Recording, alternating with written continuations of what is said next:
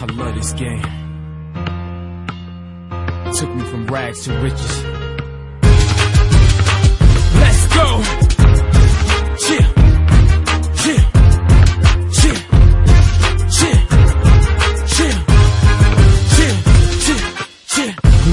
Kid, I used to go to the park and watch the ballers play. Wishing that would be me one day. I was intrigued by their love of the game. They weren't getting paid, but they loved to hear them scream their name. They were determined, motivated, focused to win. And after they played all day, they would play again. They worked hard and would hardly rest. They knew the formula for success, and a kid like me was so impressed. And from then on, I knew what I wanted to do with my life. I was hungry for the game, so I fed my appetite. Day in and day out, I practiced and got my game polished so I can get the scholarship to college and make MVP. And have all the scouts come see me with the rest of the world on national TV. This is my chance, I gotta give it all I got. Remember one second on the clock, I hit the winning shot from the bottom to the top. I can't be stopped. I give it all I got, now I'm worth a whole lot. I live for the pressure, I work for the fame and put it all on the line.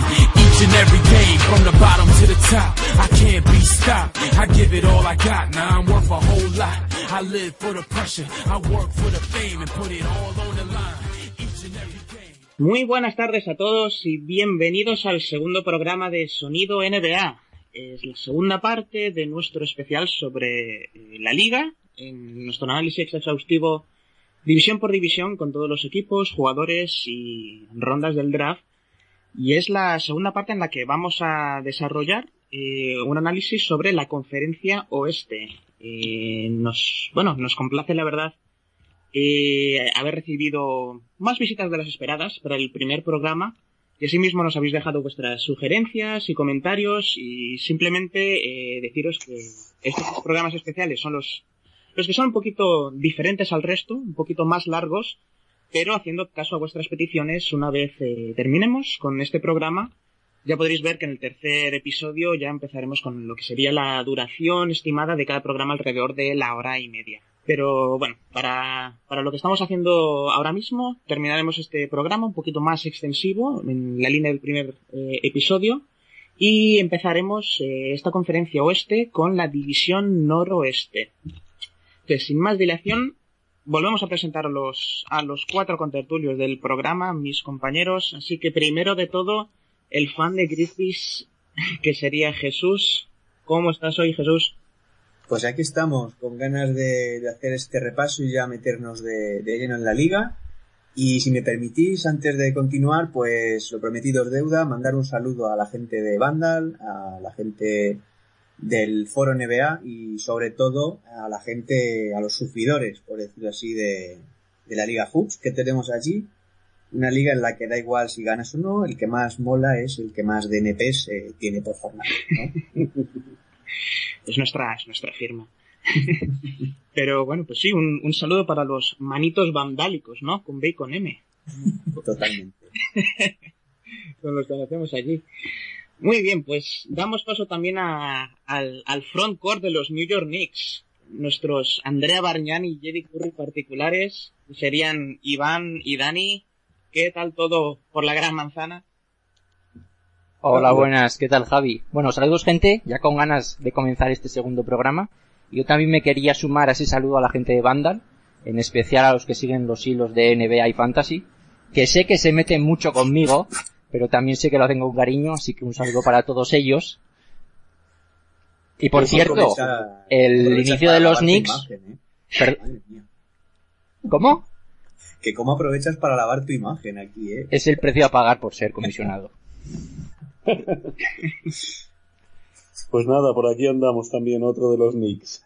A ver, a ver cómo se da. Oye, con un, con un balance menos desastroso de lo que algunos pensaban, ¿eh? Y te miro Sí, a ti, sí. Iván. Yo no, yo, yo siempre he sido muy positivo con los Knicks. No lo Yo creo. creo que ya les llevamos más victorias que de lo que esperaba hasta diciembre. Pero bueno, bueno, ya hablaremos de los Knicks. Que aquí venimos a hablar de los Knicks. Habéis venido a hablar de los Knicks, eso, eso nos queda claro.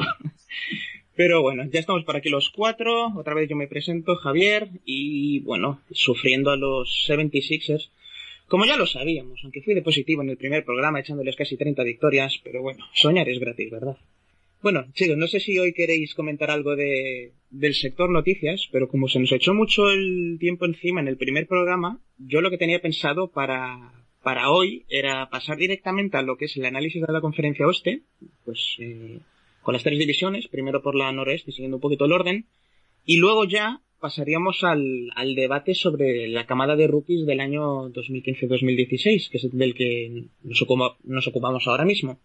Porque así lo que, en lo que se refiere a noticias destacables, tampoco ha habido así ninguna muy fuera de lo normal. No sé cómo lo veis. Me Sí. parece bien, vamos directos al lío.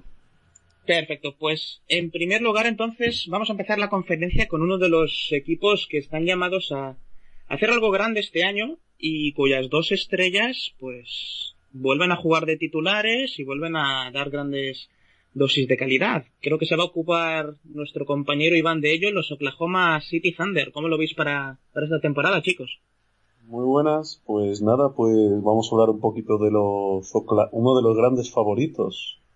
Si todo lo permite, si las lesiones lo permiten y que no se ha movido mucho después del año pasado. Sobre todo el principal fichaje ha sido el entrenador, Billy Donovan, y han quitado a, a nuestro querido Scott Brooks, ¿no? Demasiado tardaban, ¿eh? Demasiado han aguantado.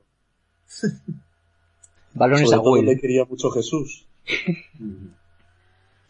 Yo es que no. Es un, es un tío que en los minutos finales. Sander ha perdido muchos partidos porque yo creo que bueno, no tenía pizarra. Tenía dos cracks y, y era, bueno, dar el balón a este y si la mete ganamos y si no, pues joder. Sí, la, la pizarra de los minutos finales era, él ponía una carita sonriente y decía, bueno, te toca Westbrook, o te toca Trump. ¿No? Pero bueno. Pues bueno, Pues- ¿qué, cómo, ¿cómo veis el quinteto titular? Eh, coméntanos un poquito, así un Sí. poquito lo que son los movimientos. todos los, los fichajes, el año pasado hicieron muchos traspasos y sobre todo la vuelta de, de la gente que ha tenido lesionada como Durán, Ibaka, Adams, etcétera. Y fichajes nuevos, pues podríamos decir los rookies. Cameron Payne, número 14, que va a jugar bastante poquito, porque es un base y está principalmente Westbrook en ese puesto. También está el otro rookie, Dakari Johnson, que directamente lo han mandado a la Delhi, a la D-League, que no va ni a jugar. Porque hay muchos pivots en Oklahoma. Y poco más, el quinteto inicial, pues Westbrook, con defensivo que se gana el puesto André Robertson, un jugador defensivo que no lo está haciendo mal, haciendo el papel como Sefolosa en su momento. Después Durán de 3, que se ha vuelto a lesionar una semanita o así. De 4 Ibaka y Adams, que son Ibaka pues haciéndolo bien, eh, cogiendo sus tiritos. Y Adams pues defensivo, un pivot defensivo. Y desde el banquillo haciendo muy buenos números Canter, pues está promediando 12 puntos, 9 rebotes en 20 minutos, una barbaridad pero ya sabemos lo que es Canter defensivamente. Y también, pues, Waiters, que hoy, hoy ha salido una noticia de Waiters que, que quería irse a Sisser o quería ir a su ciudad. Sisser. Y poco más, jugadores, pues, rotativos como DJ Agustin, Mitch McGarry, y no sé cómo lo veis, Collison, Yo, yo les veo bastante favoritos, una plantilla bastante completa.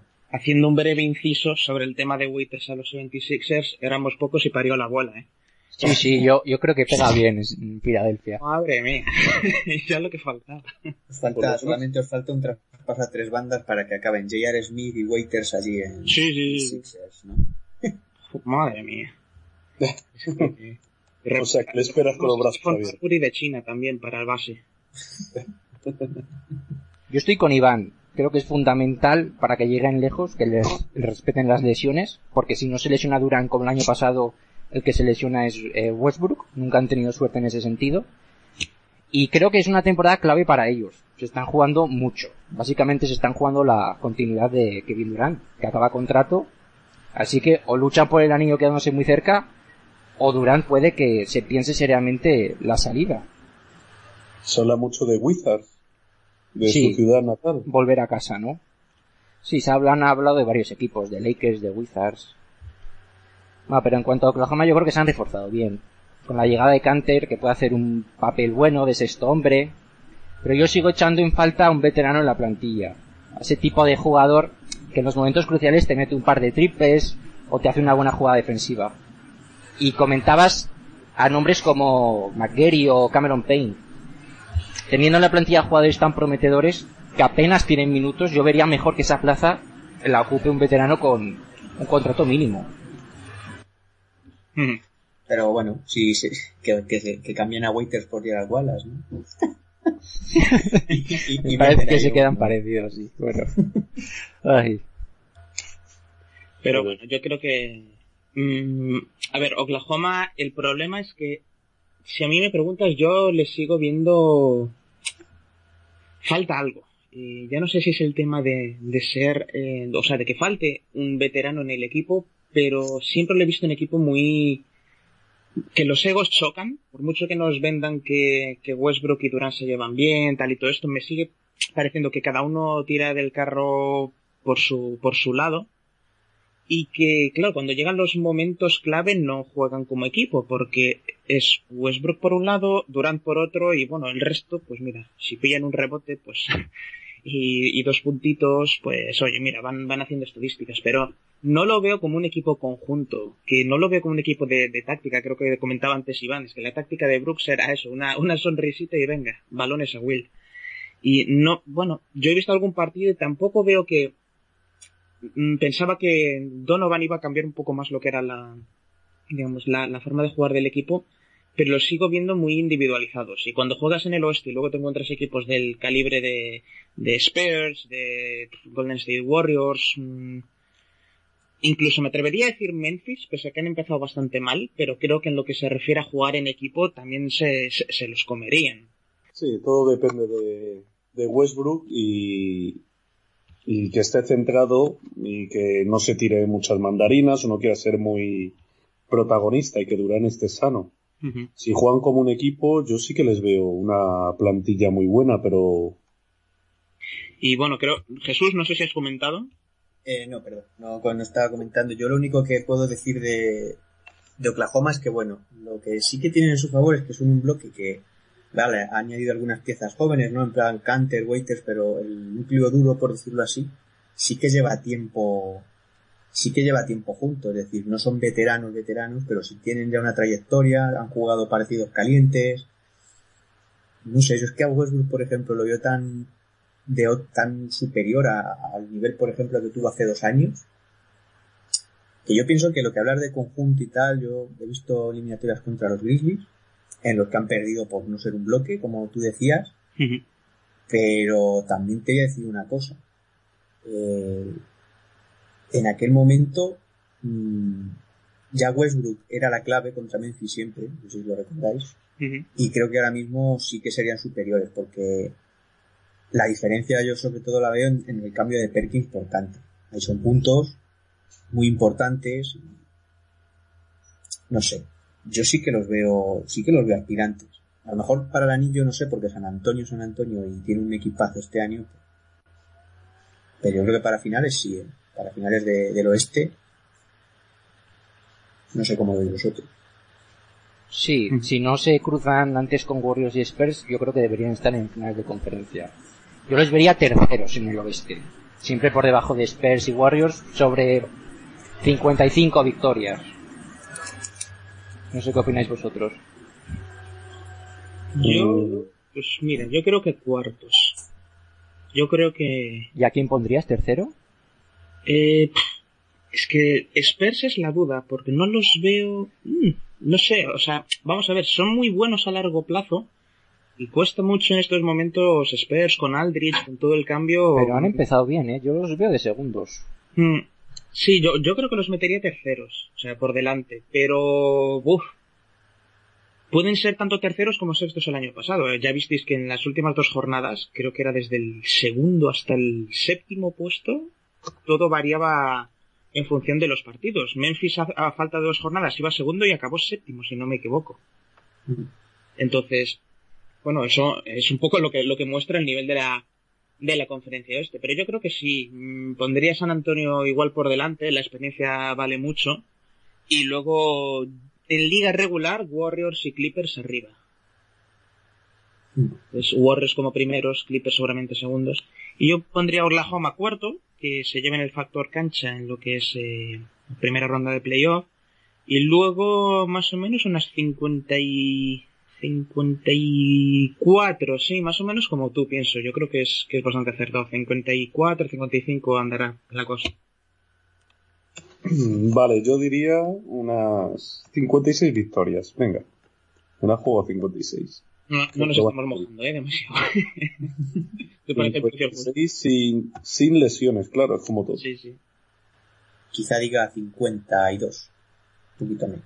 Un poquito menos por eso, porque seguramente, sobre todo en la recta final, si ven que no pueden subir más allá y se aseguran el factor cancha, tampoco le van a forzar mucho y bueno, yo creo que por ahí va a andar. Y bueno, yo creo que dependiendo de lo que hagan este año, yo creo que finales de conferencia mínimo, y si no llegan a finales de conferencia, Durant se va en la agencia libre. Yo creo que en eso más o menos estáis, eh, estáis conmigo, ¿no? Sí, sí, sí, Sí, porque son muchos años, son muchos años y, y durante, le van a entrar las prisas. No es normal. O sea, le entraron a Lebron llegando a las finales dos o tres veces. O sea, que Durán que llegó un año y desde entonces también, como decir, por mala suerte no, no ha vuelto, pues, Durán tiene que ser un jugador que aspire a finales de, de- de- del oeste, del salvaje oeste, por lo menos. Hombre, tiene 27 años todavía Durán. Bueno, sí, 27 años. Que todavía le quedan unos cuantos. Sí, sí, sí, yo no digo que no, pero ponte su papel también. Es decir, si el proyecto fracasa y es eh, para de cara al año que viene mueven dos piezas va a ser más de lo mismo, es, no sé, a lo mejor prueba, prueba algo distinto, ¿sabes? No, Sí, no, pues. no creo que sea un fracaso que cae, por ejemplo, en un séptimo partido en semifinales contra San Antonio. No sé cómo quedarán en regular season, pero si no hay un cambio en el equipo, más de lo mismo otro año, yo creo que puede probar en otro sitio. Igual que te digo que Westbrook, no lo veo saliendo de, de Oklahoma, no sé por qué. Pues Westbrook decían que era de Los Ángeles Lakers, él es de California y siempre se había hablado de la posibilidad de ir a, a Lakers. Aunque bueno, ahora la posición de base la tienen bastante bien cubierta. Sí, A los Lakers les vendría bien Durant, pues sí. justo al Que revés. Aunque bueno, todo esto es hablar, Westbrook le viene bien a, a cualquier equipo.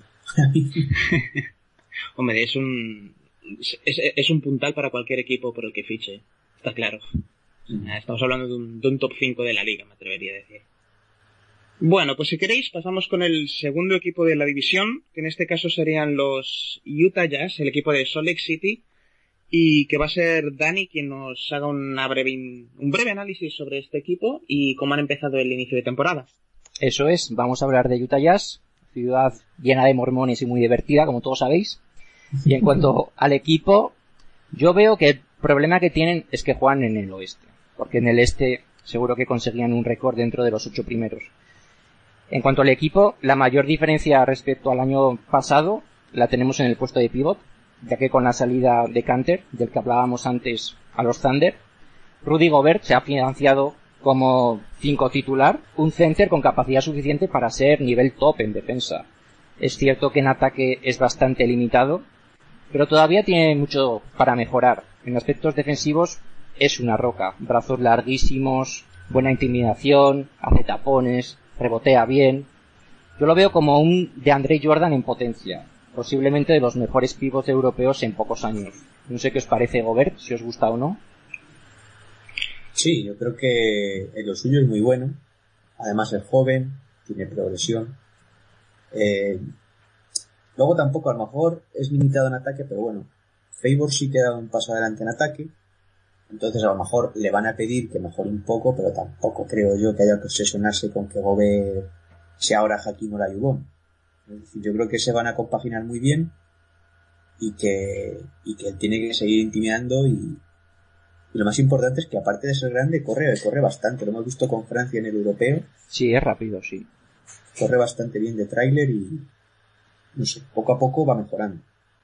Y tiene un margen de, de, o sea, tiene un potencial grandísimo, un margen de mejora brutal.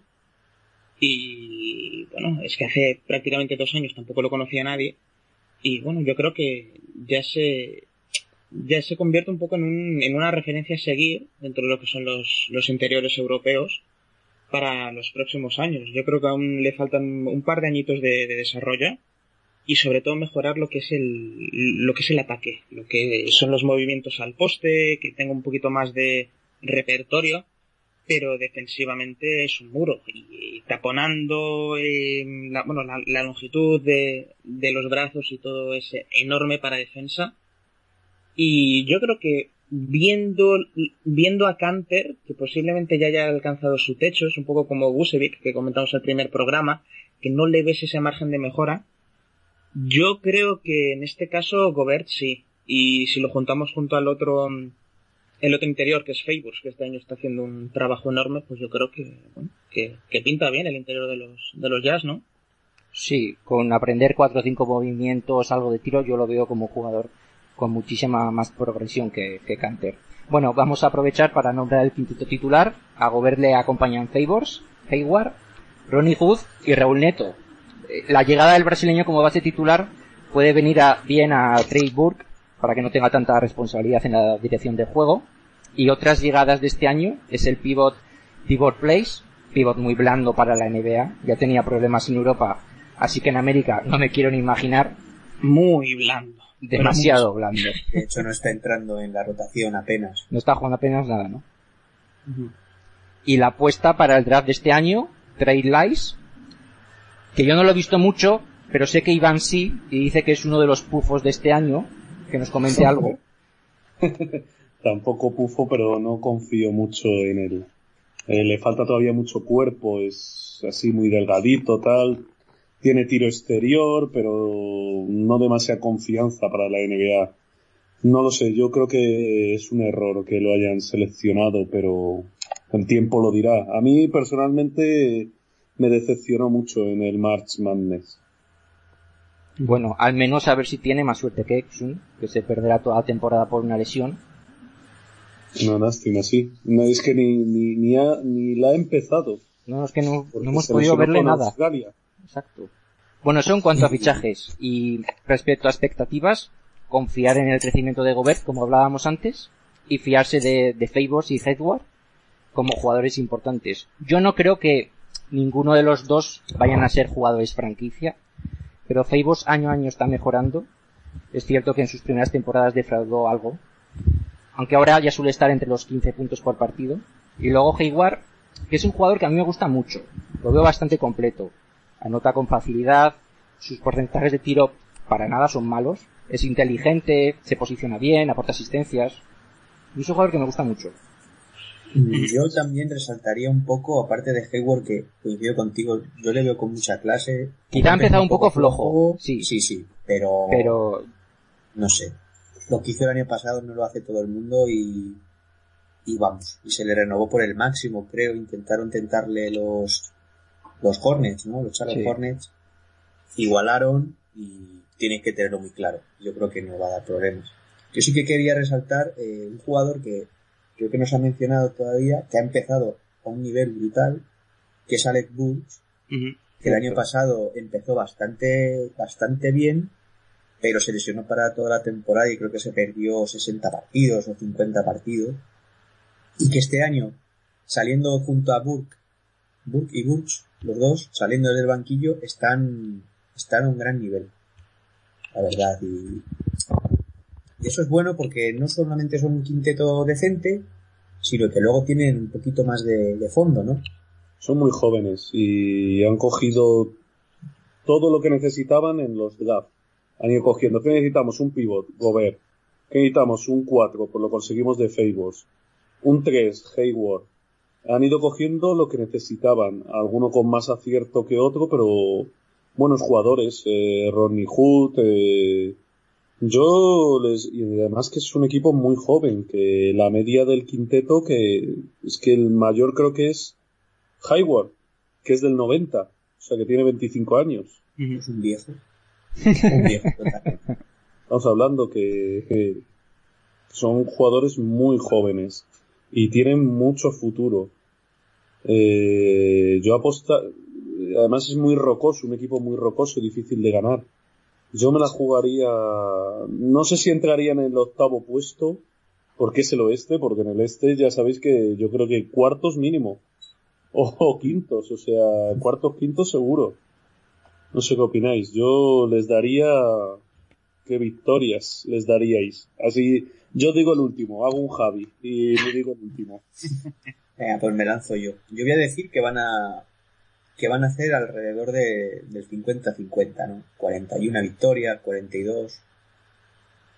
Por ahí, porque además eh, lo mejor que están teniendo es que son jóvenes, pero la orientación del equipo está siendo más bien defensiva. Estamos viendo eh, partidos a tanteador bajo y les está yendo bien. A lo mejor por eso también gente como Hayward este año está brillando menos, porque hay un poco más de disciplina, un poco más de, de seriedad y yo creo que por ahí van a andar. No creo que les dé, porque en el oeste eso no te da, pero sí que sería un salto cualitativo de cara a seguir creciendo y el año que viene ser ya un aspirante importante en el oeste. Yo estoy con Jesús, yo creo que seguirán en la misma línea. Quizá les veo menos victorias que 41, pero eh, debido al mal inicio de Pelicans igual tienen opciones hasta de meterse octavos. No, no sé, yo tengo una duda existencial porque no sé quién se va a meter séptimo de octavo en el oeste. Va a estar entre Utah, Phoenix, van a estar los Pelicans, no, no lo sé. Yo creo que estarán alrededor de unas 40 y con eso no te da para clasificarte en el oeste. Sobre 38, parecido al año pasado. Yo iba a decir 40, o sea, cerquita de lo que es el 50%.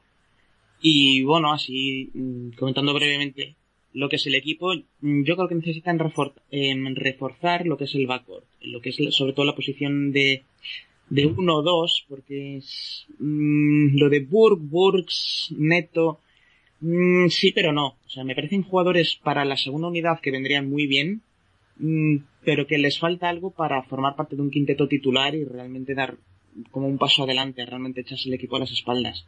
Por otro lado, Gobert ya hemos comentado que, en un par de años puede ser un, un puntal defensivo y a lo mejor en ataque si sigue progresando y me parece muy buena opción ya pasarlo a, al quinteto titular. Favors cada año que pasa está haciendo mejores números, mejores porcentajes y está mejorando mucho su juego. Y quizás la incógnita está un poquito en, en Gordon Hayward, que miraba las estadísticas y del año pasado a este ha, ha bajado de 19,3 puntos a 15,7 de 6 con eh, perdón, de un 36,4 en tiros de 3 a un 27%. Y luego, bueno, en, en asistencias que bajó de 4,1 a 2,9. Entonces sí que se está viendo mermadas un poco las estadísticas personales. Entonces yo creo que es un equipo que en dos, tres añitos fácilmente se puede meter en el sexto, séptimo del oeste y luchar por algo más. Pero este año, octavo, noveno, va a estar ahí luchando, como decía Jesús, con, con Phoenix y algún otro si New Orleans se recupera. Y rozando el 50%. Va a mejorar lo del año pasado, pero, pero bueno, es un equipo que, que aún, aún le queda por madurar. Yo creo que sí van a pasar el 50% y van a tener unas, ahí dudo, 47 victorias. No sé si llegará para playoff o estará ahí luchando con el octavo puesto, pero no dudo que puedan meterse octavos. Bueno, pues hasta aquí el repaso a lo que puede Andersea, ¿no? Lo que es, lo que puede hacer este año los Utah Jazz. Y vamos a ir con el equipo de uno de los eh, participantes en este podcast, como bien sabéis, los Minnesota Timberwolves. Se ocupará de ellos, como no, Javier, ¿no? Pues sí, ya dando paso al, al segundo de mis equipos, eh, y yo creo que un equipo que me va a dar más alegrías que los 76ers. De hecho, vamos, eh, son como el día y la noche. Y bueno, la verdad es que en el inicio de temporada eh, muy contento, sobre todo por el salto que han dado de, de la temporada pasada a otra. Ya se va viendo un poquito el, el programa, pues que, que tenía Flip Sanders en, en el inicio, cuando digamos que decidió apostar por los jóvenes, por los rookies, sobre todo traer a Kevin Garnett de vuelta para tutelar a, todas estas jóvenes promesas. Y se va viendo cómo este proyecto ya va cogiendo forma.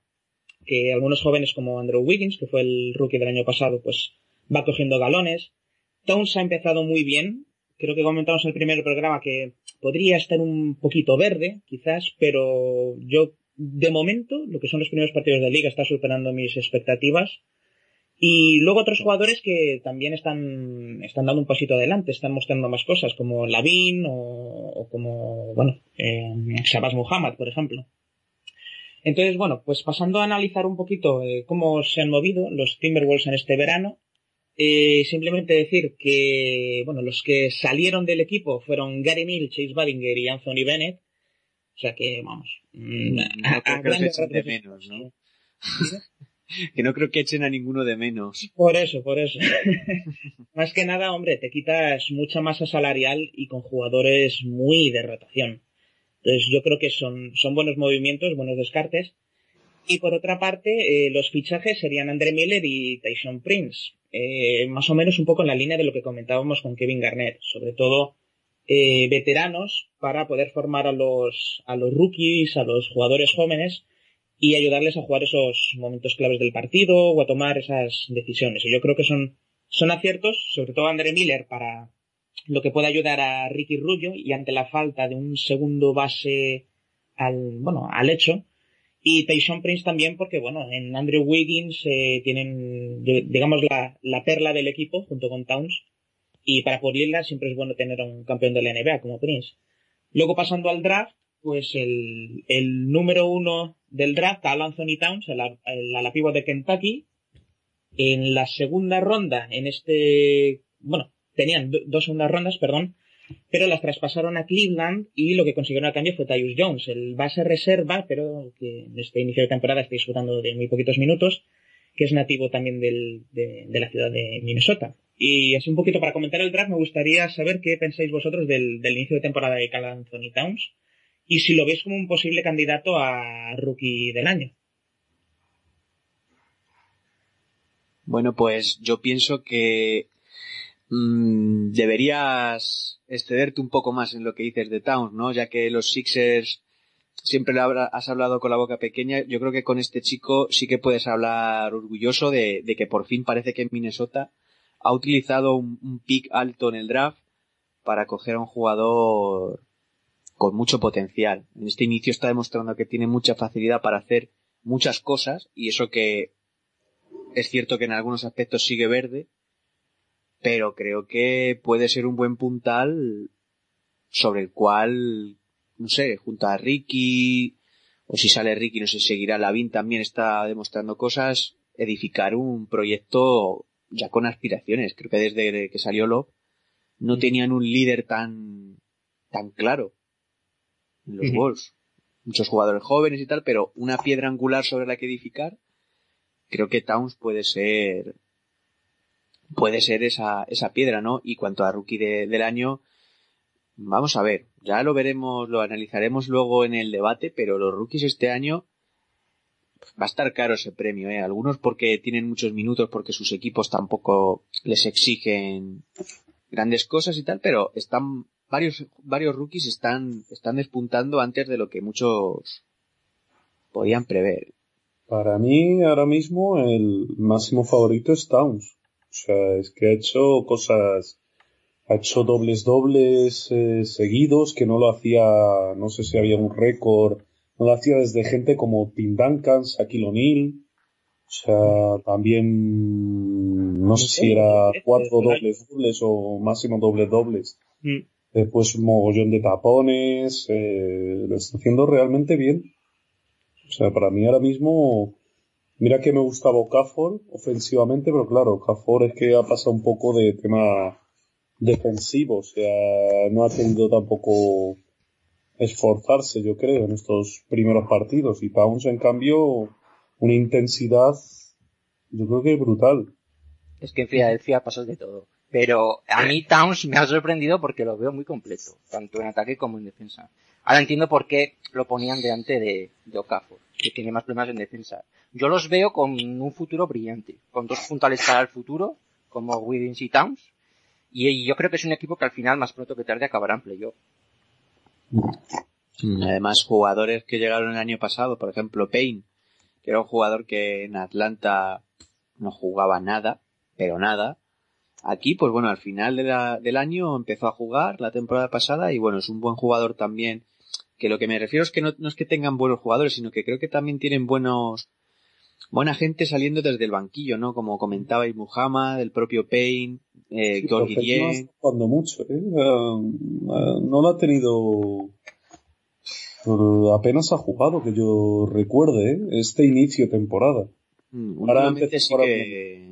Eso es, eso es. Pero de hecho, lo que, lo que comentabas tú, Jesús, del banquillo, eh, el otro día comentaban la aportación del banquillo de los Timberwolves y ni más ni menos era el segundo banquillo más anotador de la liga, solo por detrás de los Boston Celtics. Que, bueno, como comentábamos en el anterior programa, era un equipo, digamos, falto de estrellas y en el que todos aportaban, lo cual es bastante lógico que al final su banquillo aporte mucho.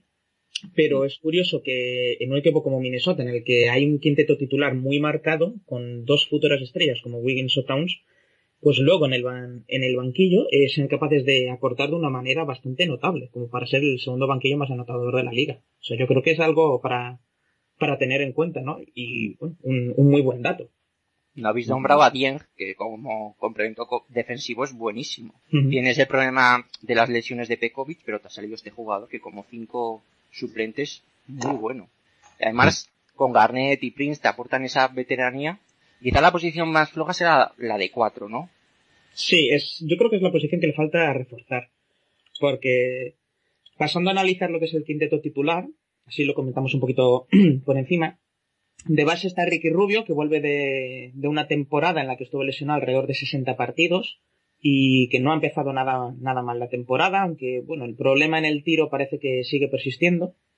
Luego, eh, es bastante curioso porque Sam Mitchell ha cambiado de los primeros partidos a los últimos un poquito y ahora lo que está lo que está haciendo es jugar con Andrew Wiggins de escolta en una posición en la que parece que se adapta mejor y anota más puntos, se le ve más suelto. Tyson Prince pasaría a jugar de alero. La posición de cuatro es la que comentamos que está más floja. Garnett sale de inicio, pero más que nada por el por el rol y por el vamos para lo que significa yo creo que para la franquicia de los Timberwolves. O sea, un poquito de, de cuatro falso de salir, jugar tus 10, 15 minutitos y para casa. Y luego el que más juega en esa posición sería Bielica, el, el ala pivot eh, serbio, que bueno, yo, lo vimos en el Eurobasket, que desde fuera siempre es una amenaza desde el perímetro. Y de pivot, en este caso sí, eh, ya tendríamos a Carl Anthony Towns. Luego en el banquillo pasaríamos a tener a Zach Lavin, que juega de combo, combo guard en América, de 1-2. Y qué más tenemos por aquí, Mohamed, que sería el que cambiaría también con, con Andrew Wiggins en la posición de 2-3, eh, junto con Kevin Martin, que digamos es el microondas, el Sergio Rodríguez de los Timberwolves. Y luego un poquito ya de relación, pues Gorgi Dieng y Pekovic, aunque Pekovic eh, con las lesiones de momento ni ha debutado todavía en la liga. Así que eso es, eso es, yo creo que es el, el, digamos, el puntito que le falta a los Timberwolves. Fichar un buen 4, pero con el equipo de futuro que tienen, yo no sé cómo ves la posibilidad de que puedan fichar a un, a un buen ala pívot en el mercado, ya sea agentes libres o a través de algún traspaso por alguna ronda. Y yo creo que cerrar un poquito, fortalecer la, la base que tienen para hacerle un equipo ya un, un contender, ¿no? ¿Y no ves a Towns como posible cuatro? Mm, pero lo que pasa es que para mover a Towns de 4 tienes que sacar un 5 muy bueno, ¿eh? Yo no sé hasta qué punto, porque al, al, al menos el 5 lo está haciendo tan bien que yo ya digo, estoy, yo estoy encantado con Towns, o sea, me está sorprendiendo muchísimo y para bien, estoy viendo muchísimos, bueno, muchísimas virtudes y sobre todo un potencial enorme. Y está jugando de 5 y yo creo que se está adaptando muy bien a la posición. Entonces no sé si meterle de 4 rompería un poquito ese esquema. No sé cómo lo veis vosotros. Eh, de Dien de 5 y Towns de 4. Porque Towns también tiene tiro de 3. Aunque no, al jugar de 5 no, no ha tirado mucho de, de 3. Pero sí que a lo mejor es buena opción.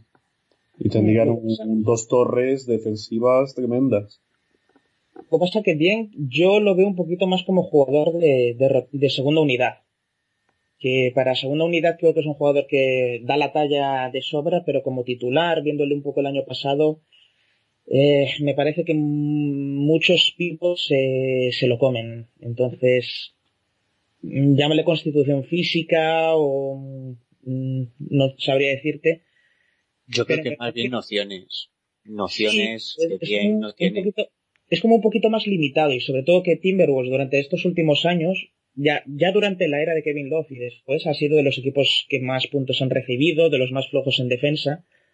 Y creo que traer a Towns, que es un puntal defensivo brutal, y establecerlo en la posición de 5, de pivot, yo creo que da mucha seguridad al eje defensivo. Pues a mí sí que me, sí que me gustó mucho en el Mundial. Hizo un Mundial con, fue Senegal. Senegal, creo, sí. Tremendo, o sea, tremendo, pero que promediaba 20 puntos o algo así, y no eran mates, sino movimientos en la pintura. Lo que pasa es que en la NBA muchas veces te etiquetan y, pivot defensivo y, o eres pivot defensivo o no juegas, o los balones, o te llegan dos o tres balones, no sé, a mí, yo lo que vi en el Mundial hace uh, tres años o así, me gustó muchísimo. Sí, la verdad es que es eso, es un, es un juego muy bueno, pero yo creo que, que le, le falta ese, ese punto como para llegar a un, a un quinteto titular, pero vamos, como en, lo que es la segunda rotación, lo que es el segundo equipo, me parece un complemento perfecto, porque siempre cumple, hace unos números muy buenos, y bueno, aunque no tenga mucho potencial, porque si no me equivoco ya tiene 24, 25 años, creo que había pasado 3 o 4 años en, en la Universidad de Louisville, y no sé hasta qué punto podrá mejorar más, pero yo creo que es un jugador para, para, sobre todo para mantenerlo en el banquillo, ¿no? De estos jugadores que, no sé, que siempre puede cumplir muy bien y que siempre te aporta, como, como Luis Escola, que con los años que tiene sigue, sigue dando el callo. Que se lo digan a Toronto. Les ha venido de perlas. ¿eh? Sí, sí, no lo ¿eh? nada Y bueno, yo no sé cómo, cómo les veis ahora para ya cerrar un poquito lo que es el, espacio de Timberwolves. No sé cómo, me gustaría preguntaros por cómo veis el futuro a corto medio plazo, tomamos de aquí a cinco años, y vuestras predicciones para esta temporada regular. Yo lo que quiero saber hasta qué punto van a tener paciencia con Ricky. Porque hmm. si Lavin sigue progresando como lo está haciendo y tienes a un chaval como Jones que parece que tiene bastante potencial, no sé hasta qué punto van a confiar en él por tema de lesiones, ¿eh? Yo no hablo del tiro y demás, solo hablo por lesiones. La verdad es que yo creo que es la gran pregunta, porque a ver, yo, yo viendo partidos y también Porque en Intangible es estupendo. Sí, sí, es que, precisamente, es que es lo, lo que comentan también por, por los foros eh, de los Timberwolves, que lo que es el, el, equipo, el quinteto titular, cuando está Ricky en pista, a cuando está fuera, eh, vamos, e, es totalmente diferente. O sea, supongo que son los intangibles de los que hablas tú, de que, vale, no se ve, no se puede contabilizar en tema de estadísticas, pero la manera de, jugar, de abrir huecos, de ver pases donde no los ve otro, yo creo que Ricky es uno de los mejores en eso. Entonces, el tenerlo en pista yo creo que hace a los demás mejores y les permite tener más oportunidades. Y de hecho los Timberwolves juegan mucho mejor con él en pista que sin él. Y ya dejando el tiro aparte, que yo creo que es, bueno, siempre la, la lacra que acompaña un poco a Ricky, eh, luego en el resto muy bien, tanto robos, defensa, el número de asistencias y de rebotes que está cogiendo es muy alto e incluso ha aumentado su, em, su número de puntos por partido. Y de Lavin, que era lo que comentabas tú, eh, ha mejorado mucho, se le ve también una notable mejora en el tiro, pero quizás es este jugador que lo quieren reconvertir a base, pero cuando le ves llevando un equipo le ves falto de ideas.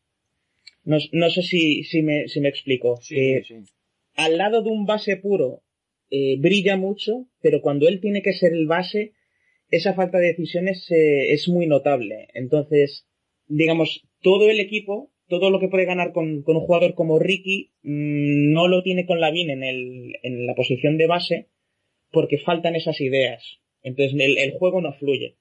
Yo creo que ahí está un poco la, idea de los Wolves. ¿Qué van a hacer con Ricky? Porque el tema de las lesiones es, es serio si se va a perder el 50%, partido de, el 50 de partidos por temporada, está claro.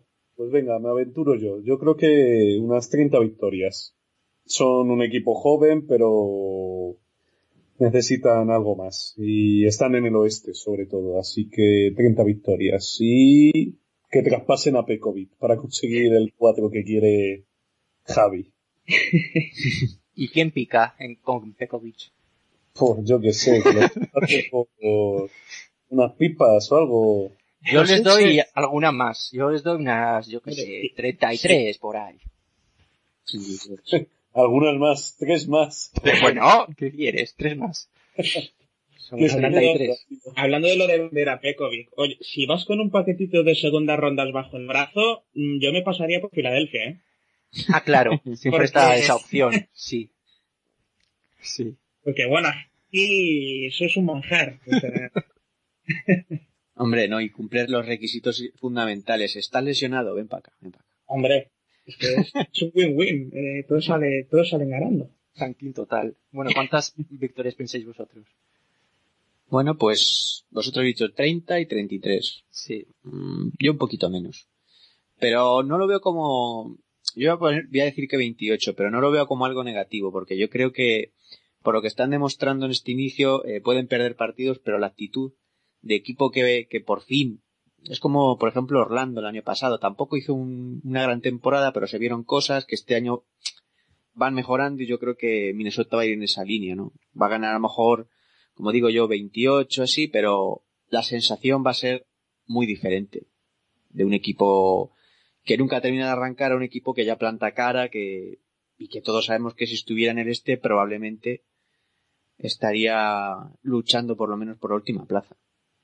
Yo, estoy contigo, Jesús. O sea, para mí, la manera en lo que en la que veo ahora mismo a los Timberwolves es como es el año uno, ¿sabes? De, de- del proyecto ahora ya ha tomado forma y es como año uno, vamos a ver de qué son capaces. Y yo creo que con el núcleo que tienen formado los jugadores jóvenes, los veteranos y la mentalidad ganadora que tienen, porque creo que eso es muy importante. Tú ves los partidos y ves mentalidad ganadora en jóvenes de 19, 20, 21 años, que creo que es vital para el éxito de un equipo.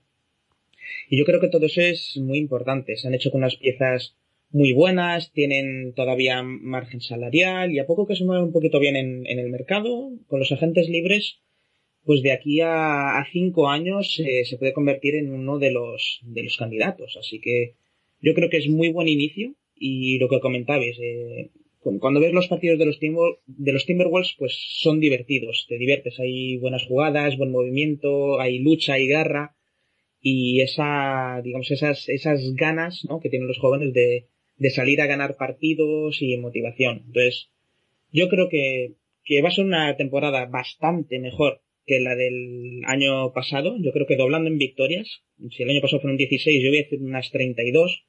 Obviamente quedarán fuera de playoff, pero porque, bueno, eh, todavía no tienen equipo para, meterse en una conferencia tan dura como es el oeste. Pero, como decía Jesús, no va a ser un mal resultado. Creo que 32 victorias va a ser un balance muy positivo a final de temporada. Y sobre todo algo para, digamos, la base para eh, superarse al año siguiente. Para de aquí a unos tres años aproximadamente ya meterse en playoff y convertirse como, como unos Portland o unos Dallas en un equipo que acude a postemporada año tras año. Entonces, más o menos ese yo creo que es, que es mi resumen de, de los Minnesota.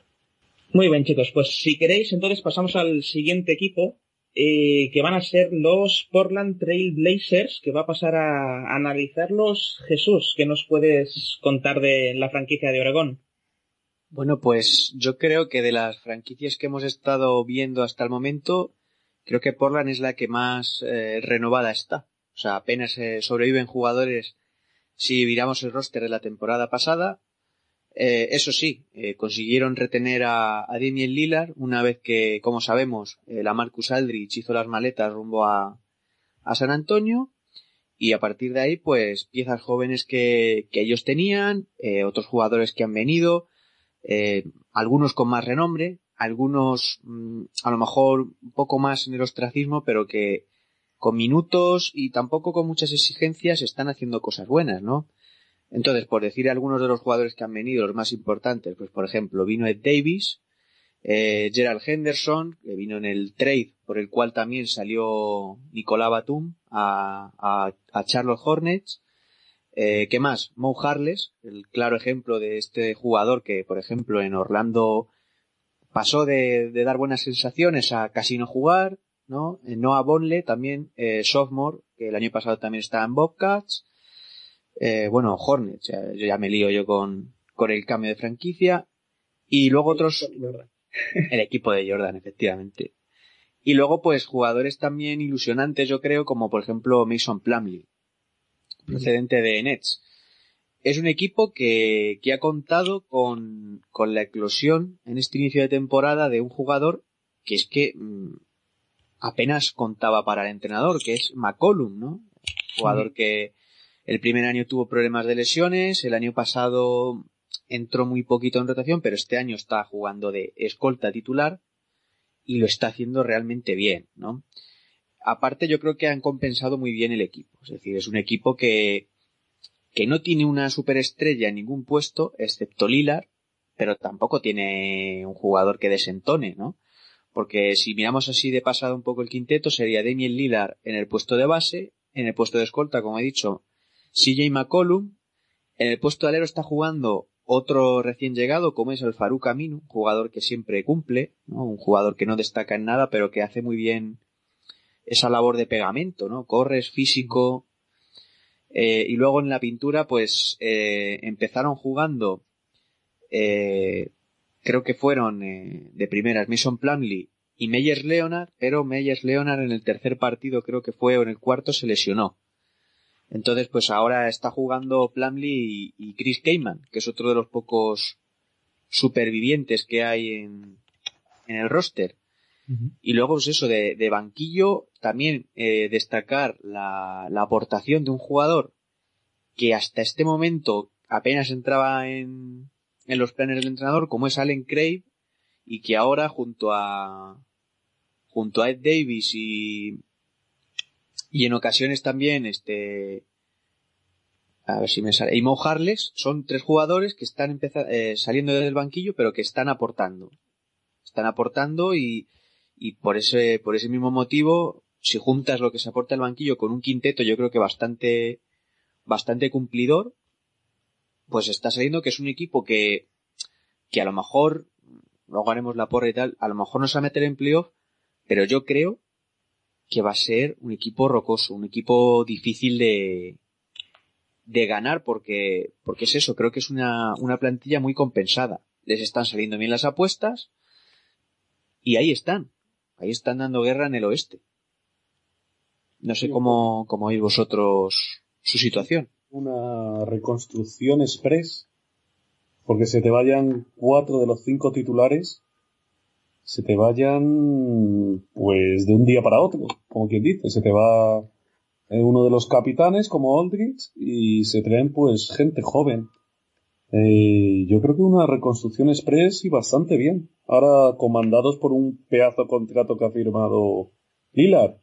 ¿Que ¿Cuánto fueron? ¿120 millones? 125 millones. 125 millones. No estará muy triste, ¿eh? aunque se hayan ido todos.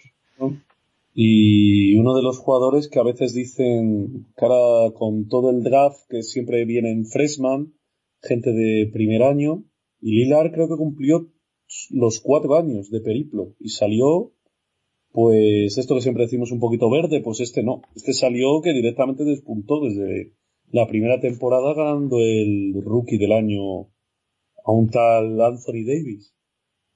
O sea, yo creo que Estamos hablando de un jugador que es All-Star con tres años de carrera, eh, que es una estrella de la liga, Vilar. Mm, o sea que veo que la reconstrucción express a través de él es, es muy buena. A ver qué pasa. Sí, sobre todo porque además Portland es un equipo que quitando el contrato de Lilar tiene contratos muy cómodos, realmente bajos. Es decir, ahora mismo, sin contar el contrato de Lilar que empezará a entrar en vigor a partir de la temporada que viene, eh, son el equipo que menos, que menos gasto tiene en contratos. Es decir, de cara a que este año sea ilusionante y puedan pescar en río revuelto, ya hemos visto como jugadores, como por ejemplo ya hemos comentado Greg Monroe, no se ha dejado seducir tanto por la pasta o el glamour de, de las grandes franquicias, sino por, por ejemplo, proyecto deportivo como el que ofrecían Bucks.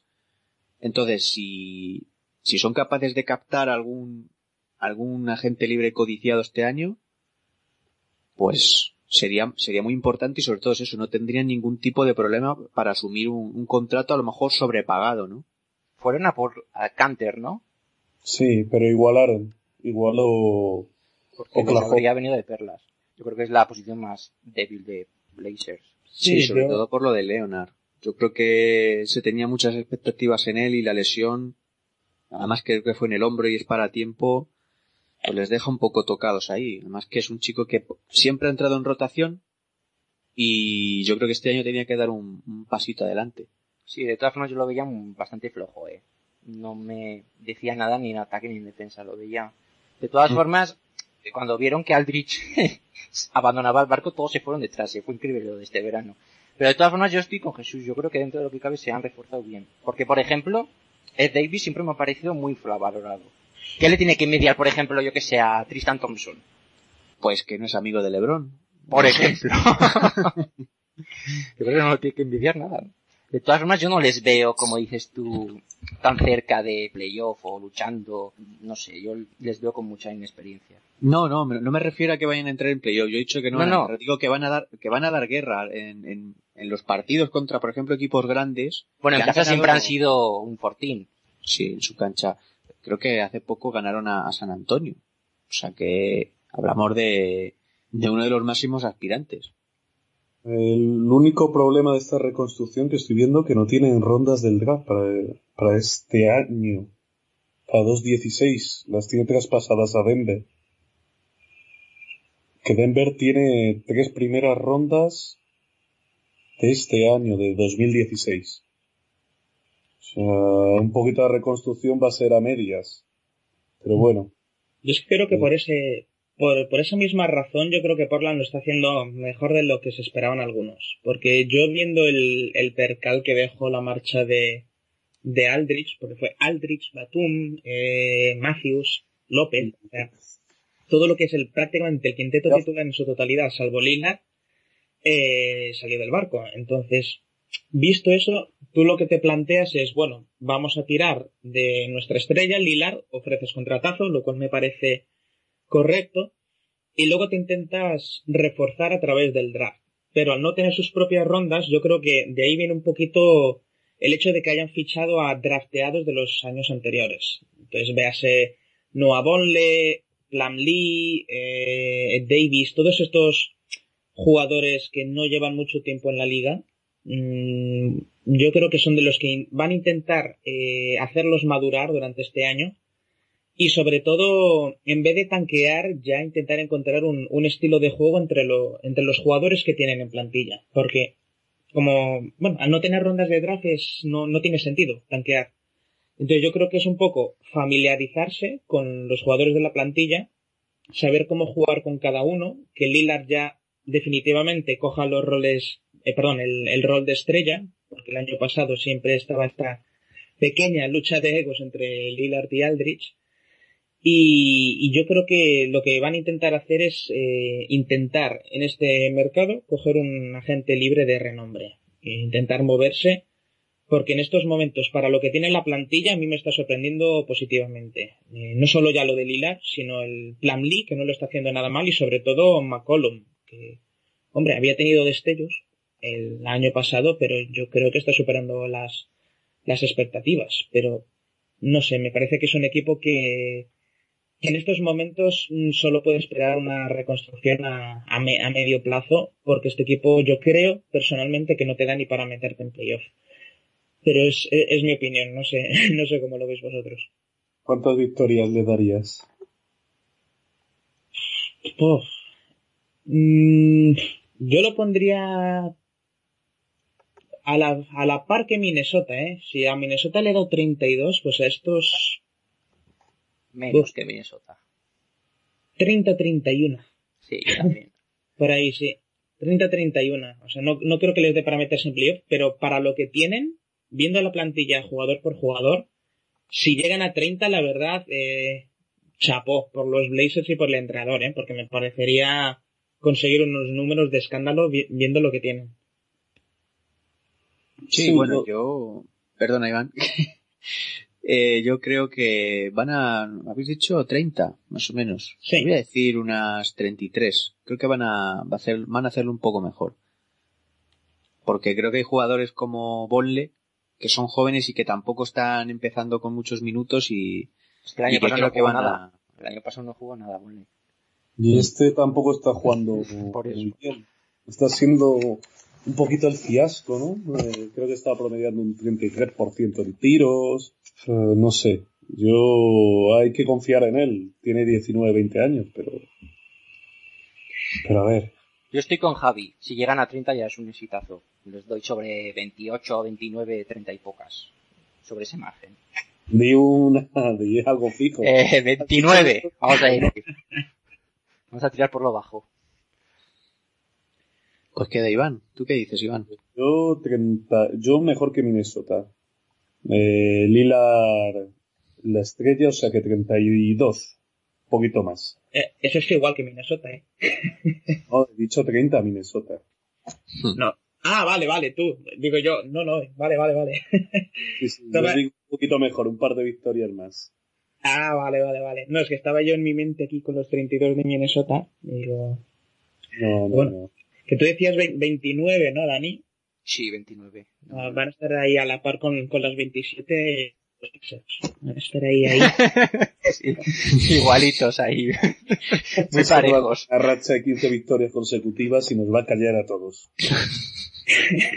Lo están planeando, pero pero para ahora no. Ya, ya sí eso para el futuro.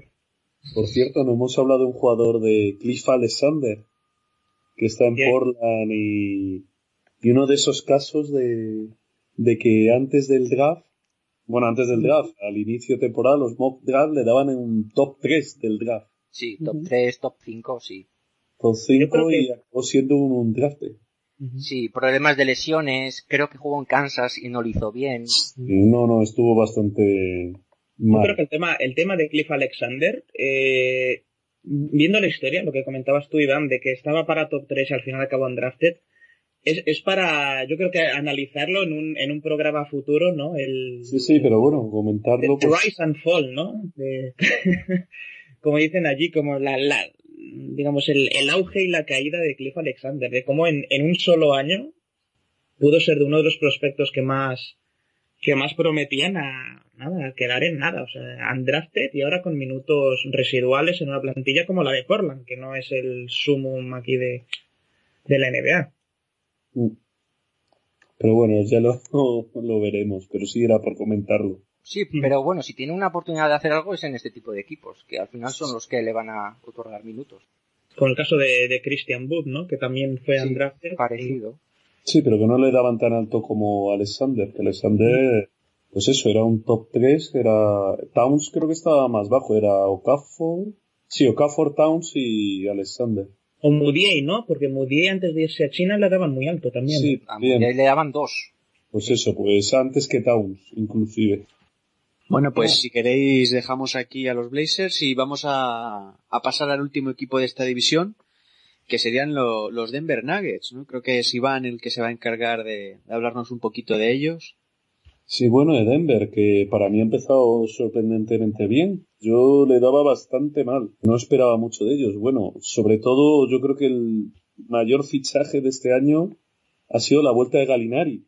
Mm. La vuelta y el rookie Mudiay jugando muchos minutos y poco más. Algún fichaje así como Papa Nicolau, que bueno, minutos residuales. Eh, y, y un segunda ronda. Otro center europeo que se ha metido por ahí. Con Nurkic, eh, Jokic, Lavernet y, y más o menos pues están intentando una reconstrucción ahí. La baja sobre todo de Wilson Chandler, que se va a perder toda la temporada, por una lesión de hombro. Y bueno, pues un equipo... De cadera. De cadera, era... Sí, ah, de de, hombro era... ¿Quién era de hombro? Se me ha ido. Pues sí, de Eh, cadera. Keith, eh. Gilchi, sí, efectivamente. De cadera. De cadera, la lesión, pues bastante grave toda temporada. Y bueno, pues un equipo un poco anárquico, ¿no? Lo veo un poco, pues, saber lo que sucede esta temporada con Mudiay pues jugando muchos minutos, dándole muchos galones, eh, jugándose tiros, dando muchas asistencias. Eh, lo único que también creo que es uno de los que más balones pierde. Eh, y sus tiros, pues todavía, siempre lo que se ha hablado de Moody hay las pérdidas y, y el porcentaje de tiro. De Está muy verde, ¿eh? mandarinas. Está verdísimo. Muchísimas pero- pérdidas. Los tiros de campo son lamentables. Creo que están 30 y pico en tiros de campo, 20 y algo en tiros de 3 y sobre el 65 en tiros libres. Si está en un 35 de 2, 27% de tiro de 3, pero más que Ricky, ¿eh? que Ricky tiene un 17%. Pero que... Palito ahí. Cuidado, ¿eh? Hay que meter la puya. Sí, sí, y un 70% en, en tiros libres. Mira, Algo más de lo que pensaba. Sí. Pues ahí Ricky tiene un 90, ¿eh? Que conste. Y yo que por Nuggets no daba nada y resulta que lo están haciendo bien. Sí, sí, están haciendo sorprendentemente bien. Gary Harris jugando más minutillos, un sorprendente Will Barton saliendo del Sí. banquillo, haciéndolo bien. Mm, Barton está a un nivelazo, ¿eh? Sí, sí. Para, claro. para mí es la sorpresa de los Denver, de un jugador totalmente de rotación, creo que en Portland, ¿no? Sí, no jugaba. Y que, y vamos, está a un nivel pero brutal, ¿eh? Pero, pero en todos los aspectos, rebotes, asistencias, puntos, porcentaje, yo creo que es un poco el, no sé, incluso aspirante, si sigue así, al, al Most Improved Player. Al- o a sexto hombre. Sí, o sexto hombre, exactamente. También está McCollum, ahí CJ McCollum, que yo creo que también está haciendo una temporada tremenda. Por eso, y bueno, y Galinari jugando a un gran nivel. A lo mejor un poco se está tirando demasiados tiros, pero está jugando bien. Y no sé. Y Gali- Faria. Galinari tampoco ha tenido nunca buenos porcentajes. Ya, por Yo eso, no quiero pues, ser malo, pero a ver a cuánto aguanta, porque el tema de lesiones también es preocupante. El único pero que le pondría a la plantilla es Farid, que a mí nunca me ha gustado. Siempre me ha parecido bueno al contraataque, aporta rebotes, pero muy limitado en sí, ataque. sí, ¿no? Sí, mucha intensidad, pero la pintura pocos movimientos. En defensa sufre muchísimo por su altura, es, es pequeño para su posición. Creo que está un, un- un poquito sobrevalorado, ¿no? Sí. O sea, Y firmó un contrato demasiado alto, sí. mm. Pues a mí sí me gusta, ¿eh? La intensidad que le pone, las ganas, eh, sobre todo que no para, defensivamente aporta, rebotea, no sé. Bueno, Yo creo que, que es lo que necesita Denver. Porque lo decía Iván, Jokic, Nurkic, Lovern, ahí hay de todo menos mala leche. O sea, pueden ser muy buenos y tal, pero necesitan un tío que le ponga nervio. Y yo creo que en ese sentido Farid pone nervio para él y para el otro que esté con él en la pintura. A mí sí me gusta. A lo mejor el contrato, como decís, es un poco alto, pero a mí sí me, me parece un jugadorazo. Tampoco ha firmado tanto. Comparado con los que han firmado últimamente, que una media de 12 millones. Sí, por ahí, sí. O sea, tampoco estamos hablando que es que es que ha habido otros que por menos siempre hablamos de Thompson, Tristan Thompson, Mm. pero por menos han, no sé, a mí se ese va camino, ese va camino de ser uno de los contratos infames de- del próximo lustro, ¿eh? Pero si ya lo es, ya. Ya, por eso. Nos va a esperar. callar la boca. Thompson, como por Ziggis. A Thompson le dijeron, pero tú qué sabes hacer? Y dijo, saltar. Pues ya está. Nos vale. 80 kilos. Dijeron 40, ¿y qué más? Eh, nada, salgo de copas con Lebron, entonces va con 10 nuestros. Espérate, espérate. Este habrá que doblarle el sueldo. Un, Por eso, un- pues. un incentivo por coleguita, ¿no? Bueno, no nos vayamos a Thompson. Si, si hablamos de Thompson, hablamos de los Knicks. Aquí no se habla de, de cosas que no sea Denver. O los Knicks o Denver. Sí, sí. Y va- Además veo que, a hablar de su libro. por lo que veo, LeBron nos cae muy bien a todos. Sí, Habrá, habrá temporada para soltar joyitas, iba a decir, pero bueno, la, la, la ventaja que tiene Tristan Thompson es que si acaba haciéndolo mal en los momentos claves dirán, es que LeBron tiene una mala plantilla. Tiene el escudo, ¿no? Está en el grupito con James Jones y Mike Miller. Bueno, este año está Jefferson. Ahí están. Ya sí, tienen... Mike Miller, de hecho, eh, ahora está en Denver. Sí, jugando minutos residuales, Sí. un jugador Que ya en el ocaso. A mí ese tipo de jugadores, no sé, siempre me, me, me inspiran respeto, ¿no? Es un jugador Mike Miller que ya tiene su anillo, que ha sido líder en Memphis, que podía estar perfectamente viviendo la vida, pero de que sigue ahí es porque tiene ganas de jugar y, oye, pues aplaudir, aplaudirlo también, ¿no? tiene que haber de todo, tiene que haber un Larry Sanders que se va porque, yo qué sé, porque su vida era horrible, según él, y luego están gente como este chico, pues que sigue ahí cobrando poquito mínimo de veterano, pero sigue aportando. Pues vosotros, ¿qué, qué le veis eh, a Denver para esta, para esta temporada? ¿Cuáles son Pues, vuestras predicciones? Sí, lo que, un segundito, lo que antes hablaba de, sobre todo que tiene tres primeras rondas este año. Cierto. Denver para la reconstrucción, o sea que les interesa no partidos. Grizzlies, creo que tiene la de Grizzlies, la de Knicks, por eso venía yo a hablar de los Knicks. La de Knicks que la puede intercambiar. Y la suya, ah no, y la de Blazers. Pues no, O sea, a priori no eran malas rondas. O Pues sea, sí. antes de empezar la temporada yo creo que eran rondas muy buenas, pero ahora, visto el inicio de Knicks y de Blazers, mm, igual mismo- top 10, ¿eh? en un mock draft, ahora mismo con las victorias y tal, tiene un número 8, un número 12 y un número 15. No está mal, eh. O sea, está bastante bien. Que Grizzlies subirá, otro bajarán, tal, pero... Porque Grizzlies yo creo que será una 20 o 18, o será un número ahí. O sea, tiene muy buenas rondas. O sea, que va a ser una reconstrucción también buena, creo. Y la, y la suya no la, no la tiene el Iván, la de Denver. Creo que no la tienen, lo tendría que mirar. de- si quieres después te lo confirmo. Pero bueno, yo les doy 28, yo le voy a dar 28 victorias. Pues yo le voy a dar un poquito más, pero sin moverme mucho tampoco. Voy a decir 31. 31, porque creo que a lo mejor también al final de temporada, pues gente como Farid y demás empiezan a jugar menos también. Sobre todo para ver Nurkic, eh, no sé para cuánto tiene, pero Decían que volvía en noviembre. Eh, pero ya estamos a final de noviembre, que ha ido, se ha alargado un poco más, entonces yo no lo espero hasta diciembre más o menos. Inicio de diciembre debería estar. Pero con la explosión de Jokic, que está jugando bien, y ahora de titular, y Lovernet también, que está jugando, jugaba bien hasta que ha tenido su lesión day to day, sí, esa, esa que me estoy comiendo yo en dos ligas. Esa. pues ahí está esperando. Este viene a hablar de lo suyo y ya está.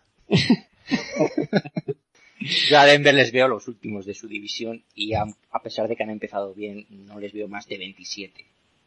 Que seguramente me equivocaré, pero bueno, es lo que pienso. Sí, yo más o menos como, como tú. Yo unas 27, 28, voy a decir 28 para para hacer números redondos. Pero yo creo que es eso, es una temporada un poquito de transición, eh, sobre todo para ver qué les puede dar el draft de sí, para ir formando a, a sobre todo, y alguno de los jóvenes, como Lovern, eh, Jokic, eh, cuando vuelva mm, de la lesión Nurkic. Y hombre, mm, yo creo que tres top 15, pongamos que acaban más o menos relativamente así al final de temporada, eh, tres top 15 eh, sumado a los jóvenes que ya tienes, pues bueno, ya, yo creo que ya te va dando para hacer una, una base lo relativamente, relativamente buena. Entonces vamos a ver qué hay. Luego igual traspasar a Farid, conseguir alguna que otra primera ronda, no sé, eso ya, eso ya depende del, del manager de, de Nuggets, pero esta temporada yo creo que, que no se meten en playoff. Y Sí, estoy viendo ahora la primera ronda suya, eh, la recibe Raptors, porque Raptors recibe o la de Knicks o la de Nuggets, eh, la menos faro- favorable. Recibe una de las dos, Toronto. Entonces, pues posiblemente o se quede la de Knicks o se quede la suya, la que mejor le venga a Denver, ahora mismo. O sea que no tiene su propia ronda, por así decirlo. Se va a quedar o la suya o la de Knicks. Bueno, pero tiene, tiene derecho a elegir son Nuggets, ¿no? La, la prioridad Sí. sobre la ronda que, Sí. que quieren coger. Sí, tiene derecho a hacer un swap de esos Ujú. con Knicks. Y después se la da a Toronto. Sí, un- una historia de estas de, del draft, ¿sabes? Sí, de, la- de las muchas que hay durante el día del draft. sí. Pues bueno, bueno. pues aquí terminamos ya esta división, ¿no? Así que si os parece, vamos a hacer una, una pequeña pausa. Echamos aquí un poquito de, de buena música y enseguida estamos de, de nuevo con vosotros para analizar la siguiente división de la Conferencia Oeste.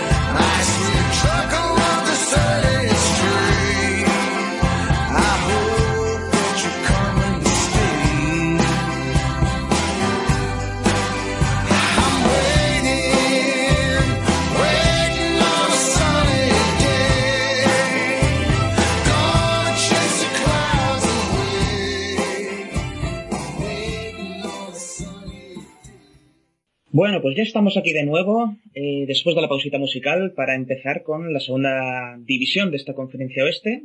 Así que en este caso vamos a pasar a comentar una de las conferencias, digamos, más atractivas eh, de la NBA, que sería la, eh, perdón, la división Pacífico, donde entre otros equipos están los actuales campeones, los Golden State Warriors. Y el primer equipo que vamos a pasar a analizar, en este caso, sería el que ahora se ha convertido en, digamos, el hermano rico de la ciudad de Los Ángeles. Los que siempre han estado un poquito en la sombra, pero que últimamente, tras la debacle de los Lakers, parece que se van haciendo con, con las riendas de, de la ciudad eh, angelina. Así que mm, creo que va a comentar y analizar nuestro compañero Dani eh, el equipo de Blake Griffin y Chris Paul. ¿Qué nos puedes contar sobre ellos? Sí, toca el turno de Los Ángeles Clippers, el equipo bueno de la ciudad. Han empezado con dudas y algunas derrotas que no esperaban, pero creo que se han reforzado genial y tienen una plantilla bastante competitiva. Pero si de algo hay que hablar este verano en torno a los Clippers es a la no salida de, de André Jordan. Hizo un me voy, pero al final me lo pienso y no me voy. Y yo entiendo que los Clippers hicieran un esfuerzo por mantenerle, pero no es serio que te comprometas con otra franquicia y luego le digas que no. De alguna manera la NBA tendría que legislar este tipo de cosas para que no vuelvan a suceder. No sé qué pensáis en torno al tema de, de André este verano. A mí Dallas no me cae bien, pero me pareció una guarrada, pero, pero exagera. ¿eh? No me pareció nada bien lo que hizo de Andre Jordan. Pero es que no es ni medio serio que te comprometas, te vuelvas atrás. O sea, al final Mavericks no tiene la culpa de nada. No, no, no. O sea, Mavericks, la- yo creo que cuando regresó le, le pegaron una pitada memorable. Y, bueno, yo creo que siendo un jugador joven esas cosas no le van a ayudar.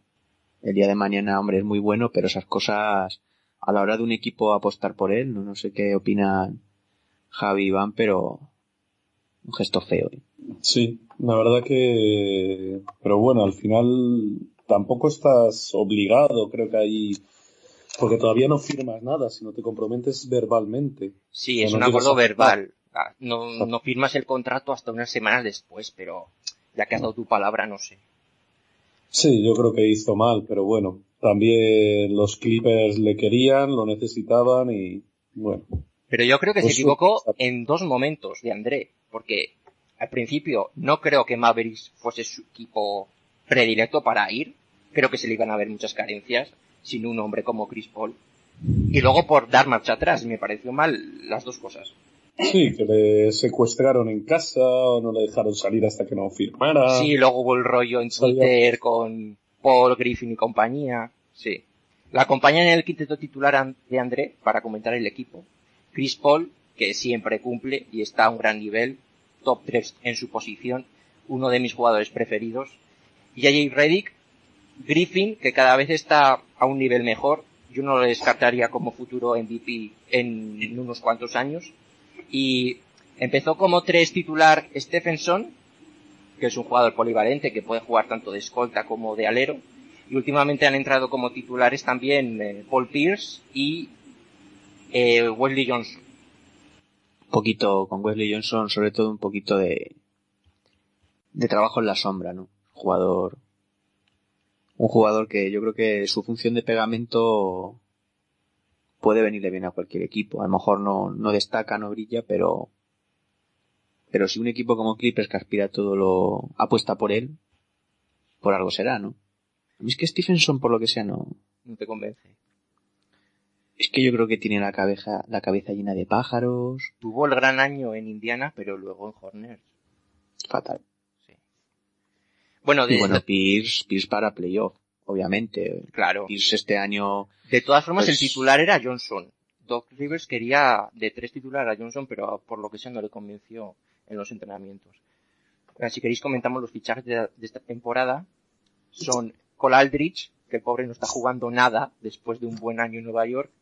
Prigioni, otro que no jugará mucho, al igual que Mba Amoute, o como se diga, eh, el nombrado Wesley Johnson, y luego resaltar sobre todo la llegada de Josh Smith, que después del palo que fue que le cortase Detroit, entiendo que tendrá más claro cuál debe ser su rol, y Paul Pierce, ese veterano que en momentos cruciales siempre cumple.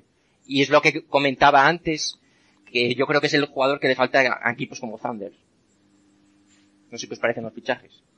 sí, bueno, yo creo que eso, es un equipo que ahora mismo tiene por, por amplitud de, de plantilla fácilmente entre los tres mejores equipos en global de la, de la competición y, y yo pienso que eso tiene que notarse, ¿no? Como tú comentas, por ejemplo, con respecto a los Thunder, Paul Pierce puede tirarse toda la regular season a medio gas que cuando llegue playoff sabes que un par de partidos te lo va a decidir.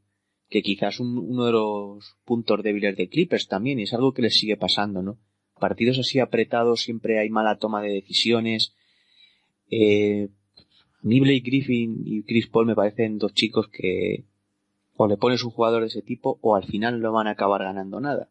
O sea, son muy buenos en números, saben hacer de todo y todo muy bien, pero al los momentos calientes no sé. Sobre todo a Griffin le, veo que le falta le falta un puntito, ¿no? Pero poquito que de, este año he visto a Clippers, creo que los vi contra Houston y es eso, ganaron por equipo, pero al final una- unas malas malas decisiones son playoff te sale cara al final. Sí, el mejor ejemplo es el año pasado, con esa eliminatoria contra Houston, que estando 3-1 y con el partido controlado para conseguir la cuarta victoria, sí, fueron abajo. Yo no creo que vayan a estar tan cerca nunca de una final de conferencia. No sé, lo tenían muy bien. Porque Houston es un equipo que ataca muy bien, pero creo que le remontaron 24 25 puntos en el Sí, en el quinto. 20 puntos fácil. pero que te lo pueden remontar, ¿vale? Hay partidos en NBA que pasa esto. Lo que no puede ser es que después te remonte la eliminatoria a raíz de aquello. Es como si se hubiesen venido abajo. No sé, no sé qué opináis, que Javi está muy, muy callado. Iván también. Sí, no, eh, los Clippers, pues bueno, pues siempre ha sido la franquicia, ya sabes, un poco franquicia perdedora y todo eso, y yo creo que todavía hasta achacan eso. Tienen eso, ese achaque todavía de que no se creen que pueden ganar. Por muy buenas plantillas que tiene. A mí sí me gusta la plantilla, la han compensado bastante bien. Y siempre la incógnita es Stephenson, que te puede salir bien, te puede salir mal y, y está saliendo pues bastante irregular, por así decirlo. En cuanto a esta temporada, pienso que tendrán factor cancha en playoff. Yo los vería cuartos, siempre por detrás de Warriors, Spurs y Thunders. Eso sí, siempre que a los Thunders le respeten las lesiones. Y yo creo que más o menos como el año pasado, unas 50 y algo. Han empezado con ciertas dudas, pero yo creo que a 50 llegarán. Sí, yo creo que sí. Yo creo que es un, incluso 50 victorias para esa plantilla es un objetivo modesto. Sí, No unas sé. 50 y algo. No sé cuán- qué opináis vosotros. Es que para ser cabeza de serie en el oeste, 55 o mínimo. eso es, Sí, yo creo que estarán eso es. Sí, yo diría unas 52. Bueno, pues eh, un poquito más que Iván, pero tampoco mucho, ¿eh? 54 victorias o sí. Voy a darles yo. Bueno, pues yo en mi caso, eh, poco más que añadir a lo que habéis dicho vosotros. Yo, hombre, sí que veo a Blake Griffin a, nivel MVP, jugando realmente muy bien. Y bueno, no sé hasta qué punto podrán pasar por fin de la primera ronda de playoff. Pero bastante de acuerdo con, con lo que habéis comentado previamente. Eh, en principio, el récord que yo les pongo, yo esta temporada, como los veo un poquito más flojos, mm, también rondando más o menos las 50-51 victorias. Eh, creo que para conseguir un, digamos, ventaja de campo, me atrevería a decir que tendrían que llegar a las 55 mínimo, pero no sé hasta qué punto lo van a conseguir. Eh, siendo positivos, bueno, le- les doy 52. Creo que sí, que clasifican a playoff, pero no me extrañaría que cayeran hasta el sexto puesto o algo así. Y luego, bueno, mm, sigue teniendo el mismo bloque de siempre, así que no sé, salvo que no empiecen a jugar realmente en equipo eh, ya en lo que es la postemporada, pues igual vemos otra vez a los Clippers cayendo en primera ronda o en, o en segunda como mucho. Pero más o menos me, me planto en las 52, no creo que consigan más. Muy bien, pues hasta aquí nuestro análisis sobre los Clippers, uno de los grandes aspirantes a alzarse con, ya no solamente con el título de, de mejor equipo del oeste, sino aspirante al anillo. Y vamos a pasar al, al que estaría un poquito por encima en principio, según las apuestas, ¿no? Y según lo que estamos viendo en este principio de temporada, que serían los Warriors. Se va a encargar Javi de hablarnos un poquito de, del equipo de Golden State. Bueno, pues Golden State, yo creo que este equipo eh, nos lo podemos podemos terminar el, el análisis en medio minuto. Eh, la pregunta sería 72-0 de los Bulls de Jordan, ¿lo pasan o no?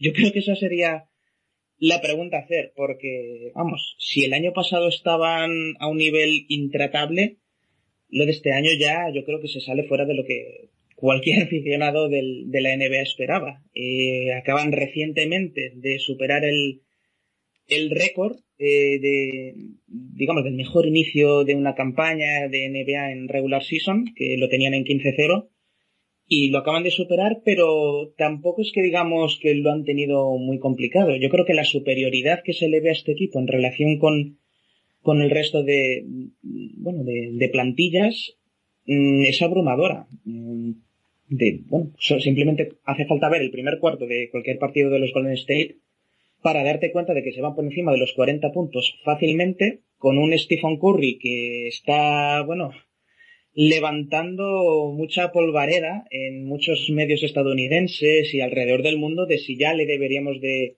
considerar como el mejor tirador de la historia del NBA y poniéndolo al nivel de Jordan en según según qué caso, según qué prensa especializadas y según qué medios.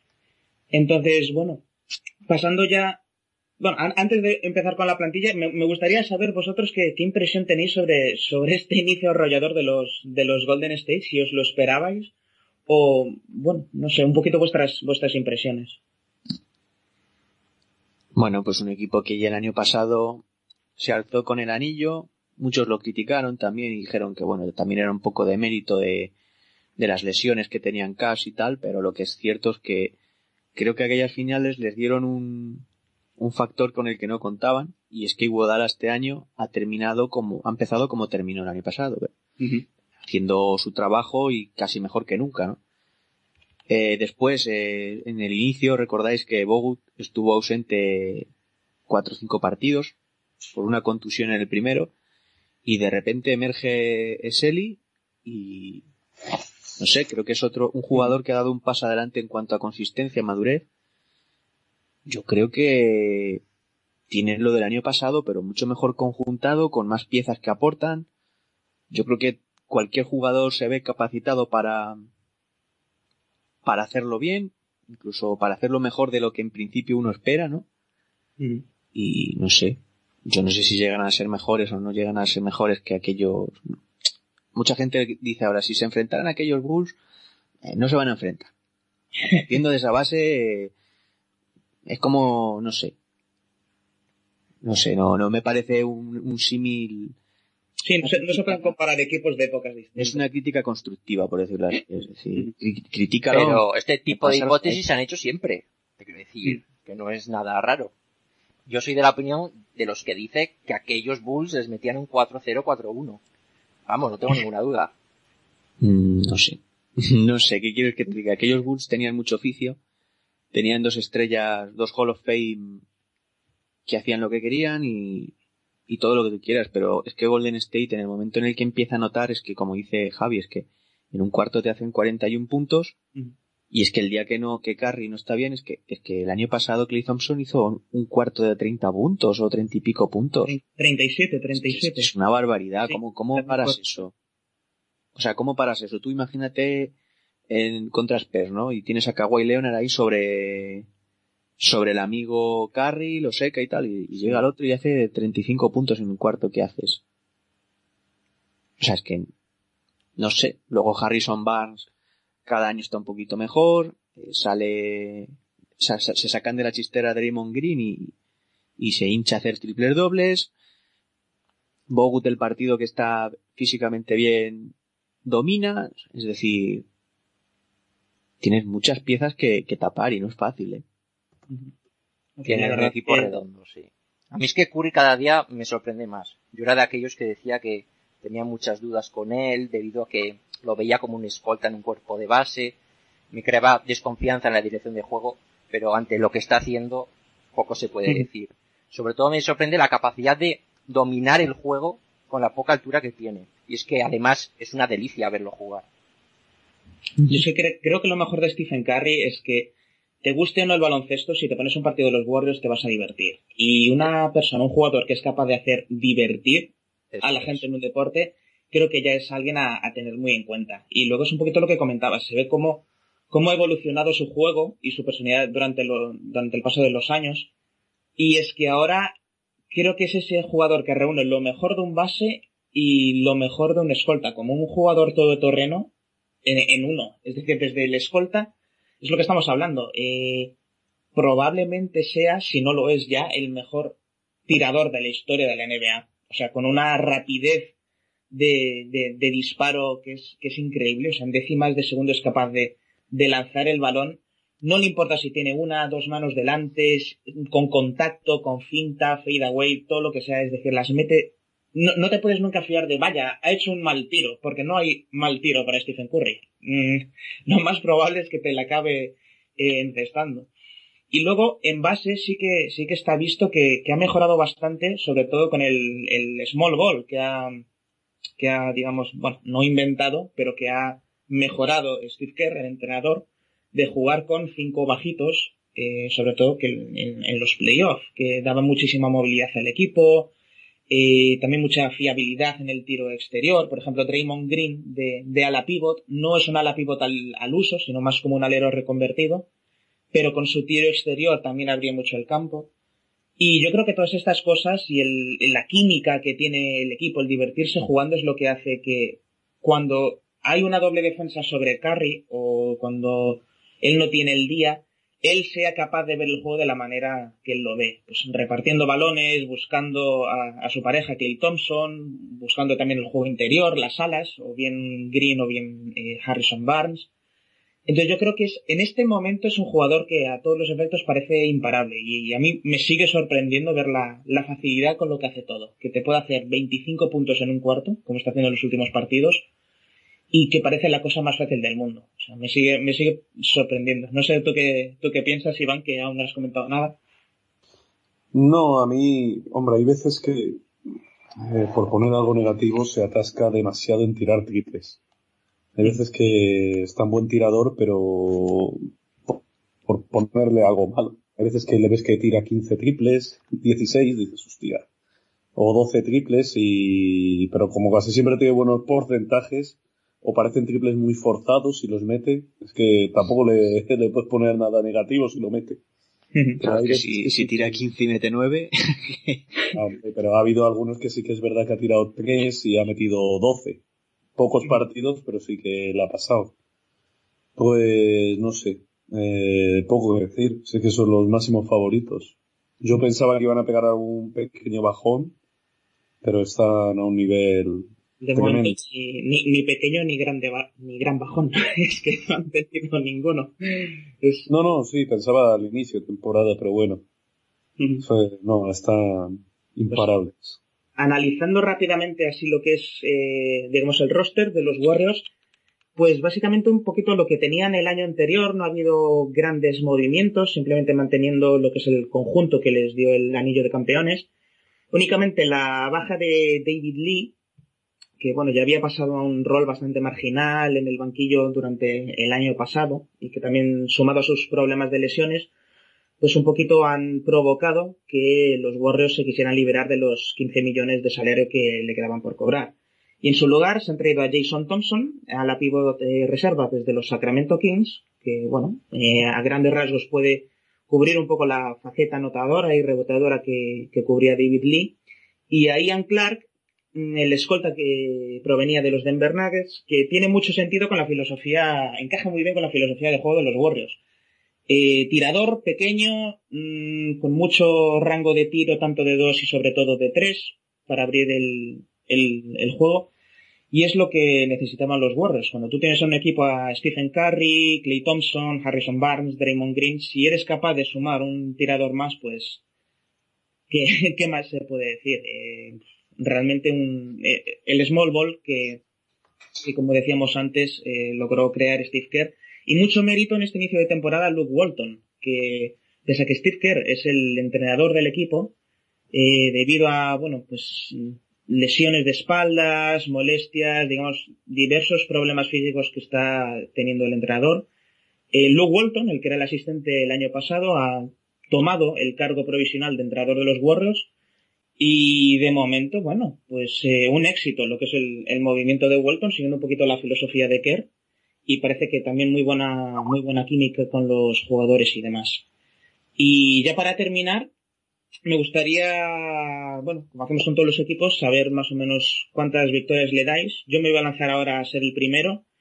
Y voy a romper una lanza para, con los Warriors, eh, un poquito para intentar hacer historia, así que voy a decir que sí, van a superar a esos Bulls que consiguieron mejor récord una temporada regular, y en vez de 72-10, yo voy a apostar por un 73-9, algo que, que si, vamos, si lo consiguen llegaría a ser histórico, y me encantaría que pudieran volver a repetir el anillo de la NBA, porque creo que es un equipo que se lo merece, que juega genial y, enamora tanto a los fans del baloncesto como a los que son novatos en esto. ¿Vosotros qué pensáis? Eh, pues dicen que hay una apuesta, ¿no? Dicen que a ver cuál es el primer partido que pierde los Warriors y el primer partido que gana los Sixers. Entonces están ahí jugando con las fechas. ¿Qué llegará antes, no? Eh, pues dicen las apuestas de que los Sixers va a ganar su primer partido en los Warriors que perderá su primer partido. Eso, eso no sé si habla muy bien de Warriors o muy mal de Sixers. ¿eh? Yo les voy a poner que van a estar cerca de a lo mejor el récord, pero yo espero y deseo que no, que no superen a esos Bulls. Así que les voy a poner 70 victorias. Esto, esto es renovarse o morir, Iván. Esto hay que, Hay que animar que estos equipos eh, rompan los récords. Michael Jordan es Michael Jordan. Y Scottie Pippen igual, me da igual. Y Rodman y no, no, no. A mí no me... Eh, Rodman me mola más que Green. Eres un y Pippen más que Clay Thompson. Y Jordan, pues bueno, Jordan No voy a hablar mucho de Jordan, que no sepamos.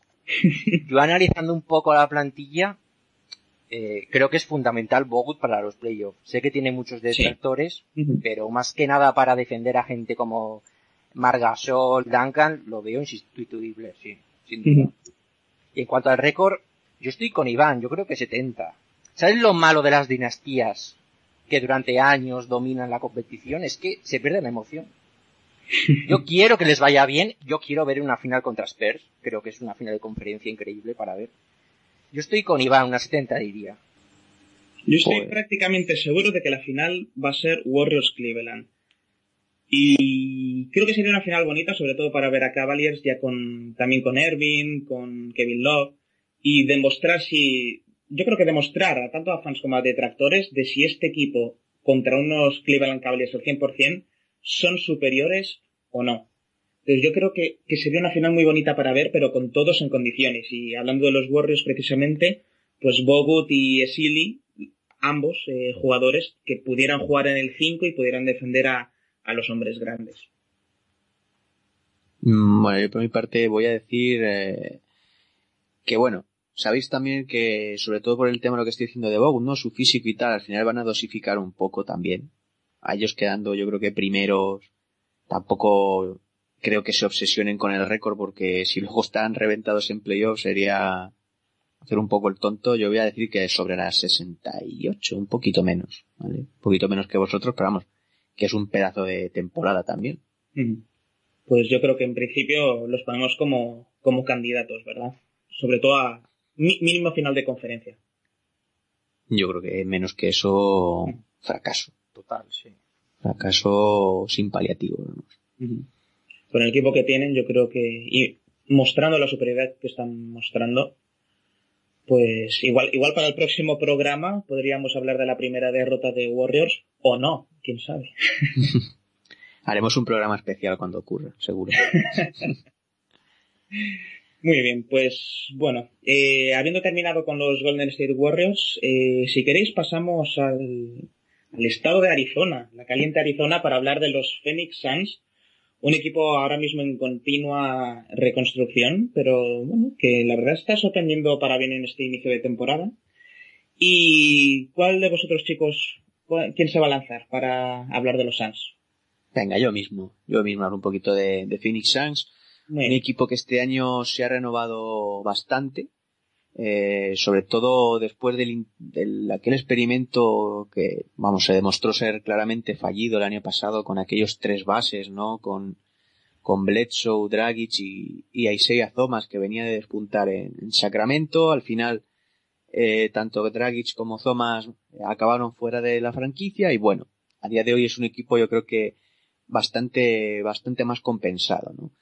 Eh, si vemos un poco así de pasada el quinteto, eh, podemos decir, bueno, pues que juega Eric Bledsoe, que se ha convertido en líder indiscutible de estos Suns, eh, acompañado por Brandon Knight, un jugador que, el año pasado empezó a un nivelazo allí en, en Milwaukee Bucks, acabó aquí, su final de temporada no fue tampoco muy bollante, pero este año sí que yo creo que hay más química entre él y Bledsoe y creo que están encajando bastante bien, ¿no?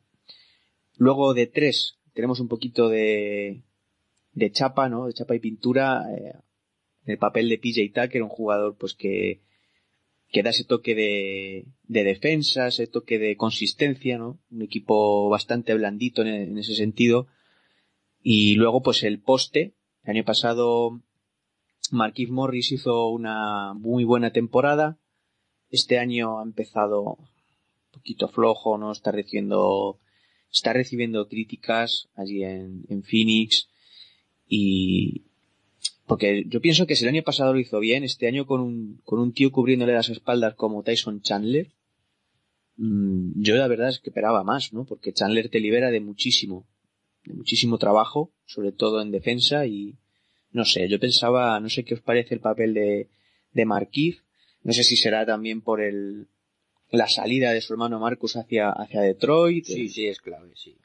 Lleva mosqueado desde verano. No lo entiendo. Demuestra mu- muy poca profesionalidad por su parte, pero... Porque se enfadó y pidió el traspaso porque su hermano se había ido. Hombre, no estoy muy de acuerdo, ya que él renovó por muy poco dinero, como ahora está subido tanto los salarios, eh, con la condición de que su hermano renovara para jugar los dos juntos. Entonces, pues, vale, poco profesional sí por quejarse y tal, pero es que si llegas a un acuerdo de para jugar con tu hermano y enseguida pasa el verano que te han renovado y lo traspasas, pues lo suyo es que te mosques. Así Sí, que, es que Sí, en parte sí, pero esto es como lo de antes. Si no está firmado y es solo un acuerdo verbal, pueden hacer lo que quieran. Claro. no, no, si estaba firmado, jugaron un año o algo así, por la firma y tal, o un año No, dos digo años. su hermano. El tema de su hermano, de si se quedaba o lo traspasaba. Sí, sí, al final lo traspasaron para, para intentar firmar a Aldrich, que no llegó a Aldrich. Es que Eso eso, habrá- es el, el principio de todo. Que Es que echaron a mucha gente para conseguir a Aldrich. Yo pienso que también el tema de Marcus va un poco en relación a, a un jugador que está siendo claramente el sexto hombre, que es TJ Warren. Es decir, fue una elección del draft el año pasado y yo pienso que, que van a apostar por él. De hecho, este año está dando un paso adelante también. Es decir, eh, el tema de, Mar de Markif es eh, la película que nunca acaba, ¿no? Hace tres años o, o así creo que fue, la- se las tuvo tiesas también con los Suns porque quería que viniese a toda costa y ya, ya amenazó con irse. Vamos a ver. Tienes un hermano en la liga y hay 30 franquicias. Es muy complicado que estés jugando siempre con tu hermano. O sea, Tú no puedes condicionar el futuro de una franquicia a no, no, no, es que yo con mi hermano. No, pues Se lo digan a Lebron. Es que bastante suerte ha tenido con jugar con él varios años. claro, claro, ha estado un par de temporadas enteras. Es que ya no es solo el, digamos, el, el futuro o el presente de una franquicia, es, o sea, tu propia carrera profesional como individuo. Quiero decir, quiero decir, eso no puedes supeditarlo a, no, mira, es que tengo que jugar con, con mi hermano, o tengo que jugar con, con esta persona en particular. Sobre todo si, es eso, si no te llamas LeBron James. Porque bueno, si estás considerado como el mejor jugador y dices, oye, que puedo hacer un equipo tal, un poquito a mi antojo, trayendo a este o al otro, pues aún, pero bueno, que no dejas de ser un Marquis Morris que bueno, no eres malo, oye chico, pero, ¿sabes? Tampoco te vamos a que- a hacer el equipo que tú quieras. Y no sé, me, es lo que creo que decía Dani, un poquito falta de madurez, ¿no? De decir, oye, si no juego con mi hermano, no juego, me enfado y no respiro, ¿sabes? O, no sé, no sé, me parece un poquito tal. Mm, Sea, sea verdad o no, que luego la gerencia le haya prometido una cosa u, otra, pero mm, ¿Qué quiero decir? Que no es la cosa de ahora qué va a hacer, irse a Detroit porque está él allí. Digo, no sé. Si te ofrecen los Warriors o, o qué sé, cualquier otro equipo o, o Cleveland o quien sea ir de para allí, no te irías porque no está Marcus allí. No, sé cómo lo veis.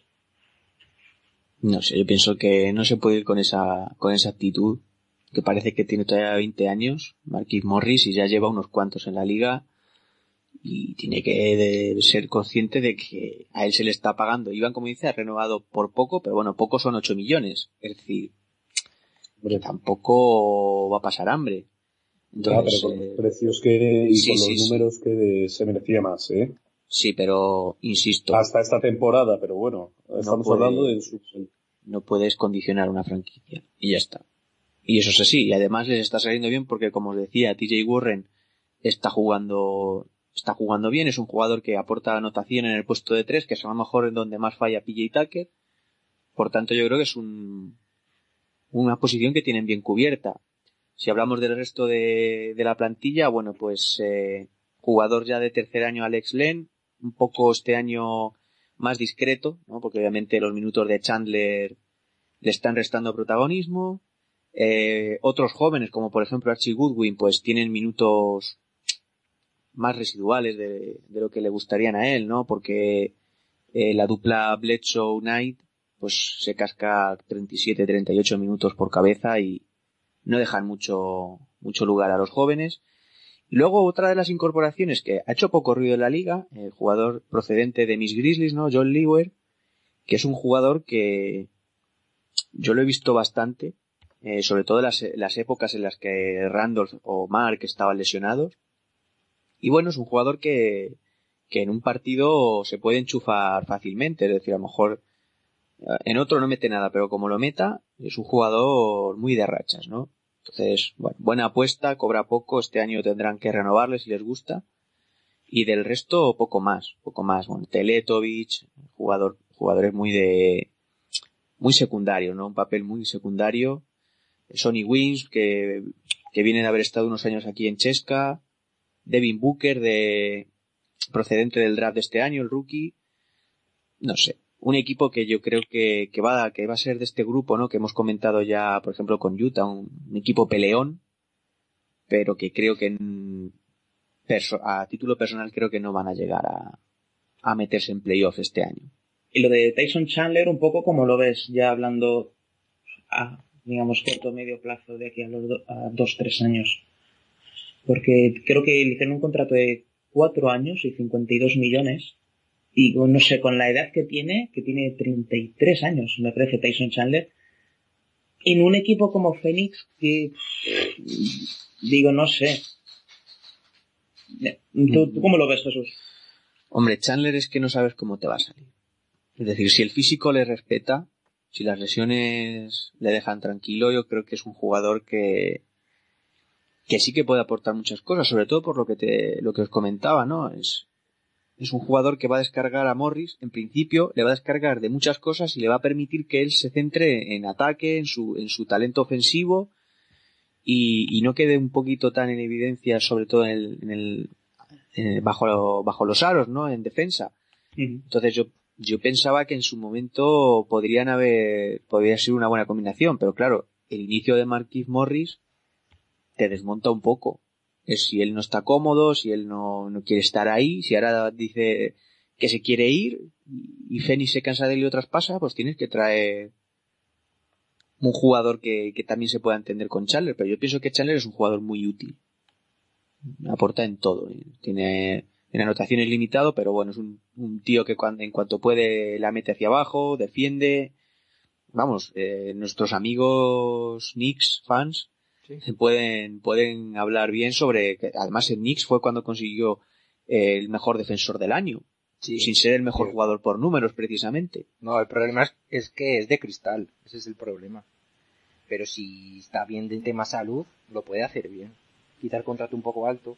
Pero si Marquez no espabila, yo lo que siento es que necesitan un 4 que les marque la diferencia en ataque. Y ahí está la opción de traspasar o a Bledsoe o a Knight para conseguir un ala pivot. Pero claro, han empezado también los dos, que a quién traspasarías. Porque a Marquez no le veo, no sé. Es que estos dos son muy buenos, eh. No, son muy buenos. Es que yo los mantendría los dos. Yo pensaba a inicio de temporada igual, pues uno si se marcha y tal, para conseguir una pieza interior, pero están los dos muy bien. Y tienen contratos, como habéis dicho, hay salvajadas de este año que llaman mucho más la atención que los contratos de Bledsoe y Knight, es decir, son unos 13, 14 millones a este nivel es que hay partidos que se hacen 35 y 37 puntos cada uno. Es. Pues es que son dos. Es que no llegan a ser bases, bas, bueno, un poco más Knight, pero Bledsoe es que es un escolta en cuerpo de base, por así decirlo, mm. muy fuerte y tal, entonces es que yo creo que se complementa muy bien. Meterle un tercer base como había, como Dragic, sí que era un error, porque ya tenías que mover a uno al puesto de tres. Ah, Sí. Yo es que no les veo que necesiten traspasarlo. Bledsoe es fuerte y tal y puede jugar ahí bien de dos. Sí, Knight quizá tiene mejor tiro, en ese sentido mejor dirección. Sí. El problema a lo mejor pues que tenga que defender a un escolta alto, pero Bledsoe es muy fuerte. Es un mm. jugador muy fuerte y también propenso a las lesiones.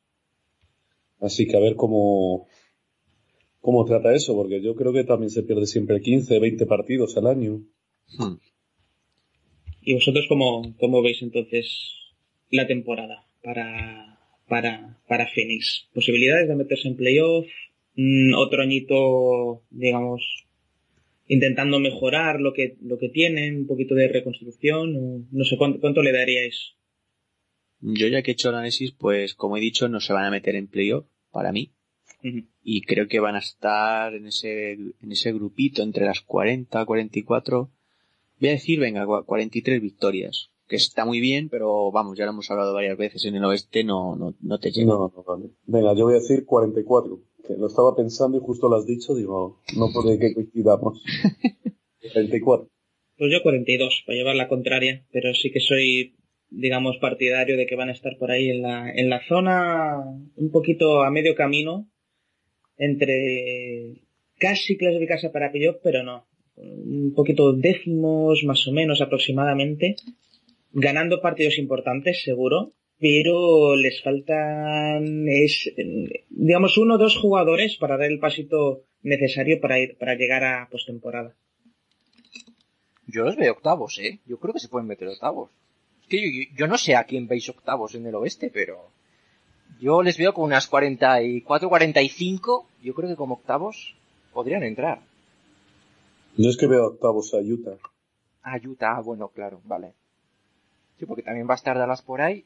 Eh, Sí, Dallas ha, está- ha empezado súper bien. Por eso. Muy, No, no, no descartéis a Minnesota, que está ahí codeándose con los grandes. Pero sí, sí, hombre, viendo el inicio de temporada de Pelicans, sí que queda una vacante ahí por cubrir.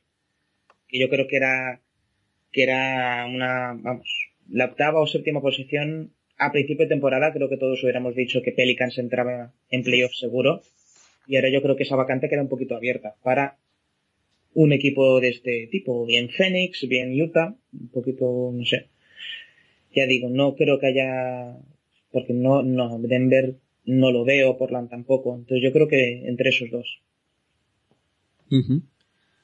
Bueno, pues si queréis pasamos al siguiente, al siguiente equipo de, de esta división. Un equipo que yo creo que año tras año intenta dar un, un giro a, a su rumbo durante la liga y bueno, este año eh, ha fichado jugadores para, para intentar este cambio, pero este inicio de temporada parece que demuestra que van a seguir un poco ahí en mitad de la nada, ¿no? Nos referimos a Sacramento y creo que va a ser Iván el que Sí. va a hablarnos de esta franquicia. Pues vamos a hablar un poquito de Sacramento, que como principal fichaje ha tenido a Rondo, que después de sus problemas con Mavericks, eh, llegó aquí con un contrato, no sé si era de dos años o un año por 10 millones. Creo que es uno. Un año por 9,5 millones. Sí, 9,5 millones.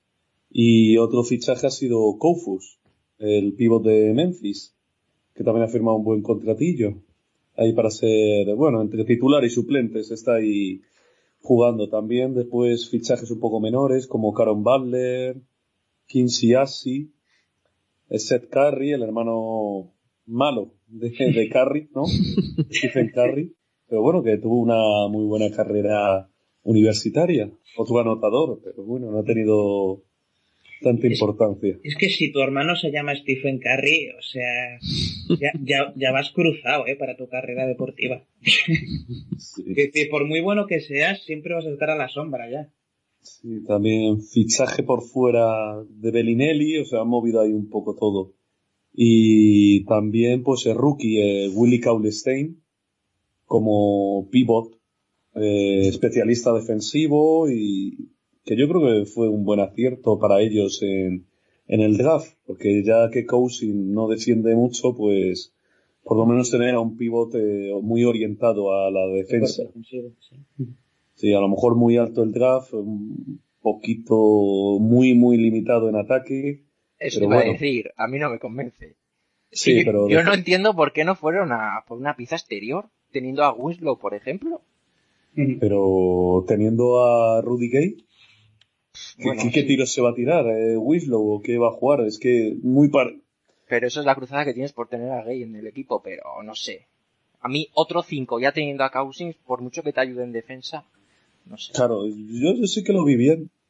Y bueno, y sobre todo pues Rondo, que eh, ha- más o menos ha vuelto ahí a ser No, Rondo empezó bien, sí. triple doble, pero y dando muchas asistencias, pero el equipo no arranca.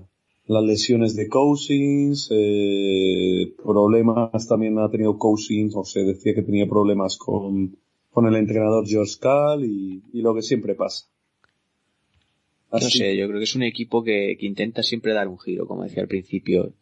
Este año creo que han traído piezas interesantes. Se han quitado experimentos que yo creo que han tardado mucho tiempo en desprenderse de ellos, como Jason Thompson, que yo no sé cuántos años le han dado de margen a este chico. Unos cuantos, sí. Y, y realmente nunca ha llegado a ser. Por eso lo de, lo de Willy, yo creo que traer a Cowley Stein ha sido más bien por decir, bueno, pues, a ver qué tal Cousins de 4, ¿no? A ver, porque también ha traído a Cufos. Entonces, no es una cosa eh, así al azar. Yo creo que estaba premeditado ponerle de 4 con el rookie con, y con Cufos para probar con Yo él. pe- pensaba que Kofus iba a salir desde el banquillo. Iban a dejar más a Cousin que, que el otro día hizo 3 de 4 en triples o, o sea que ya ha cogido el arma de tirar de 3. Eh, si no se le fuera tanto la cabeza y sus lesiones de vez en cuando tiene sus 10, 15 partiditos de lesiones, si no sanciones, si no por eso que no sé si el otro día estuvo sancionado por meterle un codazo a uno, a Or- Orford. Es un broncas, sí. Es las cosas de siempre de Cousin, de un potencial tremendo. Pero poca Puede cabeza. ser el mejor pívot de la liga con permiso de Anthony Davis, pero, pero su cabecita yo creo que no le da para ser jugador franquicia. A mí me sorprende que siga tanto, tanto tiempo ahí, la verdad. Necesita para ser jugador franquicia sentarse y ser, sí hace unos numerazos, pero para llevar a un equipo a, a lo que de verdad tiene que hacer, a playoff o el anillo, tiene que asentarse. Y, y ahora mismo yo le sigo sin ver. No sé qué opináis de él.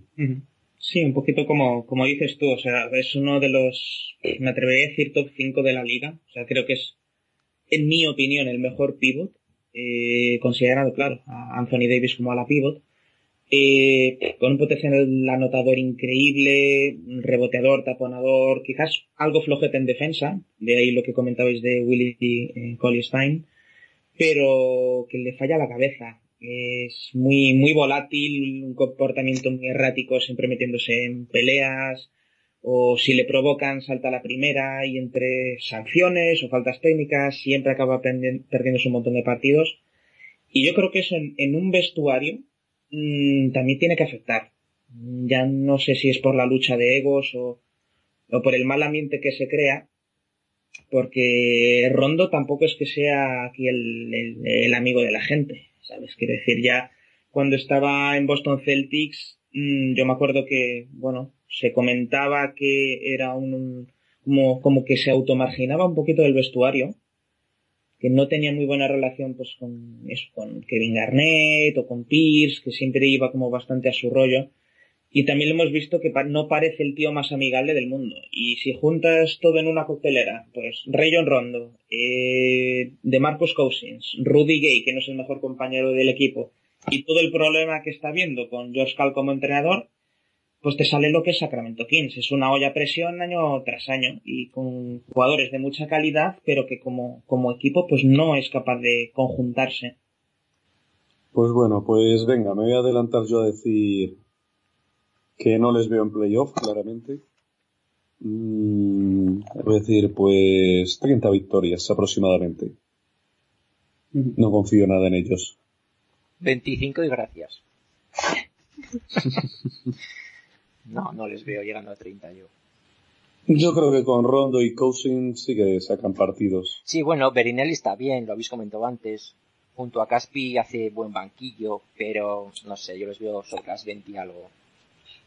Hmm, Yo voy a decir más en la línea de Dani, ¿no? Voy a decir 27 victorias o sí. Es que ya a Rondo le veo le veo que un día se va a levantar y va a decir, pues ya no me apetece jugar. es que no, es que es un, es un cara dura Rondo, es el típico jugador. Lleva el año pasado monta la que monta en Dallas y este año para intentar sacar un contratazo de cara a la temporada que viene, ahora de repente resurge, qué casualidad, es que no sé. Es un el jugador año pasado en Dallas es para analizar, ¿eh? Ese año. Sí, sí, sí. Buah. Vale, yo no sé qué habría ahí, ni si, tuvi- si tuvo más culpa él que Carlyle o, o más Carlyle que él, pero no, no puede ser que vayas con Vitola de, de estrella y hagas eso, porque desarmas una franquicia y, y ahora de repente todo el mundo, "Oh, ha resucitado Rondo, no, no, perdón. Porque ha querido él ahora. Este, este ha querido jugar porque siempre que ha querido jugar ha jugado a un nivelazo y qué casualidad que es antes de meterse con el nuevo margen salarial y Y el nuevo contrato, sí. no sé.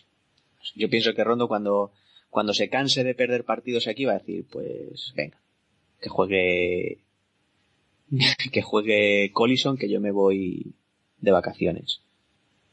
Entonces no, yo creo que en un punto van a dejar de competir y tal por este, por este motivo. Ojalá me equivoque, ¿eh? porque mm, su imagen ya quedaría muy, muy, muy degradada y tal. Y a mí, yo me alegro de que esté bien, ¿eh? Me alegro de que esté bien este año.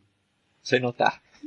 Yo creo que la diferencia entre Sacramento y Orlando, siempre que hablamos un poquito del draft, con el tema de los equipos que, que no luchan por nada, pero tampoco consiguen buenas rondas, que siempre están en- entre la número 4 y la 8, un poco en tierra de nadie.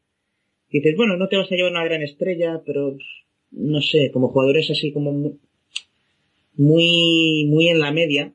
Y es un poco la diferencia que tienen estos dos equipos en la reconstrucción que están haciendo. Igual que yo veo que en Orlando van lentos, pero bueno, poco a poco, o Ladipo, que si Gordon, que si tal, en Ezonja, que dices, bueno, parece que si siguen en esta progresión, pues en unos añitos, llámale 3, 4 años, pueden conseguir algo importante y que van juntando piezas con un poco de sentido común.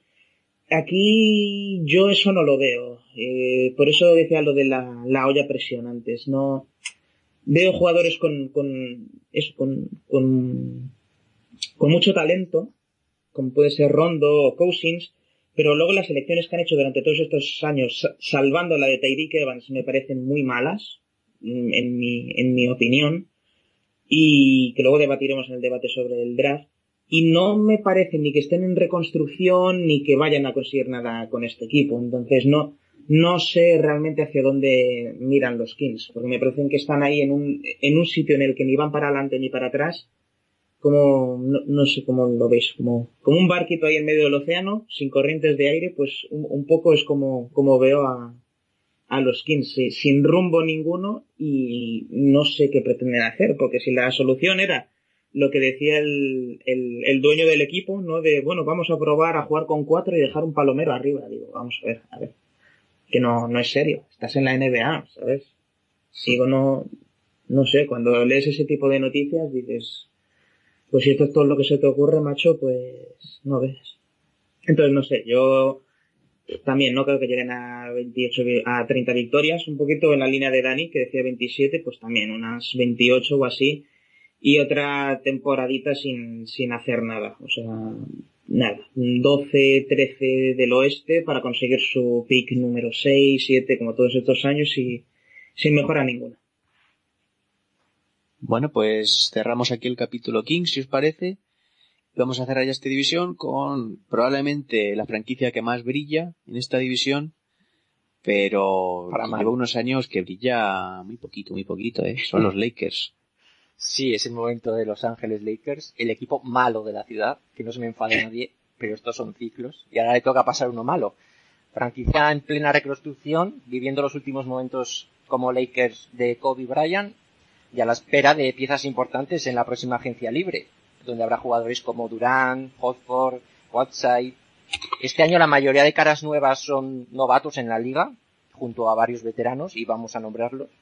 Eh, Brandon Bass, un ala pivot correcto como rotación, que ha empezado jugando poco en comparación a la temporada pasada, donde tenía un rol más relevante en Celtics. Luego está Roy Hibbert, del que todo el mundo esperaba una explosión en Indiana que nunca tuvo, sobre todo por su altura, lo que le debería permitir dominar más el juego.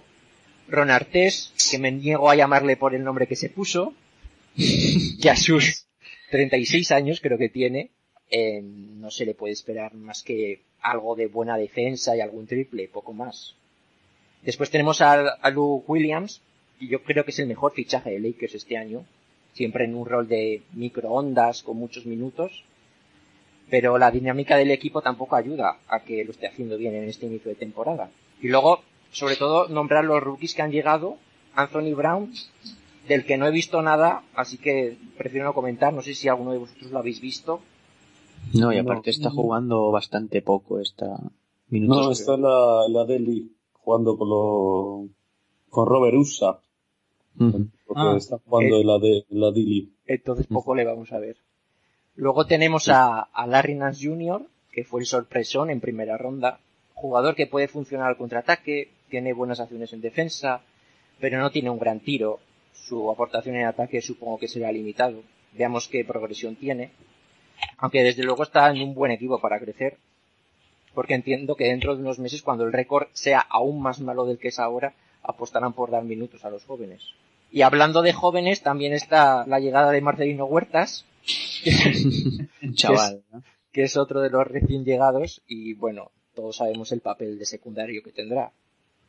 Y Ha sobre- salido en, varios, perdona, que te corte, ha salido en varios top 10 de esto de que la habían roto. De que le habían hecho varios crossover y veías a Marcelinho por los suelos y la madre que le parió. Va a, Pobrecillo. llegar, va a llegar ahora a la NBA y le van a romper los chavales estos. Poco tarde yo creo que llega, ¿eh? Yo creo que si hubiese ido hace 3-4 años sí que podría haber tenido un peso... Sí, podría haber tenido un rol así, rotación, tampoco jugando mucho, pero Sí, pero un tío de sus 15 minutitos por partido, Sí. así, para Sí, dar un sí. poco de... Además que con, con un campo abierto, con campo abierto y corriendo, los que somos del Barcelona y hemos seguido así estos años, sabemos que ahí funciona realmente bien. Yo dentro de los rookies que comentas tú también, yo metería también a, a Randall, ¿no? O, si juega, aunque jugase año pasado, pero que jugó, Ah, ¿cuánto? bueno, sí, lo iba a comentar Do- antes, 12, pero bueno. 12 como- minutos. Podríamos... Lo el año pasado. Mm. Bueno, también nombrar a, a Russell, hablaremos de él después en el debate de rookies, pero es cierto que no está teniendo el protagonismo que se esperaba de él. Mm. Yo veo que el problema de Lakers está en que quieren iniciar una reconstrucción, pero la presencia de Kobe impide que se haga un cambio radical. Y no entiendo a Kobe porque hace unas semanas declaró que no se sentía ni entre los 200 mejores jugadores de la liga. Pues bien, si te sientes mal, ¿por qué no das un paso atrás y dejas que los jóvenes tengan más responsabilidad? Vete dando confianza a Russell, que ha habido partidos que se ha quedado en cero asistencias, confía más en Clarkson, que está siendo una de las pocas cosas positivas en el equipo en este comienzo, y sobre todo en Randall del que hablaba Jesús. Además que es que Kobe cuando juega se tira de todo, juega 30 o 35 minutos y aparte, bueno, ya, eh, ya lo, creo que lo comentamos, el tema del contrato que, que firmó hace dos años. Es De que verdad, si está tú sabes que no- un inicio de temporada lamentable, unos porcentajes malísimos. Es que por se está arrastrando por la cancha. ves a, ves a Duncan o Novitsky que se han bajado los contratos para ayudar a sus franquicias y va el amigo y se, y se firma un contratazo exagerado. Decir, Kobe para mí es el mejor de su generación y, y he disfrutado muchísimo viéndolo jugar, pero, pero yo creo que no le está haciendo precisamente un favor a los Lakers. Pienso que me parece bien que él tenga ganas de jugar, me parece bien que él quiera seguir aportando y que quiera yo creo que lo hace también un poco por impartir un poco su experiencia a los jóvenes, pero, pero no sirve de nada que les enseñes un poco dónde están, ¿no? ¿Qué es la franquicia? ¿Cómo tienen que pelear y tal? Si luego absorbes el mismo, la misma bola que hace tres años cuando sí estabas a un nivelazo. Sí, además sí. supongo que querrá despedirse con un buen sabor de boca. Además este tipo de jugadores siempre quieren ser protagonistas. Pero por ejemplo yo vi el partido contra New York, se lanzó 19 tiros, es una pasada. Con unos porcentajes, como decía antes, muy malos. Y más de una almendra, ¿no? En esos 19 tiros. Más de, más de uno y más de cinco. No, lo único con, de cara al futuro, la erupción de Randall.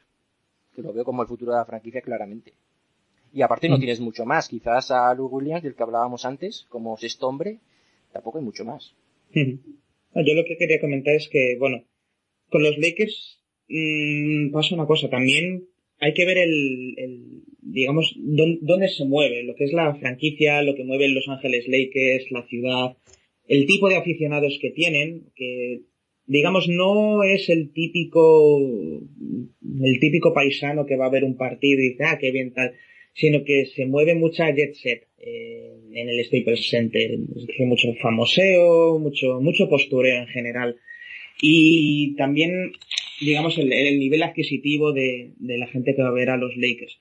Entonces todo ello, quieras que no, eh, desemboca en que tú cuando vas a ver a los Lakers siempre los quieres ver ganar. O sea, los Lakers siempre tienen que ganar. No es un equipo que diga nos vamos a tirar cinco años tanqueando a saco para conseguir unas ronditas del draft o tal, sino es ganar, ganar, ganar. Y yo he, he visto, bueno, en algunas entrevistas, bueno, pues toda la gente que se mueve un poquito en el ambiente Lakers, que precisamente decían eso, decían los Ángeles Lakers no se pueden permitir estar muchos años abajo porque no es bueno para la franquicia, no es bueno para, para lo que es los Lakers como, como franquicia de baloncesto estar tan abajo. Entonces, siempre tienen que intentar estar arriba.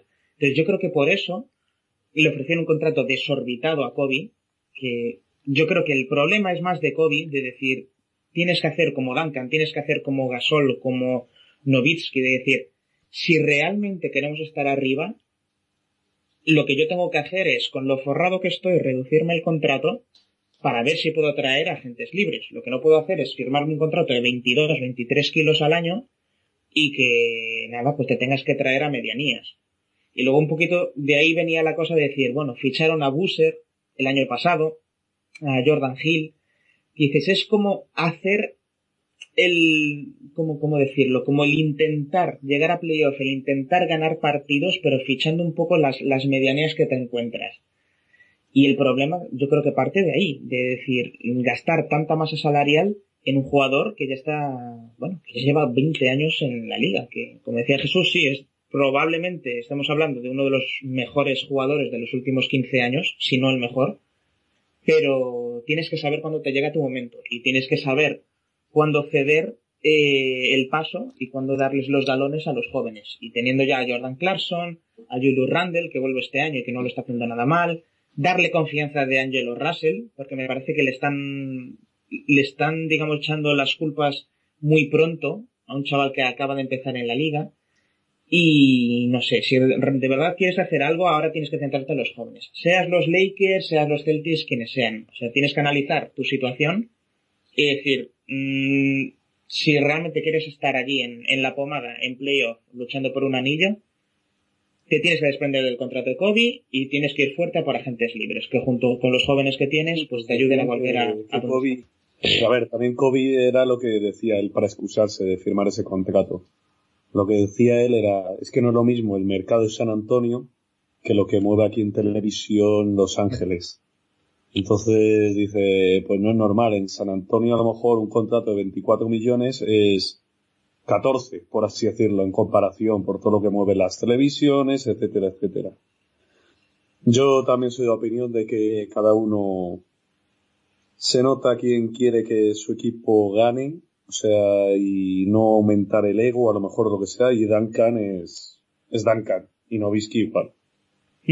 Han preferido el proyecto deportivo a, al otro, pero bueno. Yo no sé, no, no veo a los Lakers de aquí a unos años. Yo creo que primero se, se tienen, o sea, Kobe tiene que dejar, eh, digamos, espacio a los jóvenes. Eh, si quiere seguir en la franquicia, a mí me parecería perfecto.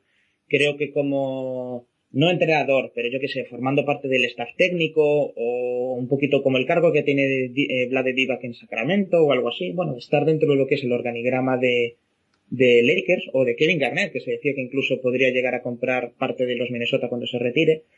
Pues vale, me parece bien estar ligado a la franquicia y que además puedas transmitir esos conocimientos a, a, los chavales o bajarte a echar unos entrenamientos y enseñarle ciertas cositas, me parece perfecto. Pero estar ocupando prácticamente un tercio de lo que es la masa salarial de tu equipo, cuando tu equipo está lleno de, de jóvenes y de descartes, y que sabes, porque tienes que saber que no optan a nada, pues yo creo que hasta que hasta que Kobe no se marche del equipo, no pueden empezar una reconstrucción, literalmente hablando. Pues si queréis comentamos la previsión de victorias, no sé qué pensáis vosotros. Uh -huh. Yo no creo que lleguen a 25 ni de broma, yo diría 18. Uh -huh. Sí, igual. Yo voy a decir incluso menos, eh. Menos de voy, a decir 10, voy a decir 16. 16 creo que no tienen. No, ah, no, sí, es top eh, 3 protegida su ronda, creo. Que si no la perdían, ¿eh? Se la llevaba. Sí, creo que es top ay, no me acuerdo si es top 2 o top 4 de los Sixers. Eh, sí, se lo lleva los Sixers. Eh, eh, pero creo que es protegida top 3. el año pasado era protegida por, por, por top 2 o top 5 o algo así, y este año no sé si baja más. Top 3. Sixers recibe lo- la de los Lakers vía Suns, top 3 protegida 2016 y 2017. Y no protegida 2010. Ahora, Ah, mismo, es, un- ahora mismo es un pick 5. O sea, en estos momentos se lo llevaría Sixers, el pick de Lakers. Filadelfia, sí, Filadelfia es que se lleva la ronda. Se está Hinky frotando las manos ya. Dice, "Buah, Vía Y tú Suns, también. va- vamos a ver a qué lesionado podemos fichar. Madre mía. Le están preguntando a Jakar Samson si tiene un hermano, ¿no? pues es vía Suns por el traspaso de Steve Nash. Si os acordáis, que Vaya, vaya ruina, ¿eh? vaya ruina así de traspaso del bueno de Steve Nash. Es que ese, ese año fue Steve Nash y Dwight Howard, ¿eh? Y, Dave Howard le dejó, les dejó tirados Sí, sí, también. sí. O Horrible, sea. Le salió... Se hicieron un... Un Andrew Bynum ahí muy curioso, ¿no? Los Lakers con estos dos. Un tiro en cada pie. Sí. Sí, sí. Suerte que solo tenían dos. Vamos. Yo voy a decir que vamos a poner 22 victorias. Bueno, yo 19, no creo que lleguen a 20, estarán ahí sobre los 19.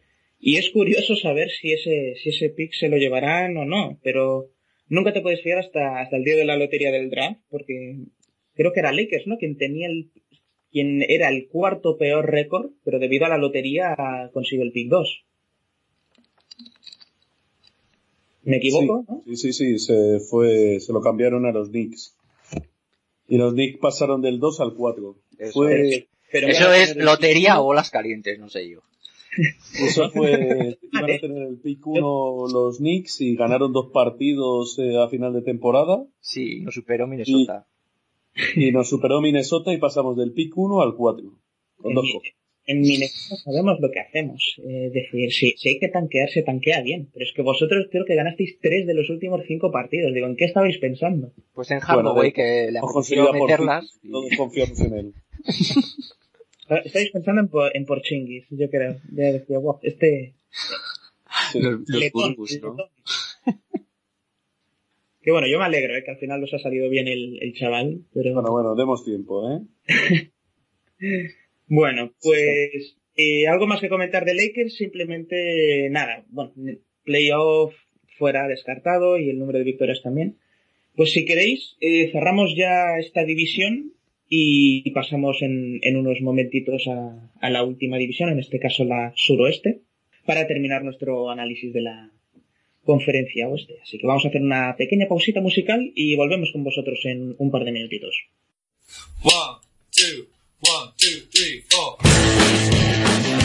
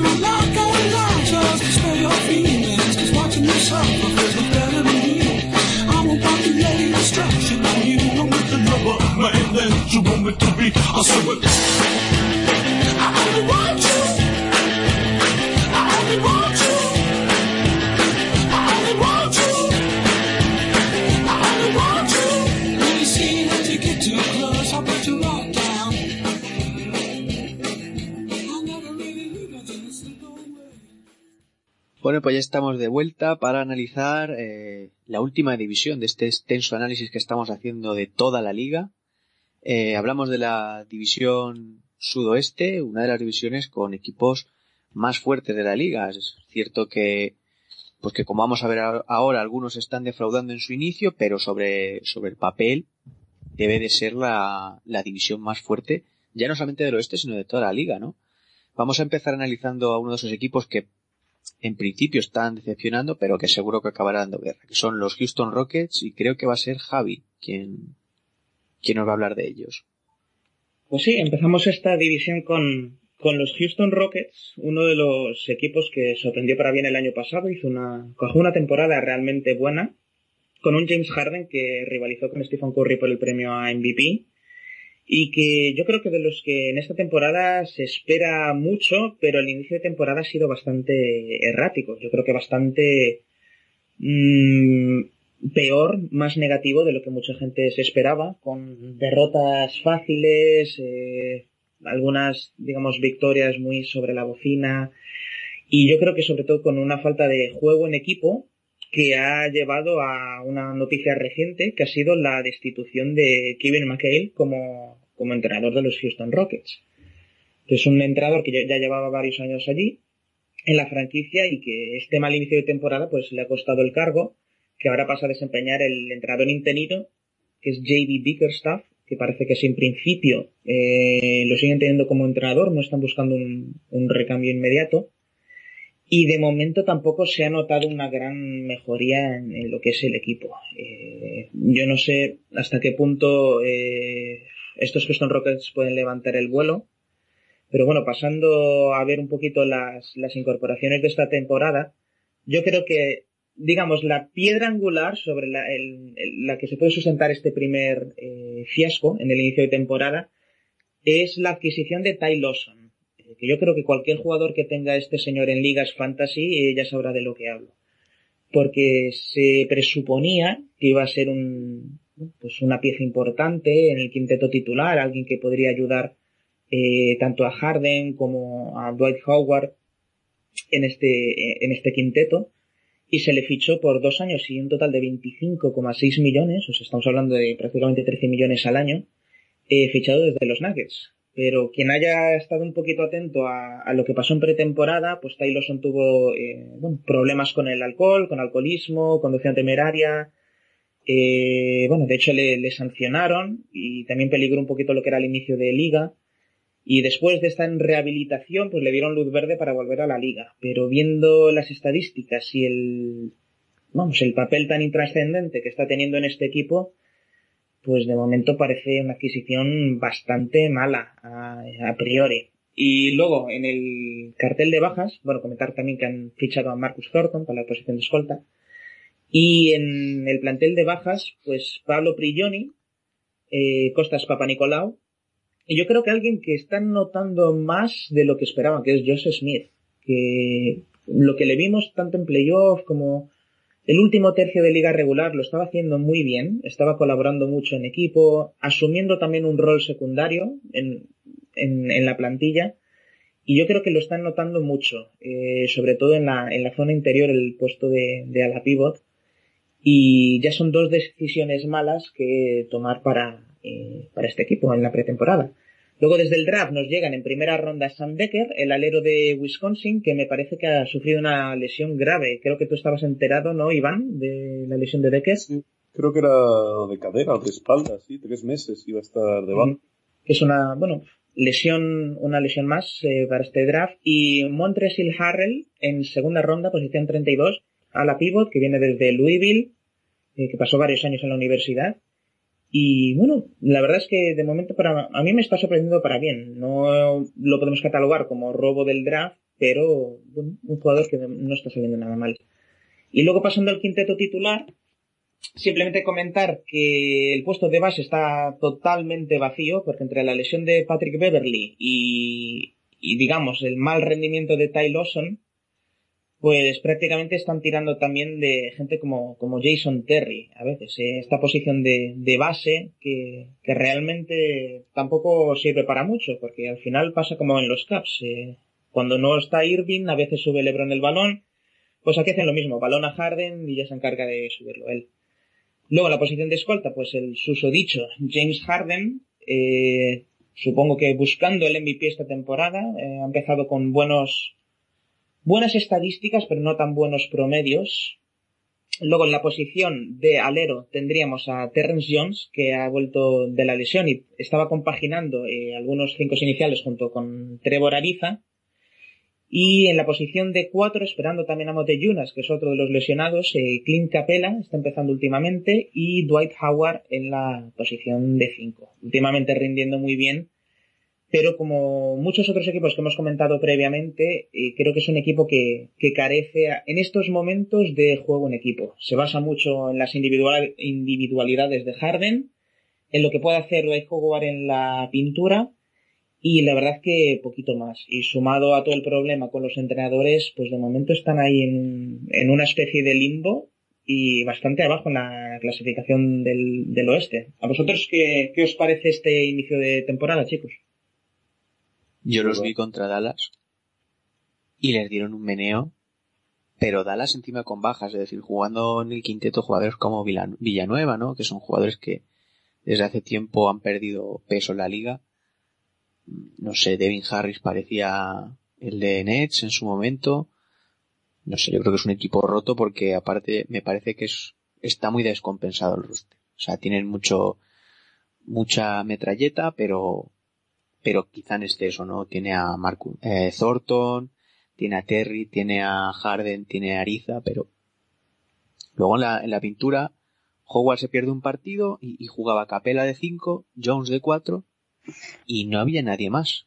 El siguiente interior era Harrell, o sea, imaginárosle al pobre de 5, que, que vale, que Pachulia tampoco es Olayubón, pero claro, Pa- Pachulia como, como por su casa, porque no tienen un, un, un plan B. O sea, con la lesión de Monteyunas te falla Howard, que últimamente tiene problemas de estos de que se pierde dos partidos. No, tiene limitados los partidos, eh, le dan descanso.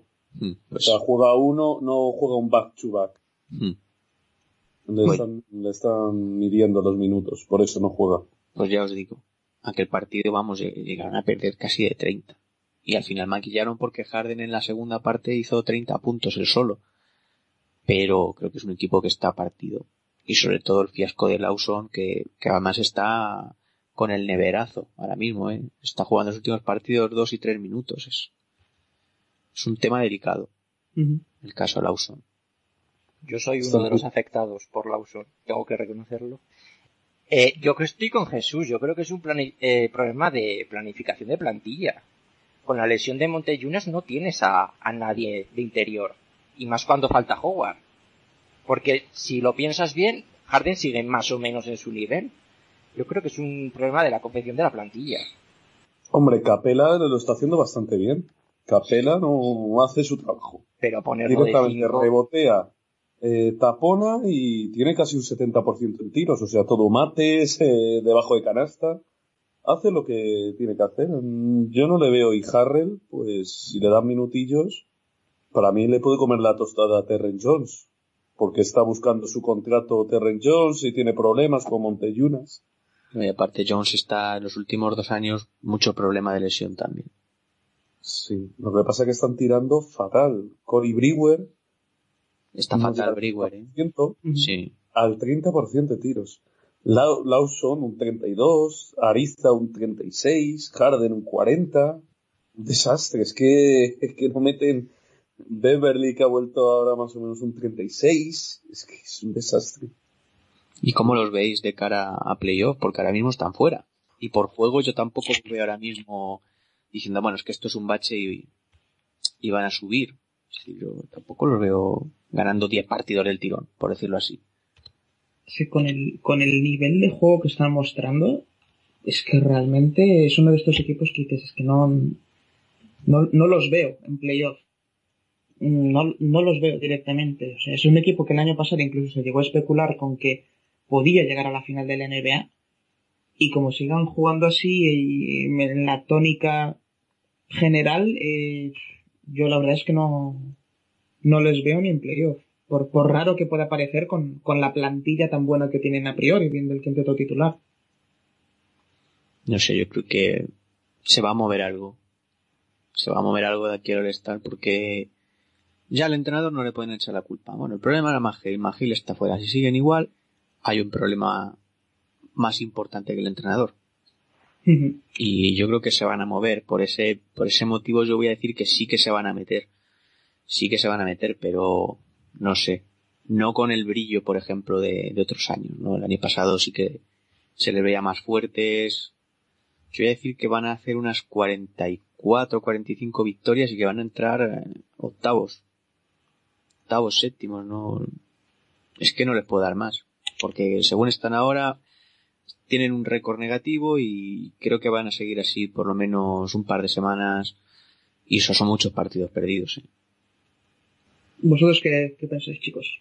Eh, Dani, Iván. Yo creo que sí entran. Creo que si Harden mejora algo el nivel y está al nivel del año pasado, casi MVP, yo creo que por narices tienen que mejorar. No les veo con factor cancha, evidentemente, pero sí entre las últimas plazas del oeste, séptimos, octavos, 46, 45, ahí rozando el límite. No sé qué opinar. Hasta que no traspasen a, no traspasen a Lawson o hagan algo, porque es que también el fichaje Lawson, que es un, es un base que acapara mucho balón, pues con Harden, que acapara también mucho balón, pues nada bueno puede salir. Mira, le pondría a octavos, pero muy justitos. ¿Cuántos son octavos? 47, porque haya bajado un poquito. 47, 48. Sí. Bueno, la verdad depende eso de si hacen movimientos o no. Yo creo que si, si la plantilla y el staff técnico se queda como está, pienso que quedarían fuera, pero creo que se van a mover de alguna forma, no sé cómo, pero seguro que va a haber movimientos.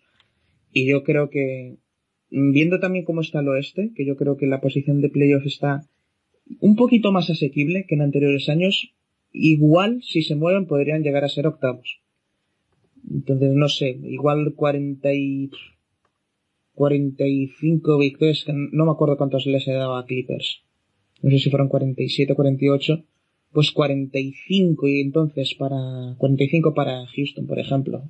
suponiendo que en el oeste con 45 te puedas meter en playoff, cosa que sería rara, pero en principio yo sería lo que les daría. Bueno, pues cerramos aquí el, el capítulo Houston y si queréis pasamos pues a un equipo sobre el que se tenían grandes expectativas y aunque han empezado como siempre eh, tampoco al 100%, pero bueno, están cumpliendo las expectativas de sobra y por plantilla pues van a ser otro gran aspirante, yo creo, ¿no? San Antonio Spurs.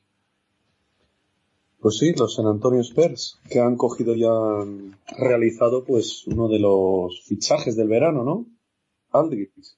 Que la, pues eh, después de negarse a fichar o, atender a equipos como Knicks o Lakers, eh, decidió por, por un proyecto de plantilla tremendo. O sea, un proyecto de futuro como San Antonio Spurs y junto a Duncan y Popovich y Parker y Ginobili intentar asaltar esta dinastía que son los San Antonio Spurs.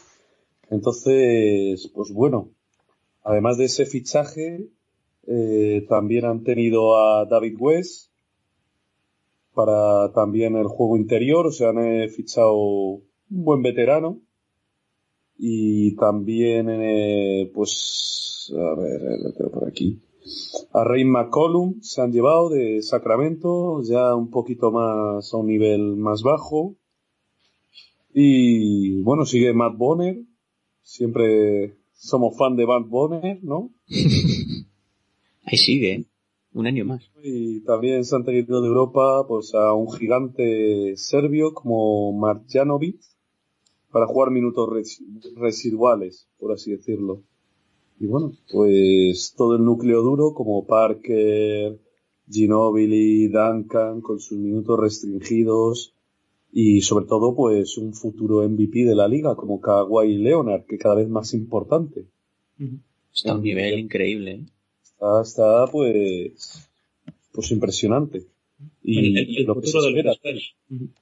Sí, sí, o sea, es el futuro de los Spurs. Es que los Spurs, escojan a quien escojan en el draft, sabes que va a ser bueno. ¿Cómo, le meten? O sea, no sé si es la dinámica, Popovich, qué decir de Popovich. Y bueno, pues... y lo, de ¿Eh? Sí, perdón, Dani. Digo, Javi. Eh, sí, no, lo, lo, de Leonard, que comentabas precisamente que todo lo que escogen en el, en el draft, eh, mm, digo que les sale bien yo creo que es que el, equipo de jugadores que tiene San Antonio Spurs es, vamos, con años luz, el mejor equipo de, de jugadores de la NBA. Y precisamente en el caso de Leonard, me acuerdo que no sé si fue pick 15, que la había escogido Indiana Pacers, y ya algo deberían de haber visto los San Antonio Spurs en Leonard, que ofrecieron en su momento a George Hill, que era el base titular de los Spurs. Eh, antes de empezar la temporada ofrecieron, o sea, eh, un cambio de pieza por pieza. De George Hill, que además Popovic no lo quería cambiar, por Kawhi Leonard y mirarle cómo les ha salido. O sea, es que estamos hablando de que ya les ha dado un anillo que ha sido MVP de las finales y que ahora en temporada regular está probando que, bueno, que él va a ser el, futuro de, de, la franquicia. me parece un jugador increíble. Y todo esto es eso, lo que decías tú, Iván. O sea, sale, sale del draft y del equipo de jugadores que tiene la franquicia. Pues yo te voy a llevar la contraria, perdona, Iván, ¿Mm? de una cosa que has dicho porque creo que a George Hill ya se la tenían jurada desde aquellos playoffs, que jugó horrible. No sé, no sé si, si será lo que digo yo, lo que dices tú, pero yo tengo entendido que a George Hill ya le habían echado la cruz después de aquellos playoffs en los que San Antonio no llegó, no llegó a la final, porque George Hill estuvo a un nivel muy bajo. Es decir, no sé, tendríamos que mirarlo y... Puede, puede ser desde la gerencia, pero yo me acuerdo cuando los Spurs ganaron este último anillo, que sacaban, bueno, ciertos documentales, ciertas, bueno, pues, eh, de esto de, bueno, el recorrido al anillo, un poquito de, bueno, cómo se forjó el anillo y tal y cual. Y cuando hablaban de Leonard, precisamente decían que, que, bueno, a Popovich en lo personal y en lo que era la plantilla, pues les gustaba mucho George Hill, sobre todo a, a Popovich, y que por eso que fueron un poquito reticentes al principio a hacer un cambio, sobre todo que decían, es que un rookie, un chaval, un número 15, pero ¿qué decís? ¿Sabes? Como, madre mía, si, ¿sabes? Ni siquiera es top 10, un top 15, pero ¿dónde vas? Tal. Y por eso igual es la gerencia. La gerencia igual sí que podría estar un poquito quemada por George, George Hill, eso sí que puedes tener razón, y decidieron llevar a cambio el, el trade. Pero vamos, que les ha salido bien, no, lo siguiente. un... Cualquiera ahora mismo con los ojos cerrados dice sí, o Kawhi Leonard, por Dios. Sí, sí, sí. Es que no hay punto. Te dando bofetones en la cara, deja hacer gilipollas. ya está. Sí, sí, bueno, tampoco les ha salido mal a los Pacers, pero no hay color. No hay color. vamos a hablar que es un mal jugador Josh Hill, pero sí. Aquel documental es el que dices que salía Parker, Popovich, Ginobili, Duncan, aquel, ¿no? Muy recomendable. Sí, hablando. Creo que puede ser uno que salían los tres hablando. Sí, después de ganar el quinto anillo, sí. Sí, sí, hay, hay documentales muy buenos y para, para que le guste el baloncesto, eh, a, ver si podemos poner en, en iBooks, cuando colguemos aquí el, el podcast, a ver si podemos poner en la descripción un enlace para que veáis el documental, si es que lo encontramos porque la verdad que a quien le gusta el baloncesto, para ver cómo se forja una, una dinastía como los Spurs, lo que es el trabajo en equipo, la confianza, la química, el, el trabajo día a día, o sea, me parece, me parece un imprescindible. Yo lo que veo con, con Leonard es que no va de estrella, se nota que, que ha mamado de, de Duncan. Y es la diferencia que veo con otros jugadores jóvenes. Además, es eh, hombre implicado en defensa, lo veo muy completo y se nota esa diferencia al resto de jugadores, ¿no? Que no quiere ser el protagonista siempre. Es un jugador muy introvertido, y había, ¿no? Había, ¿cómo se dice? Cómics y tal de viñetas que salía Kawhi Leonard enfadado, con la misma cara. Kawhi Leonard contento, la misma cara. Era como Duncan. es muy estilo. Sí, un chaval trabajador. Muy centrado. Se hace raro en un jugador de su edad, sí. Yo me acuerdo cuando le dieron el MVP de las finales que parecía que le habían dicho que se había muerto un familiar. ¿eh? el chico yo me acuerdo que mm. estaba serio, serio, serio. Luego a lo mejor de puertas para adentro en la fiesta, pues oye, haría lo suyo, pero de cara a la prensa yo dije, madre mía, este chico. O sea, como decís, que era, era su tercer año en la liga, ¿no? Sí. Es que una barbaridad. Yo prefiero eso a un coaching, por ejemplo, ¿eh? Que se le va la olla o... no, está clarísimo. Y Nai también tiene otro chaval que también puede ser el futuro, pero este tiene un, este tiene muy poquita sangre, pero tiene, tiene unas capacidades como Kyle Anderson, que puede jugar de uno, de dos y de tres. Pero yo no sé si no confía mucho Popovich en él, o le quiere transmitir sangre, o lo que fuera, Pero es también otro buen proyecto de futuro, ¿eh? O sea, me gusta mucho cómo elige en el draft. Tendrá su momento, ¿no? Porque Ginobili creo que le convencieron para este año, pero tampoco está para mucho más. Y San Antonio cuando no quiere a alguien lo suelta. Eso está claro. Si no lo hubiese convencido, no estaría en el equipo. Sí, bueno, y el fichaje de Aldridge que está teniendo los peores porcentajes de su carrera en tiros de campo. ¿Qué opináis? 42%. Y solo 15 puntos y 9 rebotes. O sea, no, no se está adaptando todavía o, que el o le inicio- damos tiempo. Sí, el inicio de temporada eh, yo lo estuve siendo bastante de cerca para decir, vamos a ver si es capaz de mantener el nivel que tenía en Blazers.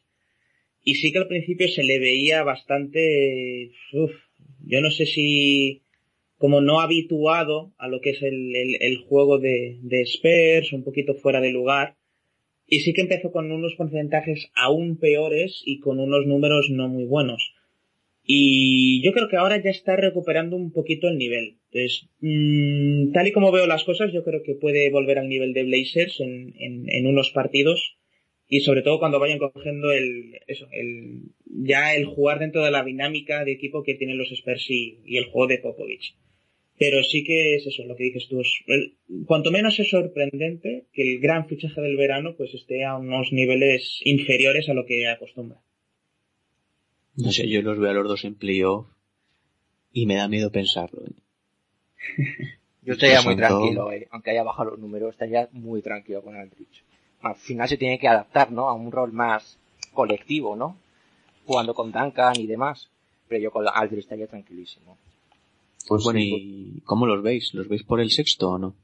eh, Sexto de Parker. Como han empezado los Warriors, pues yo creo que para mí Como que no. eran favoritos, ¿eh? Como están los Warriors, pero eran favoritos. Ahora con los Warriors, lo voy a decir, segundo favoritos, con la boca pequeña, con Cleveland. Yo ya lo he dicho Sí, antes, yo quiero una final de conferencia Warriors Spurs, sin duda. Sí. Pues yo le voy a dar 62 victorias. Son pocas. Es que no sé, 63. 62, sí. Yo creo que las de San Antonio van a variar un poco de lo que vayan haciendo los demás. Porque ellos siempre dosifican mucho al final y si necesitan 62 para ser segundos, Las harán. van a hacer, Sí. seguro. Seguro. Yo voy a decir 60 igual, 60, 61. Creo Sí. que es un número... Yo por ahí igual alguna menos, si al final ven que no hace falta tanto. 58, 59, sí. Yo, bueno, vamos a, sí. Que yo voy a decir 60, 61, aunque, aunque sea un poco repetir, pero yo creo que va a estar ahí en los, en los números bajos de los 60, que va a ser uno de esos poquitos equipos que va, que, que va a llegar a esos números. Y como decía Jesús, a mí me encantaría ver un Golden State Warriors San Antonio Spurs. Y sería unas, fin- unas finales de conferencia en las que me, la- me lo pasaría muy bien, porque ambos equipos me gustan mucho. Es decir, me disfruto viéndolos jugar y uno es como el como el equipo de digamos de siempre sabes como como los los que tienen la experiencia y los otros como el equipo joven que, que toma el relevo el relevo perdón entonces yo creo que sería bonito ver eso en la en la pista y vamos quien quien saliera de esa eliminatoria ganador sin duda yo les apoyaría en, en las finales eh, de la NBA Realmente son unas finales anticipadas, si se dan. Yo creo que nos lo pasaríamos mejor que contra Cleveland. Yo creo que sí. Sí, sí. Lo que pasa es que yo creo que lo de lo de Cleveland en el este, yo creo que está bueno igual ahora como Pacers con con Paul George está jugando bien, igual salta las sorpresas, pero salvo Pacers es que veo camino libre a Cleveland en la final otra vez. Entonces yo creo que todo el toda la gracia va a estar precisamente en el oeste de bueno tener ahí a contenders como Clippers, Oklahoma tal y yo creo que los dos favoritos y los que queremos ver en, en esa final de Warriors y Spurs. Bueno, pues habiendo terminado con los San Antonio Spurs, eh, damos paso a uno de los equipos predilectos y equipos favoritos de, de nuestro compañero Jesús, que ya está, ya está con ganas, ya está subido a la mesa aquí ya para, para, hablar de los Grizzlies, que no se puede aguantar y bueno, nos va a comentar que, qué espera del equipo de Memphis esta temporada. Bueno, pues Memphis, eh, un año más, estará en el grupito este de aspirantes a ser cabeza de serie, yo creo. Eh, por plantilla debería. Eh, lo más importante para la franquicia yo creo que era asegurar la continuidad de, Mark.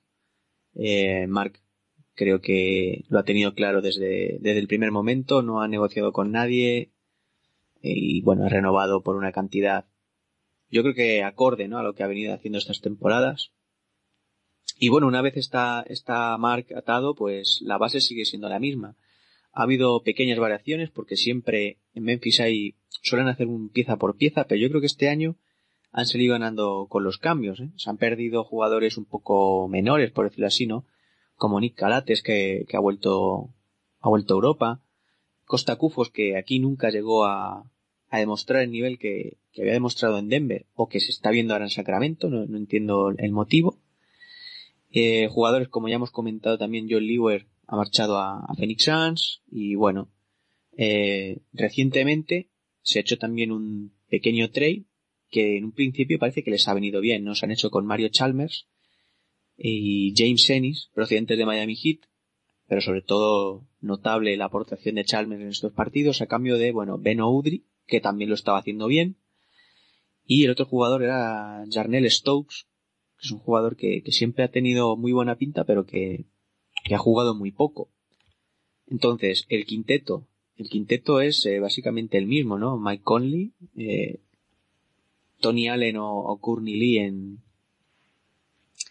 en el, en el puesto de dos. Este año está, está siendo eh, Tony Allen el, el dos titular, creo. Courtney está partiendo desde el banquillo. De tres está el sorprendente Jamaical Green, que, que este, estos dos años anteriores apenas ha, disputado encuentros, pero que está empezando a, a, aportar cosas a la franquicia. Y luego el poste bajo, pues el de siempre, ¿no? Sar Randolph, que ahora está, lleva unos partidos lesionado. También se le van notando los años, pero bueno, cuando está, cuando está bien es, es un jugador bastante fiable y después Mark, ¿no? Eh, Mark que también empezó un poco dubitativo. La franquicia, como bien sabéis, empezó a un nivel muy bajo, incluso se especuló con que el entrenador Jorger podría, podría salir, pero bueno, han recuperado un poco su velocidad, ¿no? Y, y bueno, ya van, van cogiendo poquito a poco tono.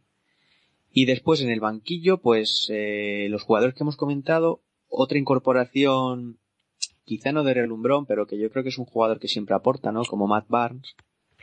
Es el perfil típico, ¿no?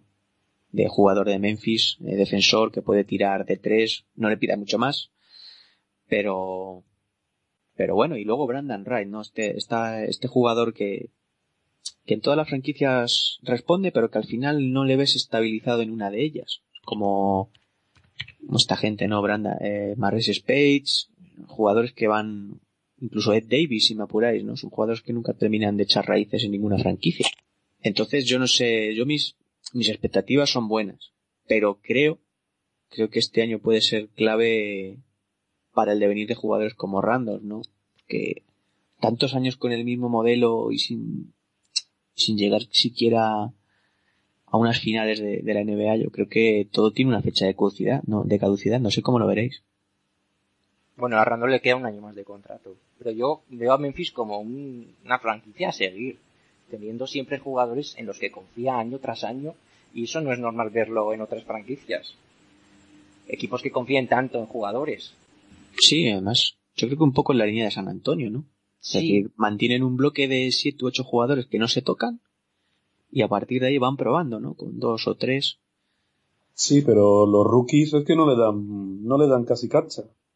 A Stokes mm, no ha jugado, eh, bueno, ha tenido una lesión el Jarrell Martin, que es el rookie que tienen, y es que yo creo que cuando se recupere del pie tampoco va a jugar.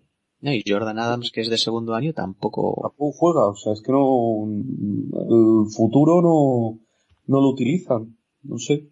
Sí, pero mira, por ejemplo, Green, que ha estado ahí en el ostracismo y ahora de repente juega y bueno, obviamente no es, no es la novena maravilla, pero bueno, aporta. No, y- Lo está haciendo bastante bien.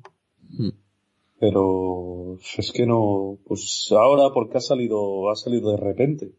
Y la Sí. gracia, pero es que no, no veo que jueguen con los rookies. Es que jugador que fichan en primera ronda o lo que sea, pues ahí se queda, o en segunda. Y de repente aparecerá, a lo mejor, pero...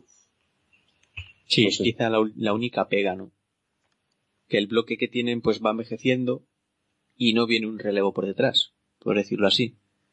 Porque es que Randall, por ejemplo, bueno, el año pasado también vino Jet Green, que también puede jugar de 3, 4, pero, pero obviamente no es Randall, en el sentido de la aportación, sobre todo aportación interior.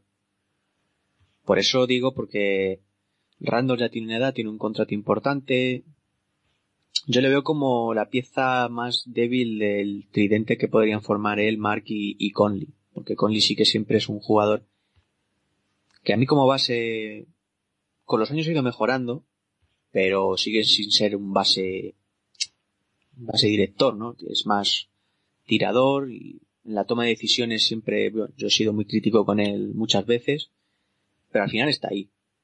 Al final, sobre todo creo que fue el año pasado cuando había tantas lesiones que empezó a jugar a un nivelazo. Hace dos, hace dos, porque el año pasado el que se lesionó fue él.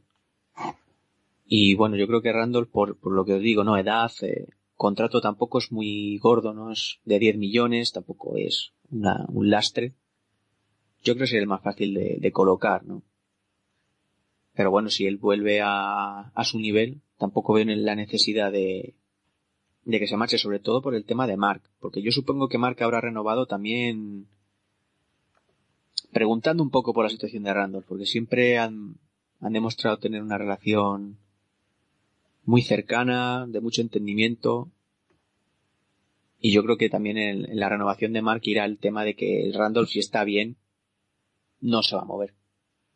Vosotros echaríais en falta, yo que, no sé cómo lo veis, pero yo siempre he echado en falta a Memphis un, un exterior Sí, creo que es, es, es de lo que es lo que más les falta, sí. O sea, un, un francotirador de estos, de la posición de escolta o de alero, porque siempre se ha hablado, no, es que bueno, los Grizzlies tienen el mejor frontcourt, tal, no sé qué, que entre Randolph y Gasol, y dices, no, si el juego interior está muy bien, pero yo creo que la, la gracia de tener un juego interior tan bueno es que cuando te hagan eh, ayudas, eh, esas dobles defensas, puedas sacar el balón fuera y puedas tener a esa persona que te clava los triples. O sea, en su momento tenían a Mike Miller, pero hace años ya, pero Shane Battier también, que me acuerdo en aquellos playoffs que eliminaron a los San Antonio Spurs, que era primeros contra octavos y dieron la campanada a los Grizzlies, eh, pues oye, Battier era ese jugador que desde tres las clavaba y siempre estaba abierto y era una amenaza desde el perímetro.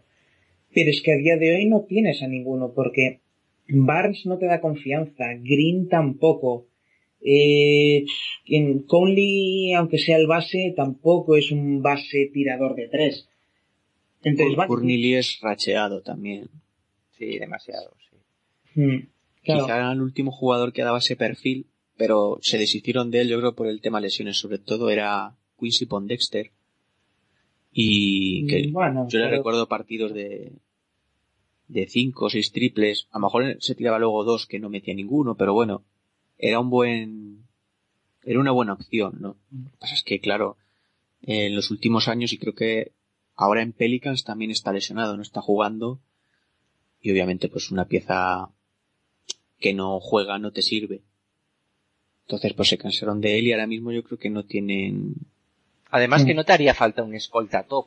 Alguien que se compo- complementase con, con Tony Allen, que para mí es uno de los mejores jugadores defensivos en la posición de exterior, igual con Leonard, del que hablábamos antes. No sé, algo tipo Bellinetti o algo así. Sí, sí, un poco. Es que le falta, le falta un, un microondas. Ya está. Puedes, puedes decir, vale, Courtney un partido de cada siete, pero un microondas estilo Bellinelli, como tú dices, que sale un día y hace 25 puntos, Sí, algo de ese estilo. Sí. eso no lo hay. Chalmers hace poco hizo un partido de, de 27, 28 puntos, pero vamos. Sí, contra Oklahoma, sí, lo vi. Estuvo muy bien. Fue de los Sí. mejores. Sí.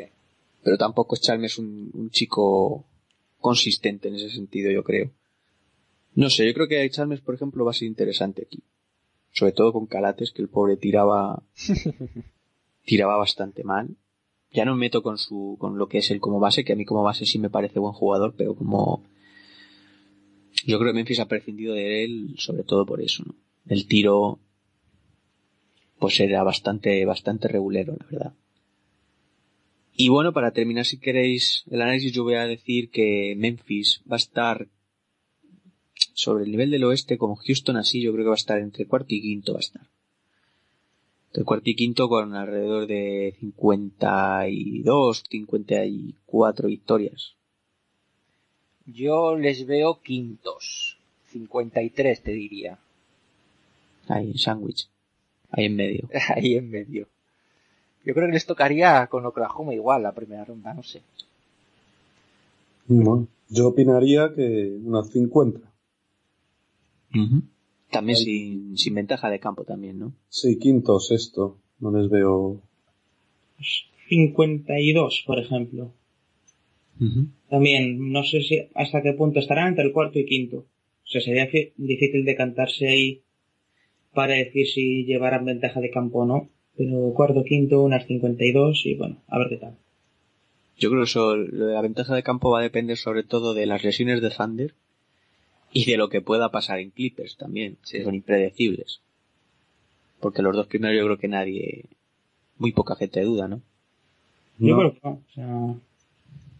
Hombre, para mí, yo creo que el- el- la posición número uno es para Warriors, segunda Spurs. Eso en mi caso. Y luego ya el tercero y cuarto, pues, pues que es, eh, uf, depende. Entre- sí, Oklahoma y Clippers yo veo, sí. Sí, probablemente Oklahoma tercero y luego sí, Clippers, Clippers Memphis, que es lo que estamos hablando. Sí, bueno. Ya es un clásico esto de Eh, playoff, ¿eh? Clippers, Memphis. sí. Clippers Memphis, ya, sí, sí.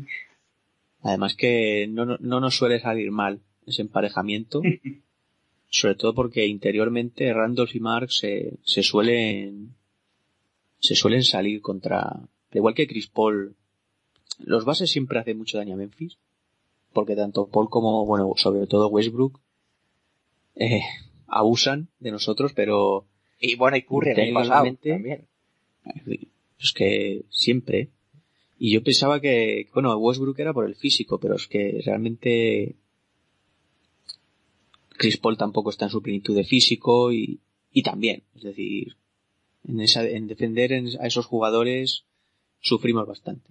Así que nada, ya veremos, ya veremos cómo va y esperemos que sigan en esta línea ascendente, ¿no? Es que mi entrenador tampoco no me inspira mucha, mucha confianza el amigo Jorger. Se habló de la destitución, ¿no? Al principio de temporada. Sí, sí, sí. Yo estaba, Las manos. estaba contento con, con que pudiese ocurrir, pero no sé. También el hecho de que ahora esté mejor también demuestra que los jugadores también muchas veces son más culpables de lo que se le atribuye, ¿no? Bueno, pues dejamos eh, aquí el apartado de Memphis para pasar ya a la penúltima franquicia a analizar. En este caso va a ser Dani quien nos hable de uno de los pequeños fiascos de inicio de temporada, como son los Pelicans. Sí, New Orleans Pelicans, equipo que dio un salto de calidad el año pasado consiguiendo 45 victorias y ser octavos en el oeste, con una lucha final con Oklahoma por la última plaza, pero que este año están en serias dudas por la plaga de lesiones que han tenido. A saber, vamos a empezar. Empezó a principios de temporada SIC con tres semanas, a Jinka también, entre mes y mes y medio en el inicio de temporada. Holiday, del que dijo el entrenador que estaría con restricción de minutos hasta Navidades. Dexter, que está fuera sin una fecha de alta. Tyreek Evans, que está entre 6 y 8 semanas con una operación de rodilla y parece ser que ya va a debutar. Y a todo esto le tienes que añadir que Perkins empezó como titular los primeros partidos y también ha acabado lesionado para tres meses por un problema en el pecho. Y Anthony Davis, que también por algún problema en el hombro se ha perdido varios partidos. Hay más jugadores en la enfermería que en la cancha. Están resucitando a Eric Gordon. ¿eh? Sí, es de lo poco destacable. Igual Ryan Anderson. Mm, también. También a un buen nivel. Y Tony Douglas también tuvo un inicio desconocido para él, ¿no? Un jugador siempre más de estos que hacen poco ruido y empezó también muy bien. Ish Smith, ¿no? Está jugando bastante bien. También. También, sí. Yo creo que es un poco la sorpresa positiva, ¿no? Ish Smith, que está jugando muy bien, porque para negativas, entre las pequeñas lesiones que está teniendo Davis, ya las lesiones graves de, bueno, de, de Gordon, de Evans, eh, tal, y que Omera Sheik está completamente desaparecido este año. O, o sí que, así que está horrible. Muy mal, sí. para nombrar igual el, el quinteto, aunque con tantas lesiones no lo han tenido claro durante toda la temporada, pero bueno, Holiday, Gordon, Alonso G, Davis y Asik, del que estoy de acuerdo, está bastante mal. Sí, Alonso G que aparte de físico, poco más. Jugador pues completamente de relleno, ¿no? El año pasado terminó jugando Evans de 3, pero este año con, con el problema este, que como tú dices, Holiday de titular, pero juega 20 minutos. Es, decir, Claro. es el titular un rato, o sea, le sacan después del principio y al final, yo creo. Pero bueno, a lo mejor cuando vuelvan todos, pues fíjate, va a ser tarde para playoff, pero bueno, se quedarán otra vez en este, en ese punto de que bien pintan los Pelicans, ¿no? Sí, igual de cara ya al año, al año que viene, ¿no? A decir, bueno, no pintaba tan mal, ¿no? Ya puedes poner al menos una excusa, ¿no? Ya tienes la excusa de las lesiones. Realmente tampoco pueden estar ya fuera de playoff. Si cogiesen una racha interesante a medida que van recuperando jugadores, pero es cierto que en el oeste es muy complicado. No sé cómo veis el tema de victorias para Pelicans, pero nada que lo hagan bien, igual unas 40, pero claro, no te da. No te dan. Y aparte que con tantos problemas no sabes, no- nadie te dice que no puedan volver a, a reproducirse, ¿no? Ojalá vuelve Evans, como pero Holiday, claro, sí. son muchos, son ya dos años en Pelicans muy delicados. ¿eh? Yo 40 no les doy. Yo pienso que cuando un equipo se le, se le tuerce las cosas desde el primer momento, como el año pasado Thunder, y yo creo que Pelicans no tiene a Westbrook.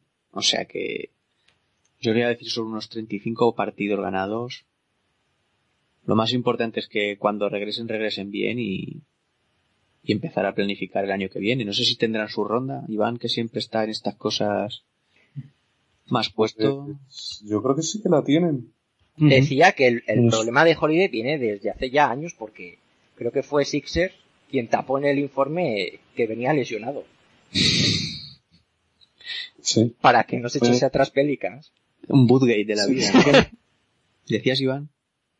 Eh, pues sí, pues tiene su pick. Eh, ahora mismo es un top 3, o sea, con lo mal que están Pelicans. Yo, pues les veo bastante complicado por tantas lesiones, tanta restricción de minutos, tantos problemas físicos. Así que les voy a dar... Uf, complicado, venga, 33 victorias.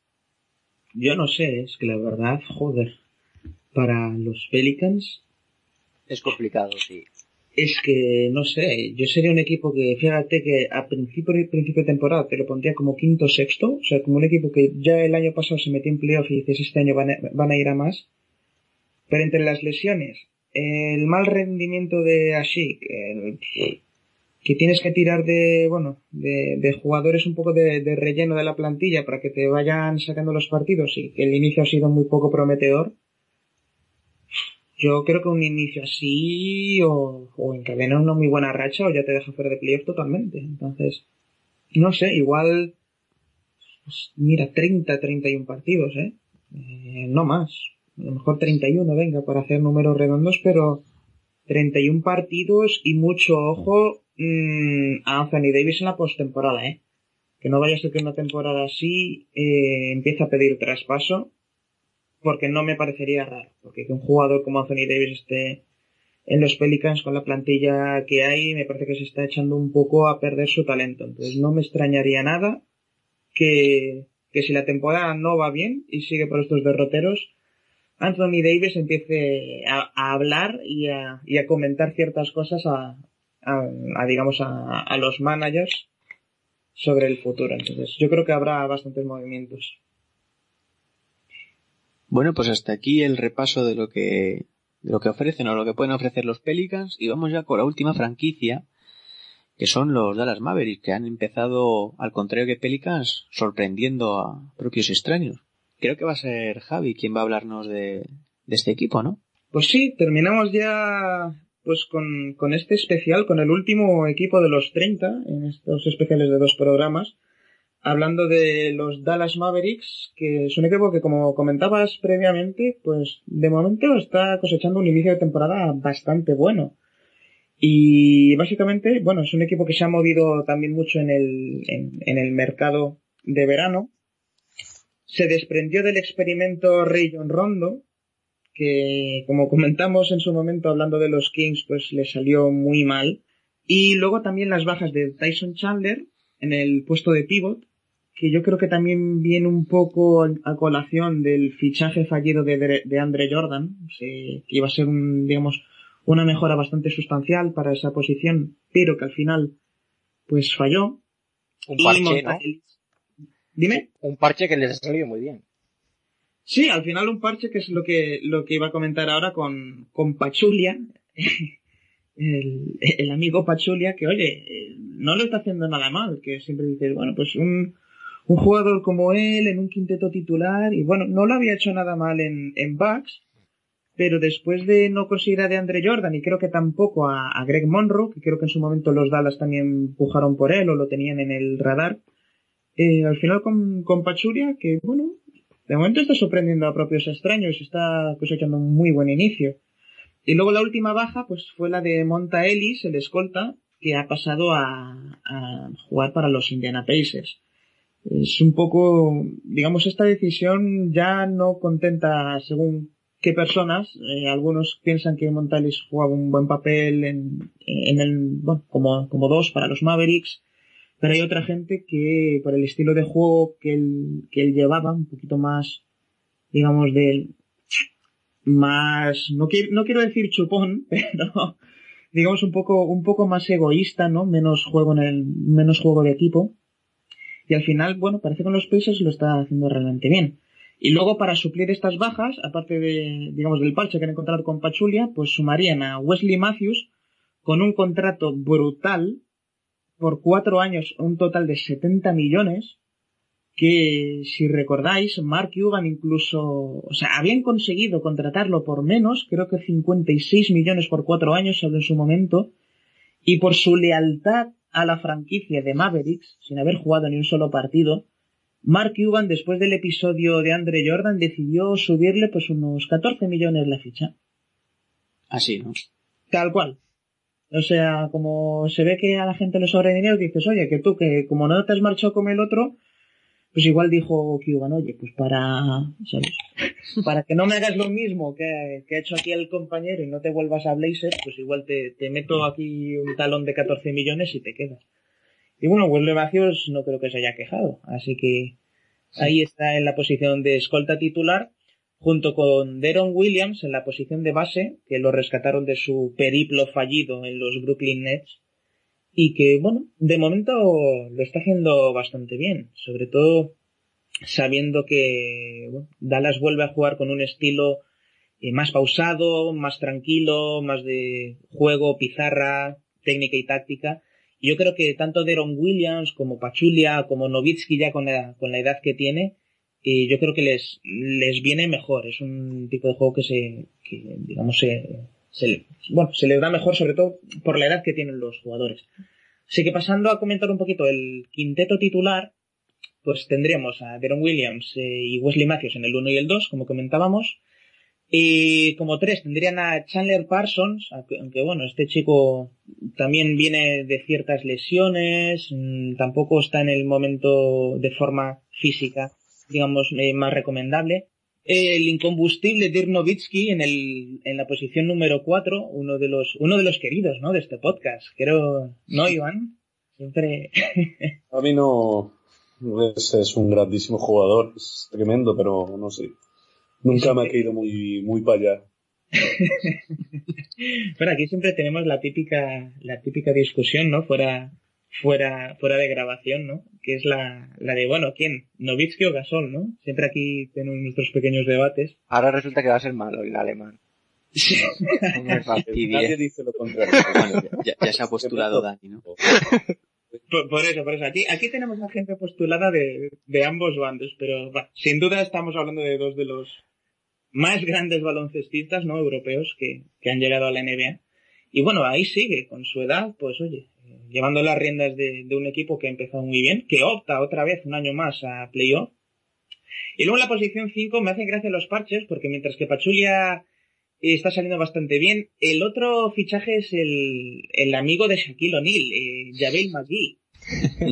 más conocido por sus, digamos, por sus, ¿no? Por sus sí, sí, sí. por sus, por sus pifias, que por su juego. Y no sé, era, era un chico que hace unos años, pues aún prometía, ¿no? Con, joder, porque es un, es un tío muy alto, brazos larguísimos, eh, le hemos visto hacer tapones, incluso mates de, de todos los colores. Pero yo qué sé, yo creo que es un poco de, del club de Marcus Cousins, ¿no? De, el club de los cabecitas locas. De, no sé, no, no se asienta, no se centra, siempre... Además de que que- jefe general, sí. No, pero yo pienso que también ha tenido mala suerte. Y con las lesiones ha estado un año y medio sin levantar cabeza. El último año, Sí, pero ha tenido temporadas para demostrar y vamos. sí, sí, sí. Yo, yo estoy de acuerdo en que mucha gente la, pues, le ha hecho creer más de lo que es realmente. Mm. Pero yo pienso que sin lesiones sería un, un buen, un buen pivot, sobre todo en defensa. Porque tiene brazos muy largos, salta mucho, intimida bastante. Lo que pasa es que luego en ataque, pues bueno, se cree que es Hola, se cree que es una mezcla de LeBron con... No, puede ser. No puede ser. Ese chico había que haberle puesto a alguien para decirle, "Oye, tú eres, tú eres Jabali Magui, haces esto y ya está. No, no, no, no eres más, ¿vale? Pero bueno, ha, ha reaparecido hace poco de estas lesiones que comento y bueno, yo creo que para suplente de Pachule, para hacer 15 minutos a un buen nivel, sí que les puede venir bien. Y aparte, este jugador, ¿cómo se llama? Powell. Eh, sí, Dwight Powell, que Dwight era uno- Powell en el puesto de cuatro que está siendo la sorpresa. Sí, sí, está siendo uno de, de, de las sorpresas de este inicio de temporada en, en lo que es en la liga en general y sobre todo en Dallas, ¿no? Yo a mí me está, me, me gusta ver que es un chico que rebotea mucho en ataque, luego no- eh, en cuanto a recursos y tal tampoco es eh, un bailarín, por decirlo así, pero bueno, le gusta, lo, lo poco que he visto las mete bien para abajo, ¿no? Es peleón, es de estos que, que molesta, ¿no? Que va a puntear todo. Me recuerda un poco, aunque con unos cuantos kilos menos, a Glenn Davis en su época, su época buena, ¿no? Estos que, que molesta, que estorban, que siempre cazan estos balones que quedan un poco sueltos. Y bueno, en Dallas va a tener yo creo que tiempo y margen para crecer porque Nowitzki cada vez va a jugar menos. Hay partidos en los que descansa también. Y, y Raymond Felton también parece que vuelve a, a ser jugador, ¿no? Después de un año, hombre, ya no está al nivel de aquella época buena que tuvo en Knicks o, o en Nuggets. Pero bueno, el año pasado es que estuvo casi inédito. Creo que jugó casi al final del todo. Y Charlie Villanueva es eso, lo que os comentaba antes con, con Houston. Hay partidos en los que se le, pues que se le ve con ganas, ¿no? Pero yo Villanueva es que es un chico que a mí en su momento esperaba muchísimo de él. En la época de Toronto era, era un jugadorazo, tiene unos recursos, tiraba de tres, penetraba, no sé. Pero bueno, son de estos jugadores como el año pasado también en Dallas estuvo Jefferson, ¿no? Se reciclan y al final pues tienen, tienen su puesto en estos equipos. No, y bueno, sobre todo, yo no sé, porque bueno, claro, tenemos que hablar que Dallas Mavericks ha conseguido ganar el anillo hace unos años, y yo creo que el, el gran error de esta franquicia fue cuando nada más que acabaron de ganar el anillo, eh, prácticamente hicieron eh, como limpieza, limpiaron limpiaron la plantilla de, de, de esos jugadores que le habían ayudado a conseguir el título, que fue algo que sorprendió, porque cualquier otro equipo, y se puede ver este año en los Warriors, cuando tú ganas un título lo que haces es conservar todo ese bloque y bueno, igual cambias una pieza por otra, o sea, unos pequeños retoques, pero en su momento Tyson Chandler, que fue vital para la consecución del anillo, eh, salió del equipo. JJ Barea, en su momento, que también fue sin duda alguna el microondas de ese equipo, también salió. Y creo recordar que alguno más, que estuvo por ahí, bueno, Jason Kidd creo que se retiró, puede ser, justo después de ese año. No, creo que fue a Knicks. Sí, cierto, fue a Knicks. Nueva York, Y... Pero Jason Terry me parece que salió, pero no sé, hubo una desbandada muy grande. Y en su momento, no sé si intentaron fichar a, a uno o dos jugadores un poco para suplir, pero no, eso no funcionó.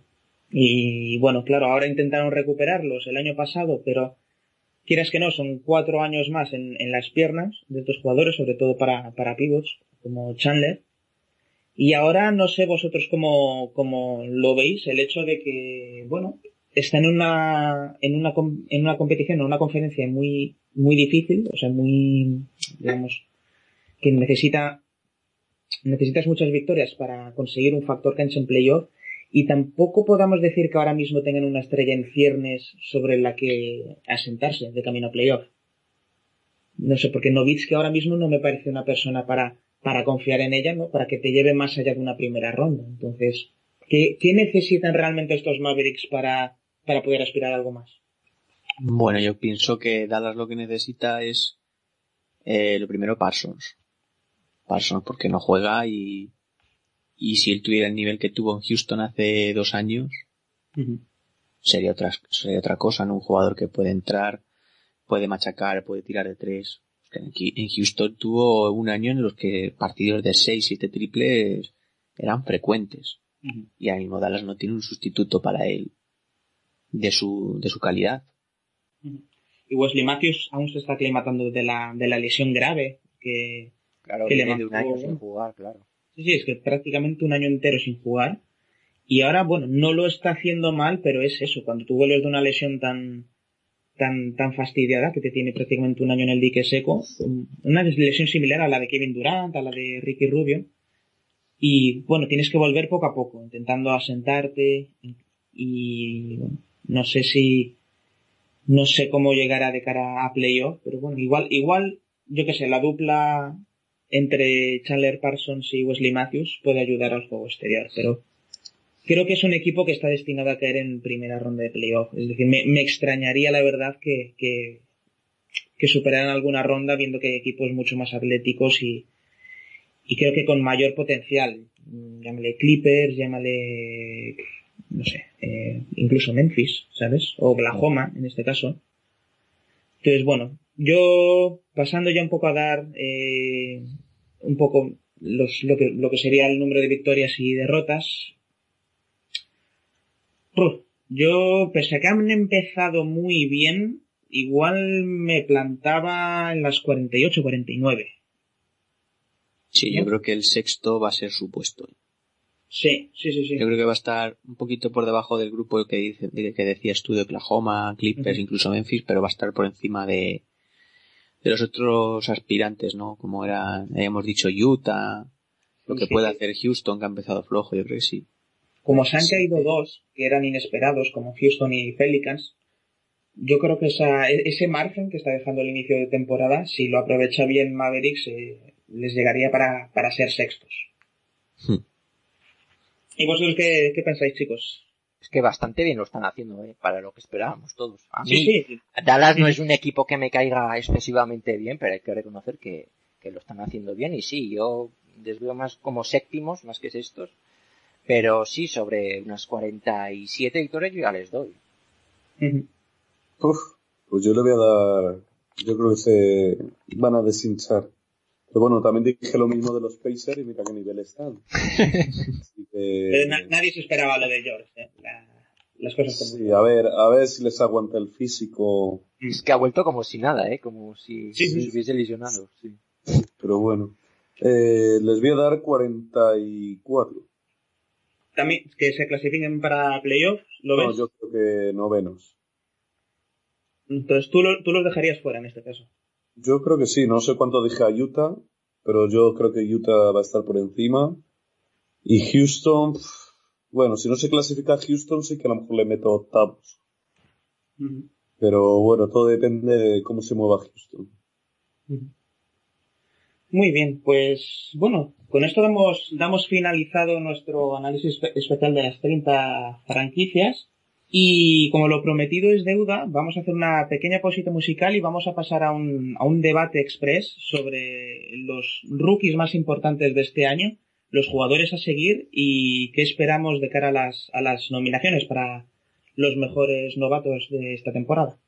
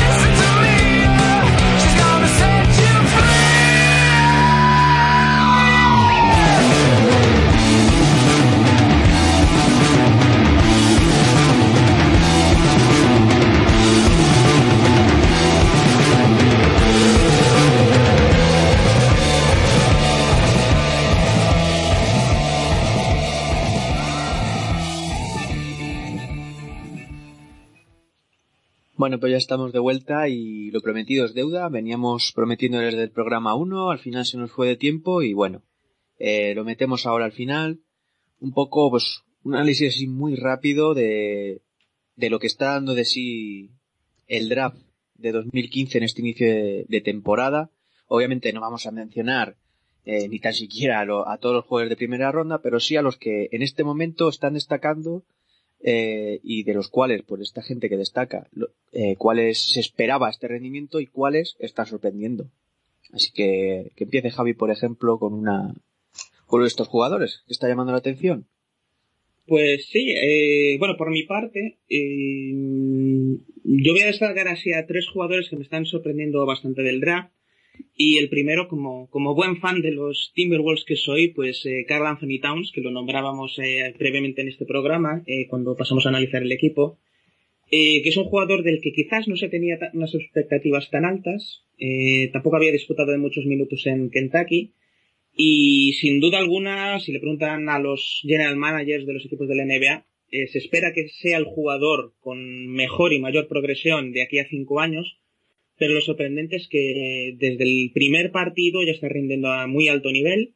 Ha sido uno de los únicos cinco jugadores que en los cinco primeros partidos de temporada llegaba a promediar eh, doble doble y eso lo ponía junto a jugadores del calibre de Shaquille O'Neal, Hakim Olajuwon, Dikembe Mutombo, lo cual no es no es moco de pavo.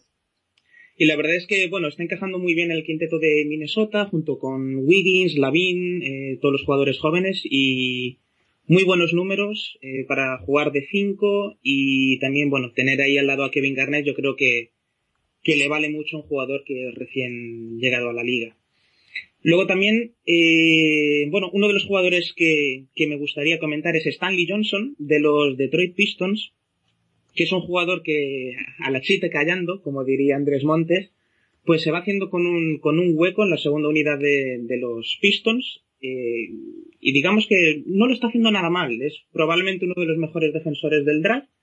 Está haciendo unos, bueno, unos números bastante buenos para los minutos de los que disponen, que los porcentajes son un poquito un poquito bajos para lo que se espera, pero bueno, es un chaval de 19 años y yo creo que la progresión también que puede tener es muy buena, sobre todo en un equipo como Detroit, que tampoco tiene un 3 al uso. Están cambiando entre Marcus Morris, Ilyasova, pero yo me imagino que de aquí a 2-3 años, eh, perfectamente, con el potencial que tiene, podría ser el, alero titular y yo creo que le queda mejorar el tiro durante estas dos primeras temporadas y puede ser un, alero muy del corte de Ron Artest. Sí, yo creo que sería más o menos el, el jugador clave con el que le podríamos comparar. Y bueno, así de, de las sorpresas, un poquito de que nos ha deparado este draft en las primeras jornadas, pues me gustaría hablar de eh, Montrezl Harrell, pero creo que es uno de estos jugadores que, eh, que Iván conoce más en profundidad y se lo voy a dejar para él, un jugador muy interesante. Y a mí me gustaría hablar de, de un alero eh, del que no se esperaba mucho y está rindiendo muy bien en los Brooklyn Nets, que es eh, Rondai Hollis Jefferson, un, un alero que fue drafteado por los Portland Trail Blazers y que durante la pretemporada fue traspasado en un trade a los Brooklyn Nets y que poco a poco se está haciendo con minutos, con galones y está destacando sobre todo en la faceta reboteadora. También está obteniendo unos buenos porcentajes en los últimos partidos y sobre todo yo creo que es un prospect muy interesante para seguirlo en una franquicia que tampoco tiene mucho que, que ofrecer. No, no tiene así, digamos, un futuro a corto plazo muy interesante. Y yo creo que sobre todo, si ahora empiezan a traer algunos jóvenes, pues eh, el mismo Hollis Jefferson, Thomas Robinson, alguno de ellos, es importante que le den minutos, como les está haciendo ahora mismo la franquicia. Y un jugador que yo creo que, que bueno, es, es bueno echarle un ojo durante esta temporada para ver a lo que, a lo que puede llegar. Así que, bueno, sin más, hasta aquí, digamos, los, los tres drafteados eh, que elijo yo para poder seguir durante esta, bueno, esta fase de la temporada. Y, por ejemplo, pues ya que estamos hablando de Iván, pues eh, coméntanos así tus, tus tres jugadores estrella de este draft 2015 y qué nos puedes contar sobre ellos. Pues gracias Javi. Pues yo mis tres sorpresas empezaría un poquito, bueno, sorpresa no, eh, fue, bueno sí, fue una sorpresa porque bajó al puesto 3 cuando todos le daban como número uno, como número 2 del draft, que fue Okafor. el pivot de Duke, que es un jugador ofensivamente tremendo, pero con esa carencia defensiva y pues para crear una franquicia alrededor de él. Además, teniendo a Noel, pues fue una gran elección y no se lo esperaban para nada. ¿Tú sí? Pues sí, yo creo que los 76ers han quedado, han quedado muy satisfechos por la elección de Okafor, porque no se esperaban para nada el que eh, D'Angelo Russell saliera escogido en el número 2. Yo creo que ya se esperaban en recibir al base con, ese pick número 3 y bueno, un jugador que se preveía que va a ser número uno, pues poderlo recibir dos picks más atrás creo que ha sido una gran sorpresa positiva para ellos y muy satisfechos. Y en este inicio de temporada está jugando eh, a un nivel muy alto y yo creo que con él y con Noel pueden construir una, una muy buena pareja interior a través de la cual, pues, eh, digamos, rejuvenecer esta plantilla eh, y aspirar por algo más grande. Y sobre todo esto es muy importante porque tras el segundo año de lesión de Joel Embiid, que se, vamos, que se lo va a tirar sin jugar entero, pues sí que tiene sentido la elección del draft de, otro pivot, pues para complementar a Noel, porque yo creo que lo de Embiid eh, va a acabar desgraciadamente como un caso Gregoden. Pero bueno, la verdad que, que un jugador muy bueno a seguir, de de lo poco reseñable de los 76ers este año, por desgracia. Sí, también reseñable con problemas extradeportivos, pero bueno, es algo raro. Eh, no, no dio muchos problemas en Duke, o no se conocían muchos problemas, pero bueno. Y nada, y mi siguiente sorpresa son dos jugadores, uno Mozer Harrell, que se fue hasta la segunda ronda, pero antes quiero hablar de Bobby Portis, que es un jugador que a mí me encanta. Un jugador de Arkansas y un jugador súper intenso, eh, rebotea, está en las dos pistas, a lo mejor le falta un poco de peso y el problema que este año va a jugar en Bulls poco o nada, pues teniendo en la rotación a Miroti, Gasol, Noah y Gibson, a no ser que traspasen a uno, va a jugar bastante poco, pero es un jugador con una intensidad, es joven, dos años, estuvo en la Universidad de Arkansas y rebotea, pero a lo mejor para la NBA todavía le falta un poco de peso. Pero bueno, es una pequeña debilidad que tengo de él. Eh, también puede tirar de tres, aunque no, no tira demasiado, pero sí que con buenos porcentajes estuvo en la universidad. Y después eh, Harrell, pues otro jugador estilo también Portis, muy intenso, eh, reboteador, fuerte, eh, se parece mucho a Fariet, o sea, físicamente ahora con las trenzas, se parece mucho a Fariet. Y también, pues, problema que tiene que, que a lo mejor le falta un poco de centímetros. Pero que es un jugador que lo suple bastante bien con esa fuerza, eh, esa intensidad también que le pone, buen jugador defensivo, pero con falta de centímetros. Y justo antes de, ficharle, eh, Houston, antes de oficializar el contrato, llegó y salvó una vida. O sea, llegó, hubo un accidente de tráfico, llegó y sacó al hombre del coche y todo. O sea, que, que Houston tiene a su pequeño héroe. y bueno, pues esos son mis tres jugadores. No sé ahora los que viene a decir Dani. A ver, pues yo de quién voy a hablar? Pues de Porzingis voy a hablar, claro que sí. Número 4 del draft y a ver, yo con Porzingis ya estoy bastante tranquilo en primer lugar porque se ve que es un tío que se implica, que no pasa del tema y que incluso no le importa la presión que puede tener encima. Y viéndole estos primeros partidos, ya estoy relajado porque no es la nueva versión de Barniani. Le veo con más sangre en las venas. Eso sí, se parece a Barnianin que tiene algo de alergia a la pintura. Pero con casi 2.20 de altura, creo que la NBA le da 2.21, pero me parece excesivo, yo creo que me dirá algo menos. Aunque es cierto que en la imagen del draft, cuando salía junto a Towns, le sacaba una cabeza, eso sí es verdad. Pero decía que con esa altura, a nada que haga algo de pesas, tendrá que pisar más la zona. Cosas buenas de Porzingis el tiro que tiene. Arma el tiro muy arriba y por la altura que tiene es muy difícil defenderlo. Le veo intenso en defensa, ya con solo levantar los brazos ya intimida. Es cierto que tiene eh, ciertos problemas con las faltas, Pero sobre todo lo bueno que veo es que cuando el equipo está sin él, eh, le necesita. Lo bueno de, estos Knicks en los primeros partidos es que está pudiendo ganar partidos sin la presencia de Carmelo. No, no necesita tanto como, como otras veces. Y cosas malas de Porzingis que estoy viendo, pues en defensa igual se obsesiona demasiado por la anticipación. A veces deja libre al hombre que defiende. Le pasó contra Miami, por ejemplo, con Bosch. Eh, también a veces se obsesiona con el tiro cuando no está acertado. Pero en general, cosas muy positivas sobre Porzingis. Cosas muy buenas. Bueno, y aparte ya, mencionar sin más a otro rookie de los Knicks de este año, Jaden Grant. Es bueno en trasacanasta, tiene buen físico, pero el problema que le veo es que su juego está muy condicionado por la falta de tiro exterior. Y aparte no solo condiciona su juego, condiciona el del resto del equipo. Eh, del resto del draft, mencionar a, al número 7, a Mudiay, el base que viene desde China.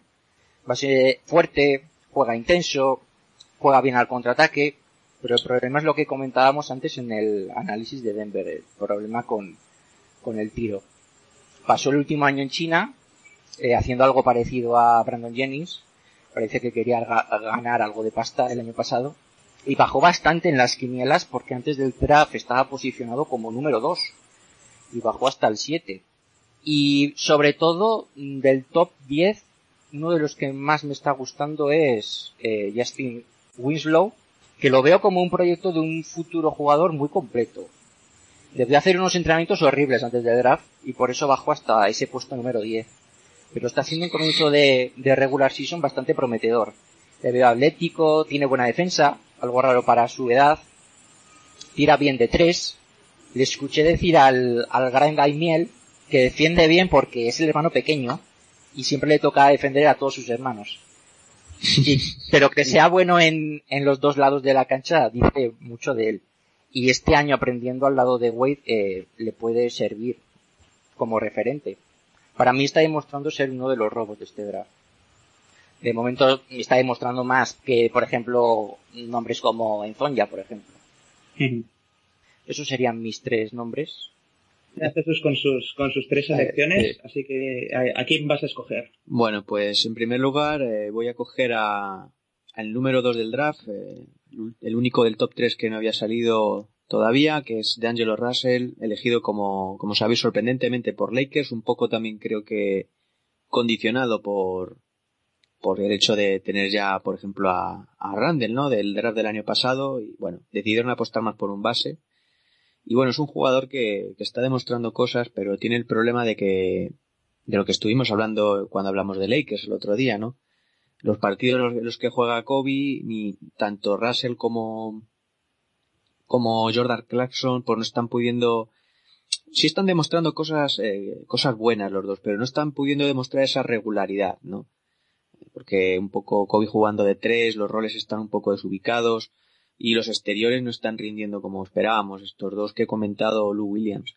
Pero bueno, en los últimos partidos sí que es cierto que está, está aportando más cosas, eh, además es un jugador que aporta en varias facetas y bueno, yo creo que es una clara apuesta para, para base de aquí a unos años y y bueno, cuando Kobe no esté, eh, tanto él como Clarkson, pues yo creo que serán titulares y pueden ser una pareja interesante, ¿no?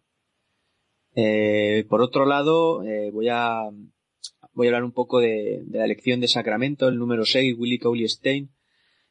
también como, hablamos en su momento de Kings, una, una elección creo que enfocada al hecho de, que querían que Cousins fuera 4, ¿no? Jugase de 4. Y por eso vinieron tanto Costas Cufos como este jugador. Eh, Stein empezó, para mí es un pivot de estos que nace ruido, pero que termina haciendo buenos números siempre. Eh, tampoco tiene por qué despuntar porque ya despunta el amigo Cousins. Pero yo creo que en según pasan los partidos le veo cada vez un poco más eh, desdibujado, ¿no? No sé si será, pues oye, obviamente eh, no puede ser ya un jugador de 10-10 todos los partidos, pero bueno, yo creo que es una, una buena apuesta. Eh, es el típico jugador que, que si desde luego Cousins quiere brillar y quiere ser protagonista, no le va a reñir tiros, no le va a reñir eh, protagonismo y en ese sentido puede ser una, una buena apuesta para Kings. Y por último, pues voy a coger a, otro pivot, un pivot que, que en principio empezó mostrando muy buenas cosas, pero está lesionado creo, creo que para un, mes todavía más. Eh, Miles Turner, no sé si sabéis para cuánto tiene, jugador de... un mes, sí, del dedo, lesión de dedo. Mm. Jugador cogido en el número 11 por los Indiana Pacers, eh, una clara apuesta por, por este joven jugador tras la salida de, de Roy Hibbert hacia Lakers, eh, y que en principio, bueno, creo que empezó, no sé, no, empezó siendo titular de, de Jordan Hill y empezó haciendo muy buenas cosas. Eh, obviamente tiempo va a tener. Eh, aparte la, la, pintura de Indiana este año tampoco es que tenga mucho donde elegir. Tiene a Hill y bueno, Maimni que parece que está parece que está aportando cosas, pero bueno, creo que creo que en un futuro puede ser este típico pivot sólido, ¿no? De a lo mejor unos 14 puntos, 8 rebotes, cosas así, ¿no? Que yo creo que no, no sobran en la liga. Y bueno, puede, este jugador que proviene de Texas puede dar muchas alegrías a los Pacers de, del reaparecido con éxito Paul George. Pues muy bien, pues hasta aquí más o menos nuestro, nuestro resumen, así de los jugadores más importantes. Y ya para acabar, lo que sí que me gustaría pediros es eh, vuestro quinteto titular de rookies que pensáis que, para, que va a ser premiado eh, de cara a final de temporada y un poco comentar quién es el, el bust de este, de este draft a día de hoy, o sea, el, jugador que no está rindiendo bien, que no está cumpliendo con las expectativas, o digamos que un jugador decepcionante, ¿no? Eh, sobre todo más o menos por la elección en la que fue drafteado. Entonces, eh, no sé quién de vosotros quiere empezar, por ejemplo. Empiezas si quieres ahora tú, Jesús, y hacemos orden inverso.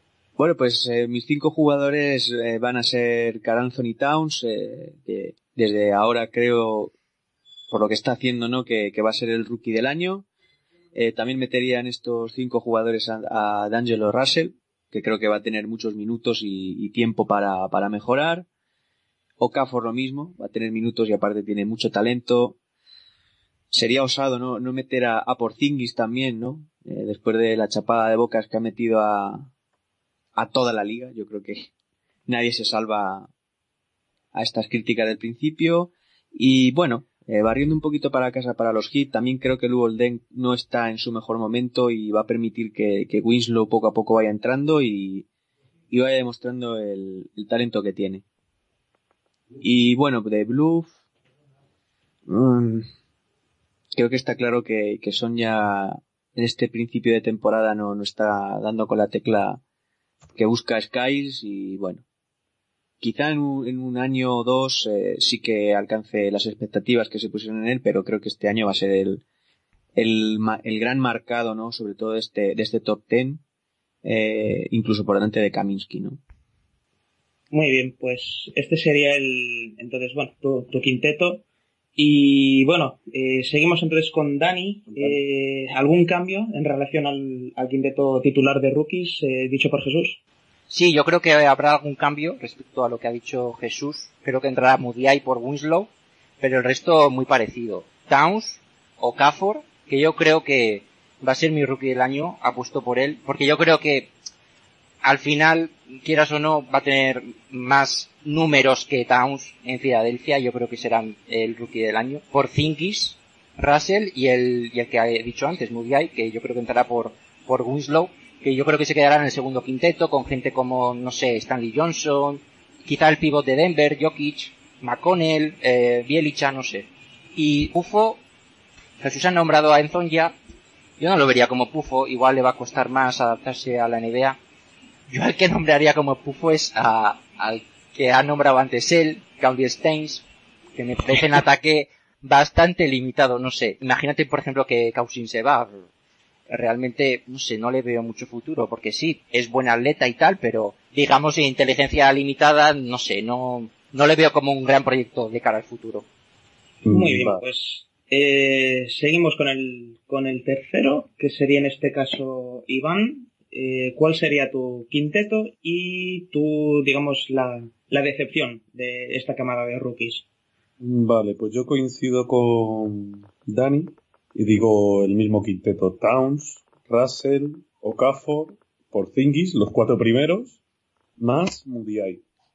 Creo que Mudiay va a jugar muchos minutos y va a hacer buenos números, aunque haga malos porcentajes y muchas pérdidas. Pero le han dado el timón de Denver y creo que, que por eso va, va a estar en el quinteto. Y después como Pufo, además de Mario de Super Mario, pues eh, Creo que voy a sé qué decir vas a decir. Lice. Lo sabía. Sí. No, no confío nada en, en el canadiense. Eh, tampoco va a jugar mucho, porque tiene a Fables, Gover y Booker. Entonces, a no ser que se lesione alguno, pues jugará minutos residuales y es un jugador, no sé, no le veo lo suficientemente preparado. También un freshman, así que para mí ese es el pufo. Quizá también el, el chico de Boston, a mí no me convence mucho. No ha jugado demasiado. Rosier. Rosier. Yo a Rosier le vi en Madrid y Pero, no sé, No, siendo número 16 me parece demasiado alto. ¿Lo viste en Madrid? le apuntaban sí a un 25, 26. Por eso, un sí, 16, estaba ya casi más en segunda ronda que otra cosa. Pero Rosier, a mí lo que le vi en Madrid en directo me gustó mucho. Llevaba el timón, asistía, anotaba. Y en Louisville lo hizo bien con Harrell. O sea, era un base. Pero bueno, a lo mejor para 16 sí es bastante, pero casi veo peor a Sam Decker. A Sam Decker que hizo un Mars Madness tremendo. Pero le veo para esta liga como un Parson de un jugador de a lo mejor una o dos temporadas y después se diluye mucho, no lo sé. Bueno, pues para finalizar, el que empezó antes eh, termina ahora. A ver qué nos cuenta Javi. Pues sí, bueno, más o menos un poco en la tónica de lo que habéis comentado previamente. Yo creo que simplemente un pequeño, una pequeña variable en el quinteto titular. Eh, yo creo que las dos posiciones de afuera están bien claras, o sea, tanto D'Angelo Russell como Emmanuel Mudiay. Pero luego, eh, claro, eh, para, para no repetir, para no poner a Porzingis, Russell, perdón, Porzingis o Caffrey Towns, eh, quieras que no, a uno de los claros habría que quitarlo. Y yo creo que ese quinteto es casi muy seguro de que va a ser. Pero como veo tan fuerte a estos pivots y a la pivots, igual mm, quitaría a D'Angelo Russell del quinteto titular, suponiendo que Kobe no se vaya a lesionar, vaya a seguir, eh, bueno, mm, tirando la, ma- la mayoría de los tiros del equipo y, digamos, acaparando balones. Entonces, acompañando a Towns, Porz- Porzingis y Okafor, y, bueno, Emmanuel Muriel por fuera, yo incluiría a Hollis Jefferson, el que he comentado antes, un poco así como, como sorpresa, porque lo está haciendo realmente bien en los últimos partidos, y bueno, si sigue la progresión, yo creo que po- podría estar un poquito en números a la par de lo que está haciendo Muriel, y a lo mejor, bueno, pues en un equipo como Brooklyn puede quizás destacar más. Sí, además es titular, ¿eh? Ya es Dime. titular, lleva partidos ya siendo titular, ¿eh? Sí, sí, por eso, que le, le están dando muchos galones últimamente y, y no está respondiendo nada mal. Yo creo que para un número 23 del draft, eh, igual un poquito el, el steal, ¿no? Que le llaman en, en América, el robo del draft. Así que veremos cómo, cómo sigue la progresión de Holly Jefferson. Y luego pasando con la decepción, pues también tenía eh, previsto decir a, Tra- a Trey Lyles, que me, lo ha robado antes Iván, porque yo creo que, vamos, yo creo que es el jugador más verde del, del top 15 sin duda alguna. De hecho, que saliera tan arriba en el draft me sigue sorprendiendo a día de hoy. Y en un equipo como Utah, que en su posición pues tiene a un indiscutible como, como Favors. Entonces, bueno, sí, igual para no repetir Lyles, pues igual diría Frank Kaminsky, que siendo, mm, vamos, yo creo que el mejor, uno de los mejores jugadores universitarios de, eh, del año pasado y El habiendo mejor, sido... le nombraron el mejor. Sí, sí, por eso, le, le, le nombraron el mejor y de hecho fue capaz de llevar a, a Wisconsin a la final y vamos, yo creo que hizo un March Madness brutal, una Final Four increíble también. Y bueno, igual te- sí que es cierto que no dispone de muchos minutos en Charlotte, eh, eso es cierto. Y yo creo que le deberían de, de poner más minutos en pista. Pero de momento, no sé, sus actuaciones se están dejando bastante frío. Unos números muy bajos y igual, no sé, yo creo que le, le falta, le falta ese cuerpo, como esa, digamos, esos, esos kilitos de más y esa, esa garra, esa mentalidad, ¿no? No sé, como fuerte, tanto en ataque como en defensa. Y bueno, en principio es el que, el que yo elijo. Y como rookie del año, me, me voy a atrever y voy a romper los cánones. No va a ser ni Towns ni Okafor. Yo creo que Porzingis va a ser el rookie del año. Lo digo hoy aquí. ¡Has subido al carro! Todos confiábamos en él. ya No, me pero- gustaría a mí, pero me parece que no. Es que la, a ver, yo, yo no fui de los que lloré cuando, cuando lo eligieron. En aquel día en el draft. Yo, yo creo que es muy bueno, pero sí, está sorprendiendo. La verdad es que a principio de año no creo que nadie lo viera como rookie del año, pero es que el inicio que está teniendo de temporada es absolutamente descomunal. Eh, bueno, en dos, tres años es que puede convertirse en uno de los interiores de referencia. Ojito que en dos programas has dicho 27 victorias para Sixers y por Zingis en, eh, rookie del año. Sí, sí, sí. Luego, luego a final de temporada ya... Ojo. vamos, a, vamos a seguirte este nivel de, Yo, sí, de yo- yo- kamikaze en cada programa. ¿eh? A ver, yo creo que lo de Porzingis es, es más realista que lo de Sixers. Yo en lo de Sixers, yo creo que ahí, ahí pudo, yo qué sé, los, los de, de sueños también se vive, ¿no? Entonces yo creo que, que ahí me, me pudo un poquito la, la vena Sixer, pero vamos. 27 victorias no creo que lo cosechen ni en tres años seguidos, sumando todas. A ver qué tal esa. Pues bueno, eh, yo creo que hasta aquí este segundo programa, nuestro análisis extenso sobre las dos conferencias y simplemente animaros, como hicimos en el primer programa, que nos dejéis eh, todos vuestros comentarios, eh, sugerencias, lo que más os ha gustado, lo que no. Y ahora que ya tenemos página de Twitter, pues nos lo podéis comentar allí, además de en iBooks. Eh, así que nos podréis encontrar en Sonido NBA, cuya dirección de Twitter es arroba sonido barra baja NBA. Y a través de, de Twitter nos podéis dejar mm, todos los comentarios que queréis, sean buenos, sean malos, para poder eh, ir mejorando en este podcast que hacemos con toda la ilusión. Y bueno, nada más que decir, en iBooks también vais a encontrar la dirección eh, de Twitter junto con los enlaces del vídeo que comentamos previamente sobre los San Antonio Spurs, eh, que realmente os lo recomendamos. Y no sé si tenéis algo más que decir, chicos. Yo simplemente recomendaría a la gente que eh, una vez que haya escuchado estos programas de tres horas y pico, que, que no se, digamos, que, que no se rindan y que el tercer programa, que ya va a ser, digamos, un, un programa en relación a la actualidad de la NBA, va a ser mucho más dinámico. Pensamos que duraría alrededor de una hora y media y vamos a tener diferentes secciones y creo que va a ser mm, bastante más ameno y con muchas novedades y que va a ser un programa realmente bonito de escuchar y sí que os animamos a que a que os unáis a la familia de sonido NBA y que nos sigáis escuchando.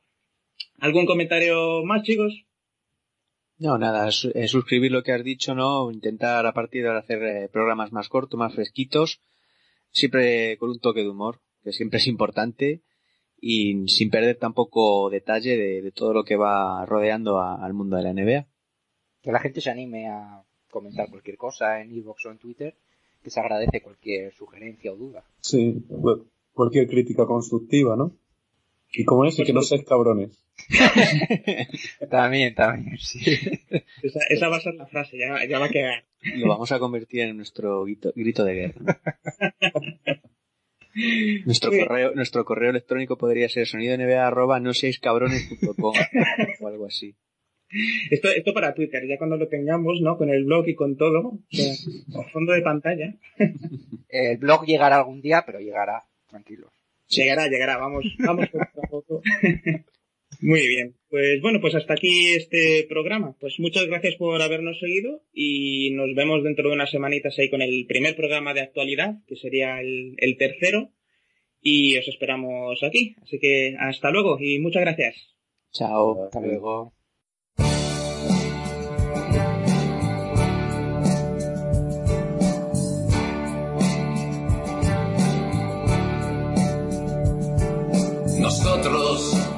Somos los de entonces, los que no tenemos dónde, los que siempre hablamos solos. Nosotros que no formamos parte, decidimos seguir al margen, viviendo en el alambre. Memoria de jóvenes airados vive al norte del futuro y al sur de la esperanza.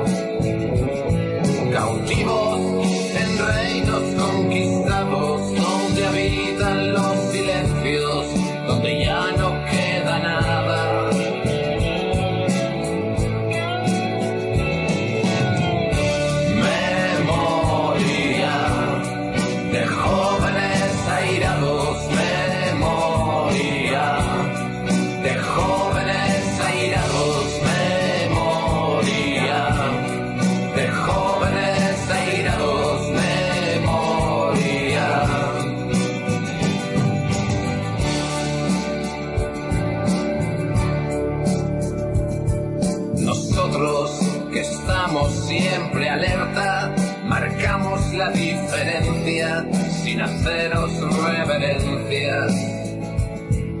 Vivimos, caminamos sin aliados, amamos como soñamos, soñamos siempre armados.